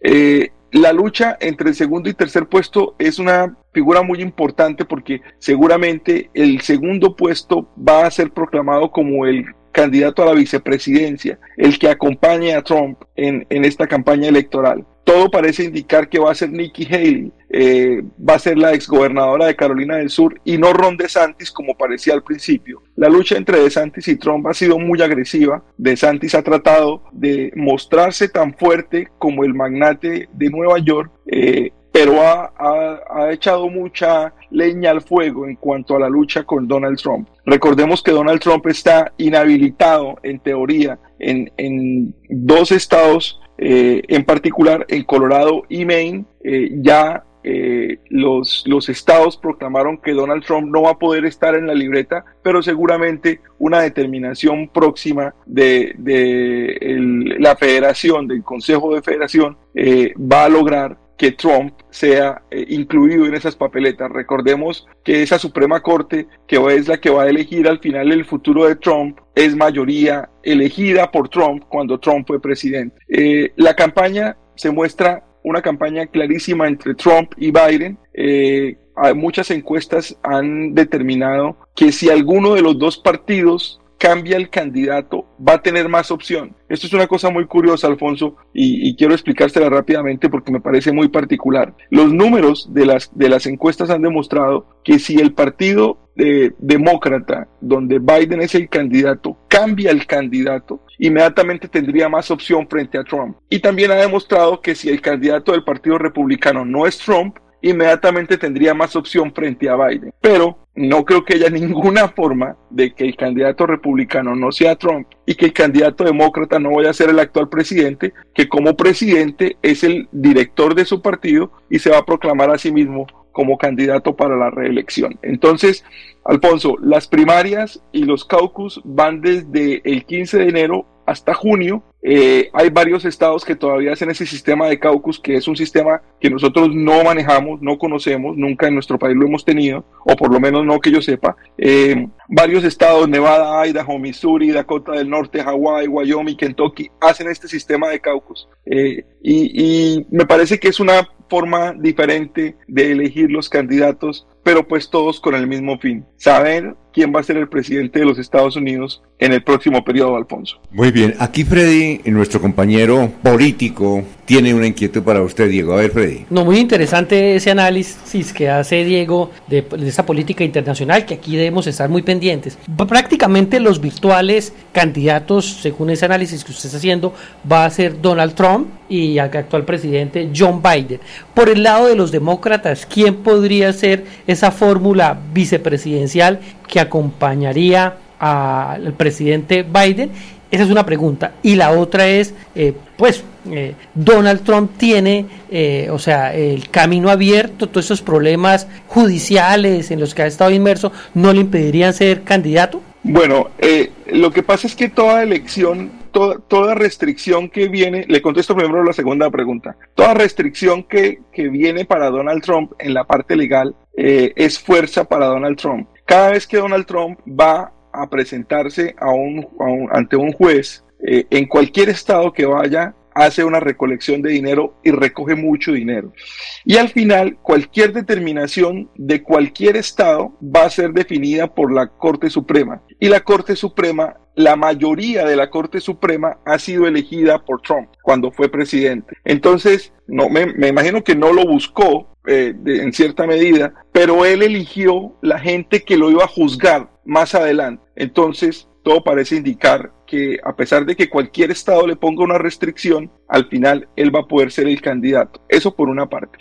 En, el lado demócrata, ¿quién va a ser el segundo? ¿Quién va a ser el vicepresidente? Generalmente el vicepresidente, el candidato a la vicepresidencia es quien llega segundo eh, en las elecciones primarias. No hay una figura fuerte en el lado demócrata. Mucha gente, mucha gente, y es un rumor más que cualquier otra cosa, mucha gente quisiera que el candidato demócrata fuera Michelle Obama. Eh, la esposa de Barack Obama, pero parece que ella no tiene mucho interés. Es la única figura que en encuestas está casi el doble por encima de Biden en buena imagen frente a los votantes. Eh, cualquier cosa que suceda en las primarias de los demócratas va a empezar a marcar el camino de quién podría ser el candidato a la vicepresidencia de Biden. Pero en términos generales, a pesar de que los números económicos son muy buenos, la gente no está eh, apoyando el gobierno de, Biden en este momento. Y los números de la economía van muy bien, van muy, muy bien en los Estados Unidos.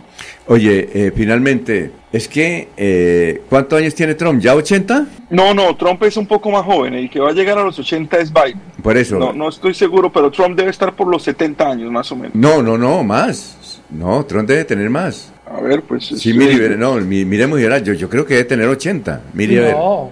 No, pienso, pienso que debe tener 80. es que está muy viejo. Es que está muy no, viejo. No, no, no está tan viejo. No, no, no, no, no le diga eso. No, Biden sí, Biden sí está muy viejo. No, no diga eso porque Biden está viejísimo. ¿Cuántos años tiene?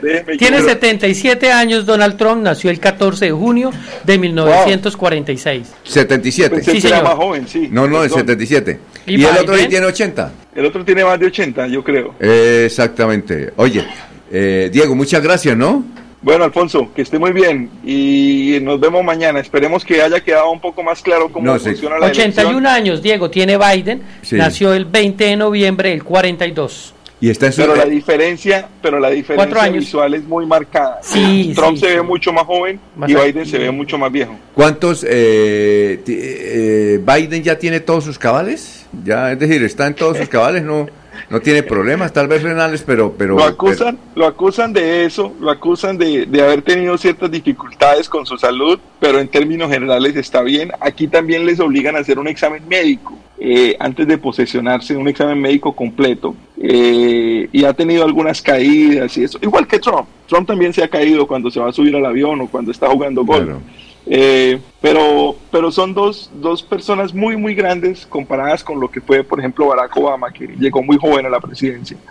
Eh, y, y, sí, es, es una carrera, este año la elección va a ser muy, muy, muy difícil. Van a decirse muchas cosas. Eh, Trump, Trump terminó, ganó en, en, en, en Iowa y empezó a decir que tenía que ser una campaña fuerte de deportación eh, de los inmigrantes, que los inmigrantes que llegan a los Estados Unidos todos son delincuentes, todos son enfermos mentales, que eh, él sabe que ese tipo de comentarios eh, generan mucho, mucho respaldo de la población, sobre, principalmente de la población más grande, por no decir más vieja, de los, de los Estados Unidos.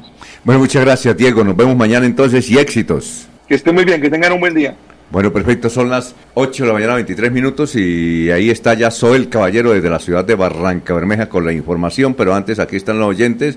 Howell Andrés Prada Rey, eh, pero se pagan impuestos y la misma Policía Nacional atacando la misma ciudad, ejemplo, coge habitantes de la calle en situación de inmarginabilidad y los deja todos tirados en las entradas de los hospitales del norte y del universitario. Es una vergüenza la cultura que enseña Salamanca. Héctor Santana Cala. Se suspendió el incremento durante varios años y cuando se levanta la medida se aplica de golpe el incremento acumulado. Podría ser gradual, eh, año a año, durante cuatro años el incremento se deja de aplicar. Howell Andrés Prada Rey, Por eso más de uno no paga impuestos, pero legal es contribuir para poder desarrollar las políticas públicas municipales. Un saludo para Samuel Melo. Vamos con la ciudad de Barranca Bermeja. Eh, ah, bueno, cuando esté Barranca nos dice, o si también está Olguita ahí, con mucho gusto. Alfonso, pero la característica es que el habitante de Bucaramanga paga puntualmente sus, sus impuestos. ¿Qué dijo él? Que son unos 200 mil millones tal vez, no, no sé exactamente lo que está pendiente de pago.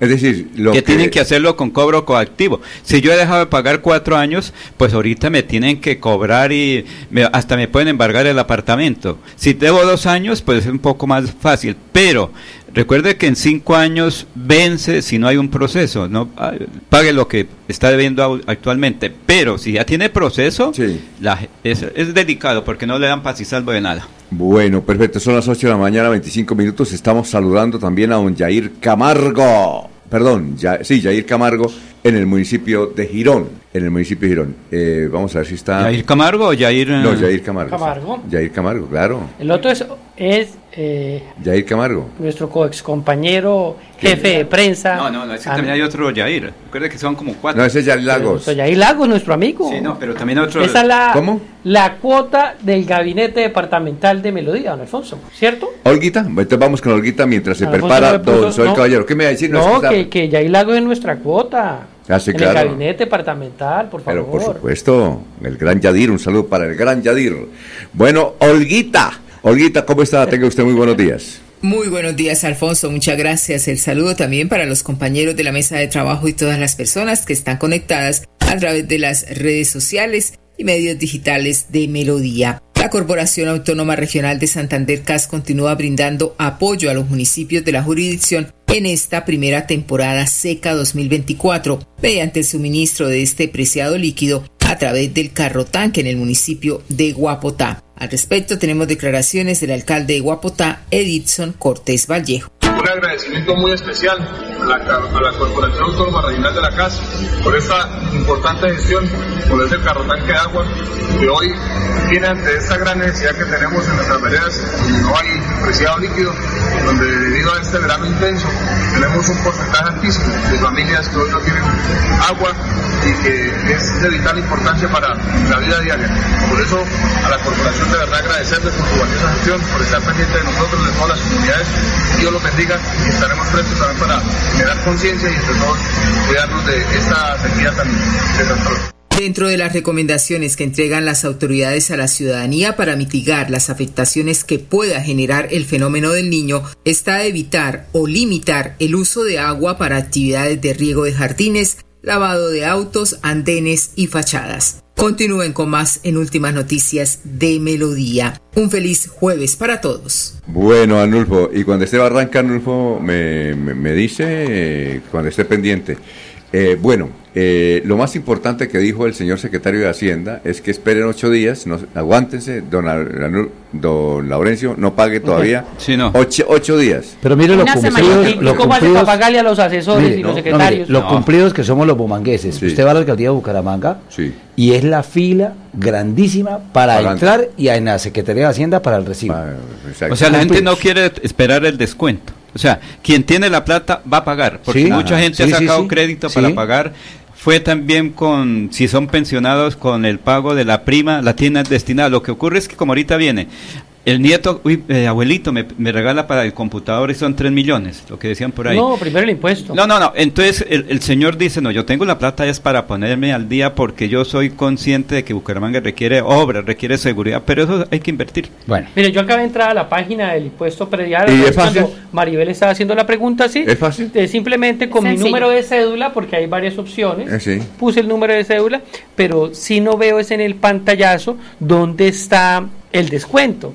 Si es del 6, si es Pero es que toca que lo apruebe el Consejo. No, no, no, pero Maribel ha dicho que ya ingresa hay un porcentaje, que hay un descuento. Es el cálculo que usted realice del valor. Por el impuesto ah, por allá. Es el cálculo que usted realice del valor que allí le esté sumando en el resultado. Pero y sale, sale, obviamente, eh, el del primer semestre y el del segundo semestre, el valor. Pero es que él dijo, la, él dijo nosotros aplicamos el descuento sobre impuesto pedial. Lo otro son las, uh, los otros pagos, la sobretasa, que eso ya está establecida. Ahí no hay descuento. Entonces, toca es ir y mirar en el valor de su apartamento, de su lote, de su casa. Bueno, a ver, eh, Maribel, vamos con más noticias deportivas. Sí, señor, porque tengo que hablarles, contarles y decirles a todos ustedes, nuestros oyentes que aman el deporte aficionado en Santander, pero en especial el fútbol infantil, el fútbol formativo, en donde comienzan estas bellas historias para los deportistas del departamento. Ayer, de manera histórica, dos equipos santanderianos se convirtieron en semifinalistas de la Baby Fútbol Festival de Festivales del Corporación Deportiva Los Paisitas.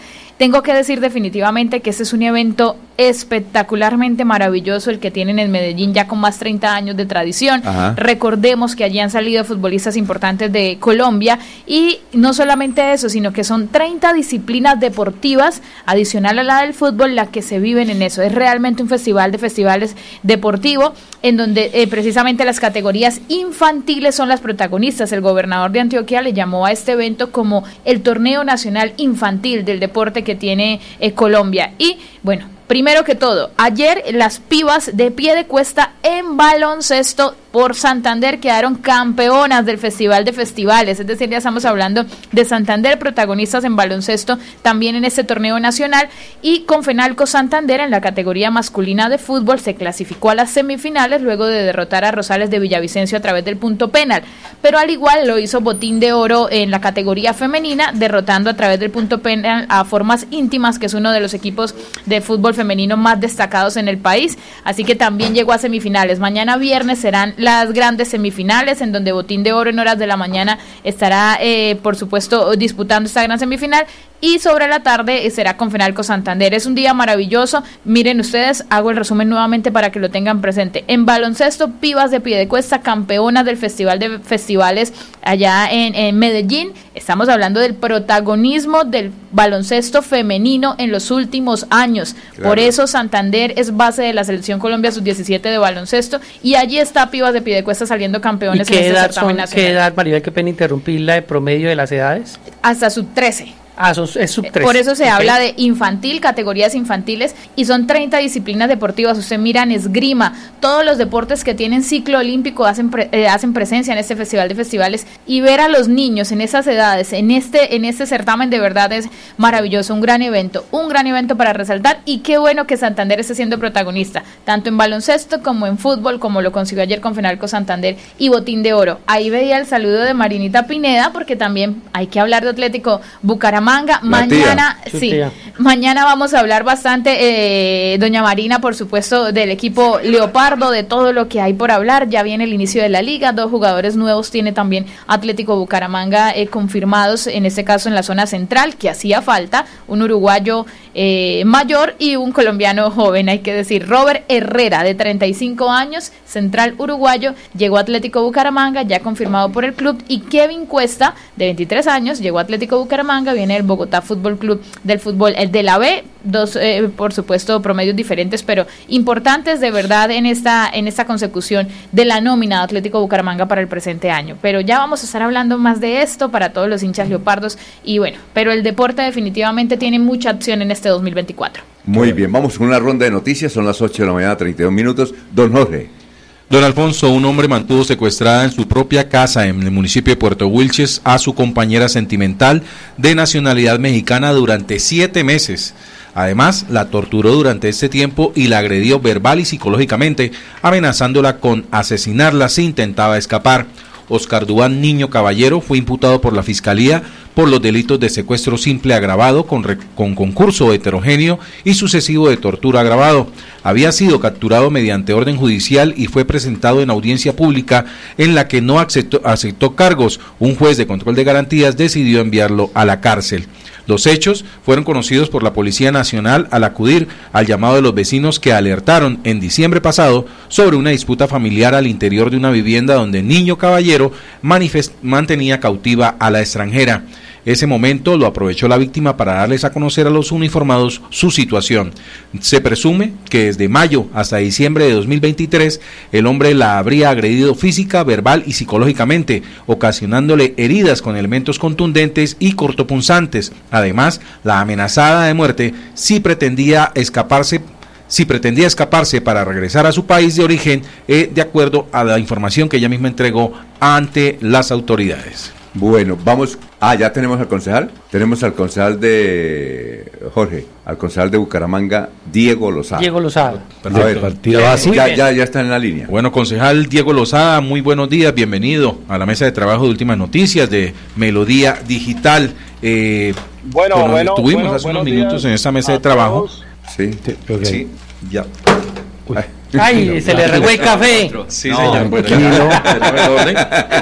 eh, buenos días para el concejal. Hace unos minutos eh, estuvimos en esa mesa de trabajo al, secretario de Hacienda de Bucaramanga, el doctor Reinaldo da Silva Uribe, quien, eh, palabras más, palabras menos, hizo la presentación de un proyecto de acuerdo que lleva ante el Cabildo Municipal para a fin de aprobar una serie de alivios a los contribuyentes de la ciudad, entre ellos el que usted había propuesto de mm, permitir el pago de cuotas a los ciudadanos para el pago del impuesto predial. ¿Cómo recibe usted esta noticia que sea la administración municipal la que haya cogido su propuesta, siendo usted un concejal que se declaró en independencia frente a la administración? Bueno, primero que todo déjenme saludarlos y felicitarlos por este nuevo reto que ustedes tienen de llevar la radio a los canales virtuales. Eh, un saludo a Alfonso, a Jorge, a todos los integrantes eh, de la mesa de trabajo, a Freddy. Eh, sí, pues nosotros hicimos esta consideración la semana, esta semana, cuando escuchamos la rueda de prensa del alcalde Beltrán, en la que se presentaba una variación solamente del 5% de alivio frente a lo normalmente que pagan por descuento de pronto pago, que es el 10%. En ese tema entendemos una posición y es que esto viene desde junio. En junio se conoció el fallo del Consejo de Estado en el que levantó la medida cautelar que no permitía hacer la actualización catastral del municipio de Bucaramanga. En ese orden de ideas, eh, tuvieron seis meses en los que la administración anterior de Cárdenas no presentó un plan de choque y pues ahorita estamos haciendo este llamado a la nueva administración que lleva 15 días de que active un plan de choque. ¿Quién puede hacer esa solución frente a esos avalúos catastrales tan elevados? El área metropolitana. Pero frente a la proposición que hicimos de poder pagar el impuesto predial a cuotas, celebramos... Eh, que haya sido acogida por la administración. Eh, esto es una posición que manejamos desde la independencia, no estando en una coalición de gobierno, sino en una independencia que le aporte a la ciudad, donde primero sea el ciudadano. Y esto va a permitir que los bumangueses pues tengan un alivio. Eh, queridos amigos, venimos saliendo de los gastos de diciembre, entramos a los gastos escolares, ahorita el presidente Petro anuncia una nueva reforma tributaria y vamos a terminar asfixiando a los contribuyentes. Pero celebramos hoy que la administración haya cogido esa propuesta, eh, esperamos que sea socializada de buena forma, porque todas las buenas ideas deben contar con una socialización de fondo para que los contribuyentes puedan acceder a estas iniciativas que se presentan desde el Consejo de Bucaramanga. Bien, ha dicho el secretario de Hacienda, Reinaldo da Silva, hace unos minutos también, que a los ciudadanos que están afanados por hacer el pago del impuesto prodial, que se tomen un compás de espera de unos ocho días para que el Consejo pues tenga la oportunidad de estudiar el proyecto de acuerdo que, fue radicado y de esa manera pues eh, ya una vez aprobado pues puedan disfrutar de estos eh, beneficios eh, que allí están contemplados. Si es prudente ese espacio de ocho días para que el Cabildo estudie el proyecto de acuerdo y, y logre aprobarlo. Sí, sería lo mejor, porque, pues digámoslo, esto pasa en un procedimiento administrativo interno del Consejo. Primero se radica el proyecto de acuerdo, se asigna a la comisión primera por ser de asuntos de Hacienda, eh, se le asigna ponente y pues tiene que surtir su trámite como lo surte una ley de la República. Obviamente en un tiempo mucho más corto, pero lo ideal es que pues esperemos a la sanción de este proyecto de acuerdo porque trae dos alternativas. La primera, que es un descuento del 15% eh, por pronto pago, y la segunda, que es este sistema de pago a cuotas que no lo teníamos implementado en el municipio y que le va a permitir a los bumangueses no una solución definitiva, pero sí una solución inmediata eh, mientras que nosotros adelantamos todo el proceso que esta semana eh, empezamos con la proposición que radicamos para citar al área metropolitana para revisar todo esa, ese mantenimiento catastral. Ellos son el ente catastral eh, del municipio de Bucaramanga. Ellos tendrán que entrar a revisar esos avalúos que pasaron de valer 236 millones de pesos a 1.200 millones de pesos. Entonces, es, eh, entregarle soluciones ahorita a los bumangueses de fondo es imposible. Por eso nosotros desde la independencia tenemos que ser responsables y no populistas, Freddy, de entregar una solución muy puntual a los bumangueses, de hablar muy técnicos y de hablarle con la claridad a la gente oye, Diego, eh, nos dice alguien que conoce de finanzas públicas, sobre todo el municipio, que eh, la propuesta es el 15% de descuento, pero que las finanzas pueden resistir hasta el 20%. ¿Qué tal si usted propone que sea hasta el 20% porque ya está definido que sin perjudicar la estabilidad económica del municipio pueden ser ese descuento? ¿Usted está de acuerdo? Pues a ver, yo quisiera que fuera el 50%, o una cifra que se ajuste a los bolsillos de los bumangueses, pero no podemos, digo, tenemos que ser muy responsables en lo que vamos a plantear. Hay un tema que se llama marco fiscal de mediano plazo. Yo soy abogado, pero pues leyendo uno de estos temas uno se va enterando de las, de las composiciones de la administración pública. ¿Qué es lo que pasa? Hay unos retos de un, de, un presupuesto aprobado por decreto, eh, porque el Consejo no se lo aprobó a Cárdenas, sino él lo envió por vía decreto, en los que tenemos que entrar a revisar si ese 20% desfinancia algunas metas de ese presupuesto establecido. Entonces tenemos que ser muy responsables en ese tema. Pues si usted, usted me dice, sí, se puede el 20, pues yo le, le, le hago una acotación histórica. Cuando pasó este tema en el 2019 plantearon un 30% de descuento, pero las finanzas del municipio eran otras. Entonces hay que, hay que ser, yo confío en el tecnicismo y en el profesionalismo que tiene el secretario de Hacienda, que pues es una persona que en los cargos que ha estado pues se ha desempeñado de buena forma. Y hay que pues dejar claridad que es que este no es un problema del secretario de Hacienda, es un problema de fondo del avalúo catastral y es un chicharrón que nos dejaron a nosotros eh, con la actualización que se hizo a través del IGAG que hoy tú tienes que entrar a responder a la metropolitana. Pero déjeme, estudio la propuesta, lo analizamos. Yo no pertenezco a la comisión primera, pero pues en la plenaria revisaremos la exposición de motivos y la, la ponencia favorable o, o desfavorable que haga a quien le tocó ese proyecto de acuerdo para entender muy bien el por qué no podemos saltarnos unos cinco puntos más y llegar a un 20. Pero hay que entender, Alfonso, que esa no es la solución definitiva.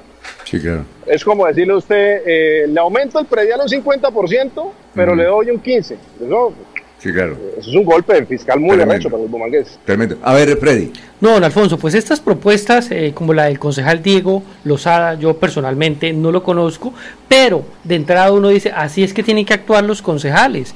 Eh, y me parece una propuesta eh, muy buena, se lo decíamos aquí al secretario de Hacienda, eh, pues antemano lo felicito por esa propuesta, eso es lo que necesitamos, Claro. que nos ayuden desde el Consejo. Sí. Pero mi pregunta va, es, dentro del estudio de ese acuerdo municipal, ¿pueden quedar varias eh, posibilidades de pago? Por ejemplo, eh, los que les descuentan el 15 eh, y la propuesta que usted está diciendo, o solo se pueden marcar un alivio.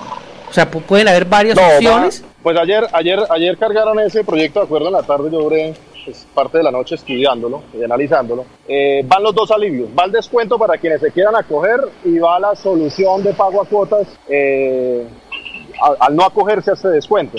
Me preguntaba un ciudadano, eh, venga, ¿y no se pueden las dos? Yo, pues, cuando fui acá en la primera moto, yo dije lo mismo. Yo dije, venga, usted me puede hacer un descuento de la moto y aparte fiármela. Entonces me dijo el vendedor, usted o escójalo uno o escójalo otro. Porque las No, pues se pueden". lógico. Sí, no. No, por eso, pero la pregunta es, en el acuerdo municipal podría ir las dos opciones para que el ciudadano escoja cuál de las Ah, dos. esa es otra Esa cosa, es lo sí, que yo claro. digo. Sí. Están las dos. Que no pueden ser conexas es distinto, pero las dos soluciones están planteadas. O sea, ya hay libertad de, de escogencia por parte de los contribuyentes. Ah, Bueno, perfecto. Muchas gracias, eh, doctor Diego, y lo esperamos cualquier día aquí en la mesa de trabajo, ¿yo? No, le regalo al doctor Alfonso. Muchas gracias a ustedes. eh, pues yo feliz porque los he escuchado en este bagaje político que, que llevamos. eh, pues estos son sueños que se cumplen. Yo nunca había esperado pues estar en una mesa de trabajo con eminencias del periodismo como ustedes. Dios los bendiga y un feliz día.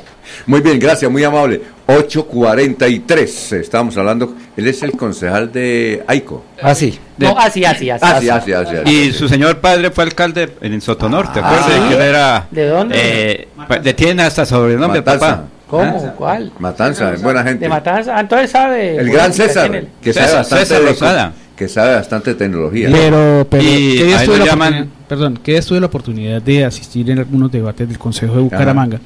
Y la verdad, mm, gratamente sorprendido no es por lamberle a nadie ni a esas cosas, de la función, o sea, el cumplimiento de la condición de concejal de Diego Lozada. Yo, la verdad, no lo, ca- nunca lo había escuchado de un tema de debate, nunca había tenido la oportunidad de conocerlo en tema político. Y me parece que soporta, sustenta muy bien. Parece que es una persona de las que va a ser concejal estrella de los nuevos concejales de Bucaramanga. Oiga, sí llegó. Qué y- bueno, Verdaderamente, muy bien. Ahora sí está Soel Caballero desde la ciudad de Barranca Bermeja. Buenos días, Alfonso, para usted, para los compañeros, igualmente para todos los oyentes. Se llevó a cabo el lanzamiento de la campaña La Estrategia de Seguridad 100 días Barranca Bermeja, la seguridad nos une. Donde estuvo presente el alcalde de la ciudad, Jonathan Vázquez. La Comuna 7 fue el escenario donde el alcalde Jonathan Vázquez Gómez dio a conocer la estrategia de seguridad que se implementará en el distrito y que tiene como objetivo reducir los delitos de alto impacto como homicidio, hurto y tráfico de estupefacientes. La presentación de la apuesta de seguridad proyectada a 100 días contó con la asistencia del coronel Luis Alejandro Cubillos Cancelado, comandante del Departamento de Policía Magdalena Medio y representantes del Ejército Nacional, la Armada y la Fiscalía General de la Nación, residentes de la Comuna 7 y medios de comunicación. Por otra parte, el Departamento Nacional de Planeación actualizó y modernizó la herramienta de evaluación del CISBEN y recomienda a la comunidad revisar si cambió de categoría en el CISBEN 4, con el fin de garantizar que la oferta social llegue a quienes lo más necesita. Se realiza en Barranca Bermeja, al igual que en todo el país, la actualización de datos registrados en la escuesta del CISBEN 4, acorde a la indicación dada por el Departamento Nacional de Planeación. Noticias con las que amanece Barranca Bermeja continúen compañeros en Radio Melodía. Bueno, vamos con una rondita de noticias. Empezamos con usted, Sergio. Cuente. Está muy perezoso hoy. Perezoso, no. Con frío, con frío. No, ¿Aburrido? No, ¿Qué, no, qué no, necesita para nada. para- qué ánimo? No, no, no se aburra. Que no ha tomado café, no ha tomado café para que se ponga energizante. Oiga. Oiga, nos prometieron unos, unos, esto, ¿cómo es que llaman? Unos vasos. Los vasos, unos, Sí, pero la operativa no. Ya casi llegan, ya casi Ya llegan. casi llega. Está en el camino. Denos una semana, dijo ya, el secretario de ya- Hacienda. ya van, Denos ya- una semana. ya van por ahí en San Andrés. y- Bueno. Déjenos una semana. Uno, el saludo del doctor Jorge Sedano siempre nos escucha, así es que Sí. usted lo conoce a él. ¿no? Sí, ¿Usted, claro, total. ¿Usted fue del Murco o no? No, alcanzó? porque yo era un niño. No, yo era pero- muy. No, pues estamos pero hablando. padres sí, ¿no? Sí, yo, pues, yo conocí, conocí mucho de la estructura del Murco. Me parece que fue un movimiento político mm, del lado del Partido Conservador muy interesante. Le cuento que generan doctrina, generan Sí. doctrina. Recuerde que la política y la religión no generan enseñanza, sino doctrina. Le voy a, si usted habla con el doctor Jorge Sedano, a quien usted eh, nos escucha a esta hora, pídale el libro que acaba de escribir, me lo envió. Si no se lo envía yo, porque habla de lo que a usted le gusta, Sí, eso. la cultura griega, Ah, excelente. donde usted estuvo, estuvo casi cerca, Grecia. No, yo estoy en Grecia. Ah, también estuvo Sí, Bueno, perfecto. Entonces le voy a, voy a leerlo y se lo voy a facilitar. Si al caso el doctor no le facilita el libro, Maravilloso. lo acaba de escribir. Y acabo de, acabo de tener la oportunidad de revisar o de Ajá. ver. La Universidad Autónoma de México tiene un programa de grandes maestros Sí, que publican a través de un canal de YouTube. Sí, claro. Y estuve viendo una, una sobre historia, una- Sí. lo, lo predica un científico orientado a temas de física, Sí. pero alaba el desarrollo de la física desde época de los griegos. y muy Ajá. interesante, muy interesante. Bueno, eh, pregunta eh, que estamos haciendo y nos falta usted. ¿Usted le permite a su esposa mirar su celular con desbloqueada y todo? Primer elemento antes de darle respuesta a la pregunta que usted acaba de, de hacer. No. No es el que es soltero. No. Primer elemento de juicio. Los celulares son bienes personales e intransferibles. Ah, ya, bueno, ya, ya. respondió. No, total. Yo, no- yo, cualquier persona puede de pronto ver mi celular, sin duda. Ahí sí en eso estoy de acuerdo con Jorge. Yo le pongo el celular a quien sea. Lo que pasa es que si es capaz de descubrir la clave, creería que de alguna manera. Le tiene la pasa- huella del además- dedo del además pie. por seguridad. Mire, y un detalle, intento ya, lo- ya comienzo a preocuparme. Y un, de- y un detalle para tener en cuenta. Sí. Esto es un aparato que es personal e intransferible. Ajá. O sea, lo que usted haga en su celular debe mantenerse bajo condiciones de privacidad muy particulares. Empezando porque es que a partir del celular es que hoy día se están desarrollando todas las estafas. Ah, Entonces la gente, usted deja un celular abierto para que Sí. cualquier persona llegue y lo coge y haga una llamada Ah, o haga sí. alguna cosa y es capaz de que le mete malware, es capaz de generar elementos de juicio para enviarle, quitarle, por ejemplo, robarle su cuenta de WhatsApp Ah, y ya. cosas de esas que se convierten en un problema de orden personal muy complejo en seguridad. Ah, muy bien. Eh, ¿Usted diría que el WhatsApp es el primer elemento de comunicación del mundo? Hoy día sí. Ah, Hoy día sí. lo importante que Y es. los hackers. Los hackers, pues esos- los hackers son los hackers y siempre Sí. habrán hackers. Eso sí, eh, echa, echa, la, echa la verdad, echa la trampa también, ¿no? Ah, bueno, Mm. perfecto. Eh, usted, yo- yo tengo Bueno, mucho grupo no de respuesta, WhatsApp. no respuesta, sí no, no. él dice que no, dice que no. Yo Sí. no, yo no, yo no presto No, celular a nadie. él no presta a nadie, es un No, elemento la personal e intransferible. Pero la cuestión es personal. A la No, esposa que obviamente parte de la existen casa. cosas, circunstancias muy particulares. Por ejemplo, la esposa le pide a uno el celular para hacer una llamada. Ten, No pasa ningún problema. Sí, claro. O sea, bajo ese precepto sí, pero que lo coja de pronto para... Pero usted cuando... Para pero chismosear usted o para buscar- Pero usted lo presta y está pendiente. No, yo la verdad no estoy pendiente. No, O cuando entra, o cuando entra una llamada a la casa le baja uno el volumen. No, no, no, no, no, en ese sentido, en ese sentido, mire, no, y además eh, Rafael es muy, yo, aprendí, Rafael es muy fiel. Yo, aprendí otra cosa en la vida y es que al final de cuentas uno no se tiene que poner a buscar lo que no necesita encontrar. Exactamente. Emma, usted acaba de ser papá. ¿Cómo se llama el niño? Se llama Samuel Alejandro. Samuel Alejandro Socorrano, comunero. Sí. Muy bien. Sí, muy bien. Bueno. Una la libertad de América. Resume eh, noticias. Don Alfonso, el IDEAN acaba de advertir que estos días van a ser muy, muy soleados. Que hay ¿Más calurosos? Más calurosos.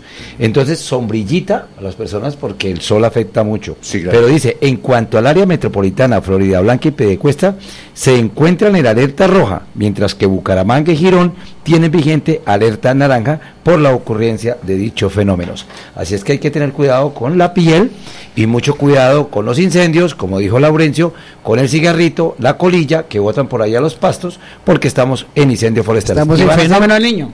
Más calorosos, jueves, viernes, sábado y domingo. ¿Usted sabe lo de las cabañuelas? De las cabañuelas es una historia que tenían nuestros pasados en, particular, que hablaban de que ciertas épocas, en enero, los 12 primeros días, no, era, era un día, era uno de ida y otro de vuelta. ¿Ah, sí? Entonces eran los 12 primeros días de ida. Los 12 meses del año. Que eran los 12 meses si, el, si el primero de enero hace sol, entonces enero, Enero y febrero, eh, no, enero, enero, a mitad, mitad de enero sería, sería sol. Sí. Y si después de esos 12 días que vuelve la siguiente, que es la de vuelta, vuelve, llueve, entonces quiere decir que enero va a ser la mitad lluviosa. La mitad. las cabañas. Era más o menos así la historia. Así se manejaban en los pueblos. Obviamente existe, eso no tiene una razón científica válida. Ah, ya. Eso sí hay, que la creer. Hay gente que cree en las cañolas, es válido, también es válido. Pero no hay una razón científica que señale eso. Además porque hay un detalle que la gente no se da cuenta. Por ejemplo, el ciclo de la Tierra, el eje de giro, de pero ¿cuántos, ¿cuántos días demora la Tierra en darle la vuelta al Sol? 365 días y 6 horas. Y este año más.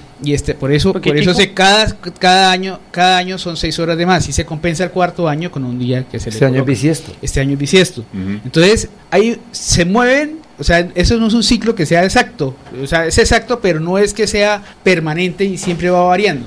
Ahora, los ciclos vitales de la Tierra siempre van cambiando. Y un detalle para tener en cuenta. Hace 10.000 años el planeta se encontraba en un frío latente, con capas de hielo de más de 3, 4 kilómetros en, el, en, por ejemplo, en Estados Unidos, que empezaron a derretirse, conllevó a, un fenómeno que en la Biblia se señala como el gran diluvio universal, pero fue el derremitimiento de las capas de... Y, la Tierra empezó a calentarse. Entonces la Tierra está en este momento en un proceso de calentamiento que en gran parte es inducido por el mismo hombre, y es por el uso de combustibles fósiles que de alguna manera genera un efecto invernadero y están afectando el ciclo, el ciclo normal de los mares, que son los que hacen que la Tierra se enfríe o se caliente. Un detalle para tener en cuenta.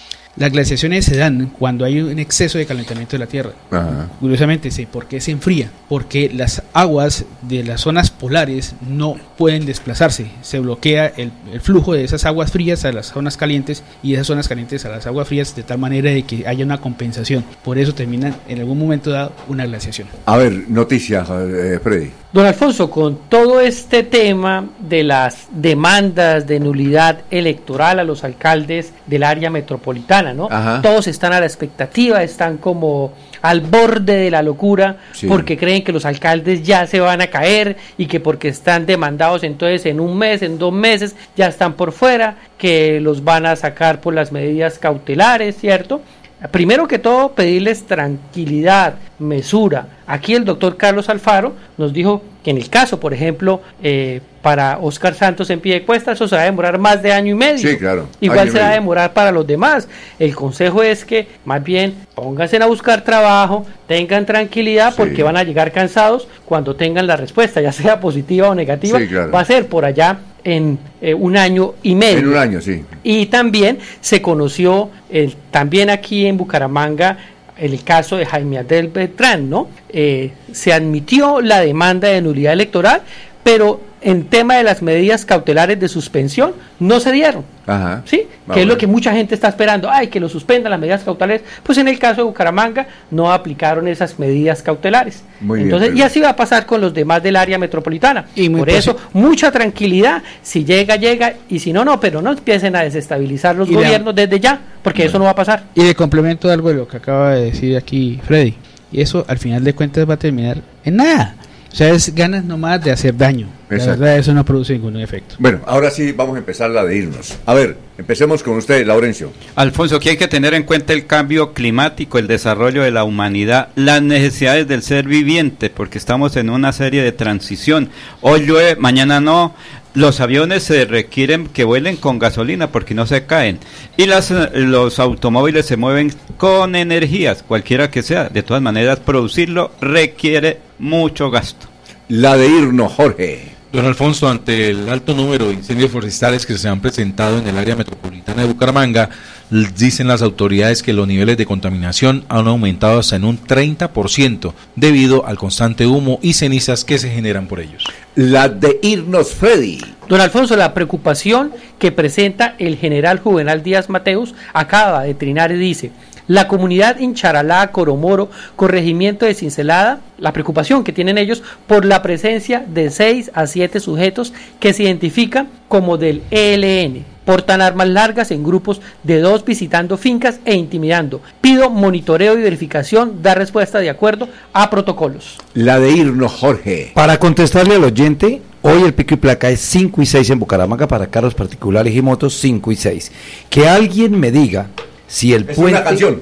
No, que alguien me diga si el puente que tumbaron en la carrera novena que lindaba con la Camacho Carreño y le permitía a los estudiantes pasar la avenida, ¿dónde está? Si lo van a hacer, porque parece que desapareció y no hay señas de que vuelva a aparecer. Oiga, ¿por qué no terminamos todos los días la emisión con un chiste? ¿Con un chiste? Sí. Empieza usted Pero mañana. estas ¿no? son noticias, no son- los viernes, los viernes. Los viernes.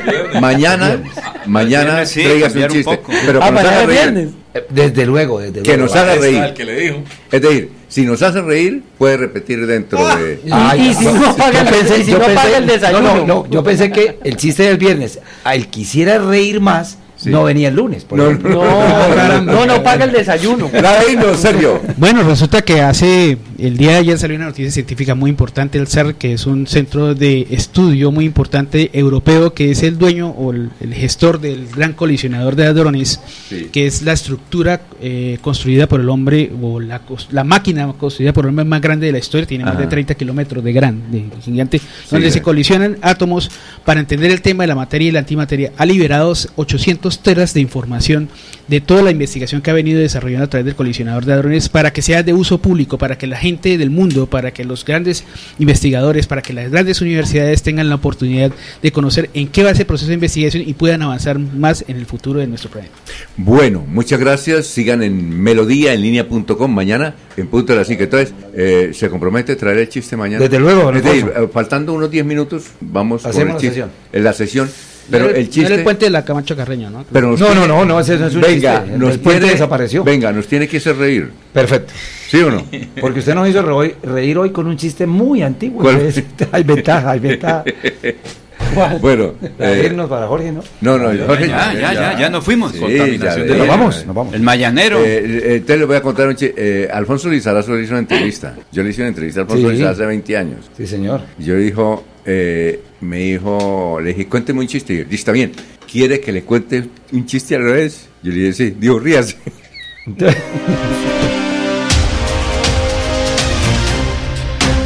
Últimas noticias los despierta bien informados de lunes a viernes en todas las áreas de la información regional, nacional e internacional. Un periodista de Últimas Noticias registra la información en melodíaenlínea.com. En Facebook y YouTube, Radio Melodía Bucaramanga. En Instagram y X, arroba Melodía en línea. Y nuestra aplicación Radio Melodía. Dirige Alfonso Pineda Chaparro.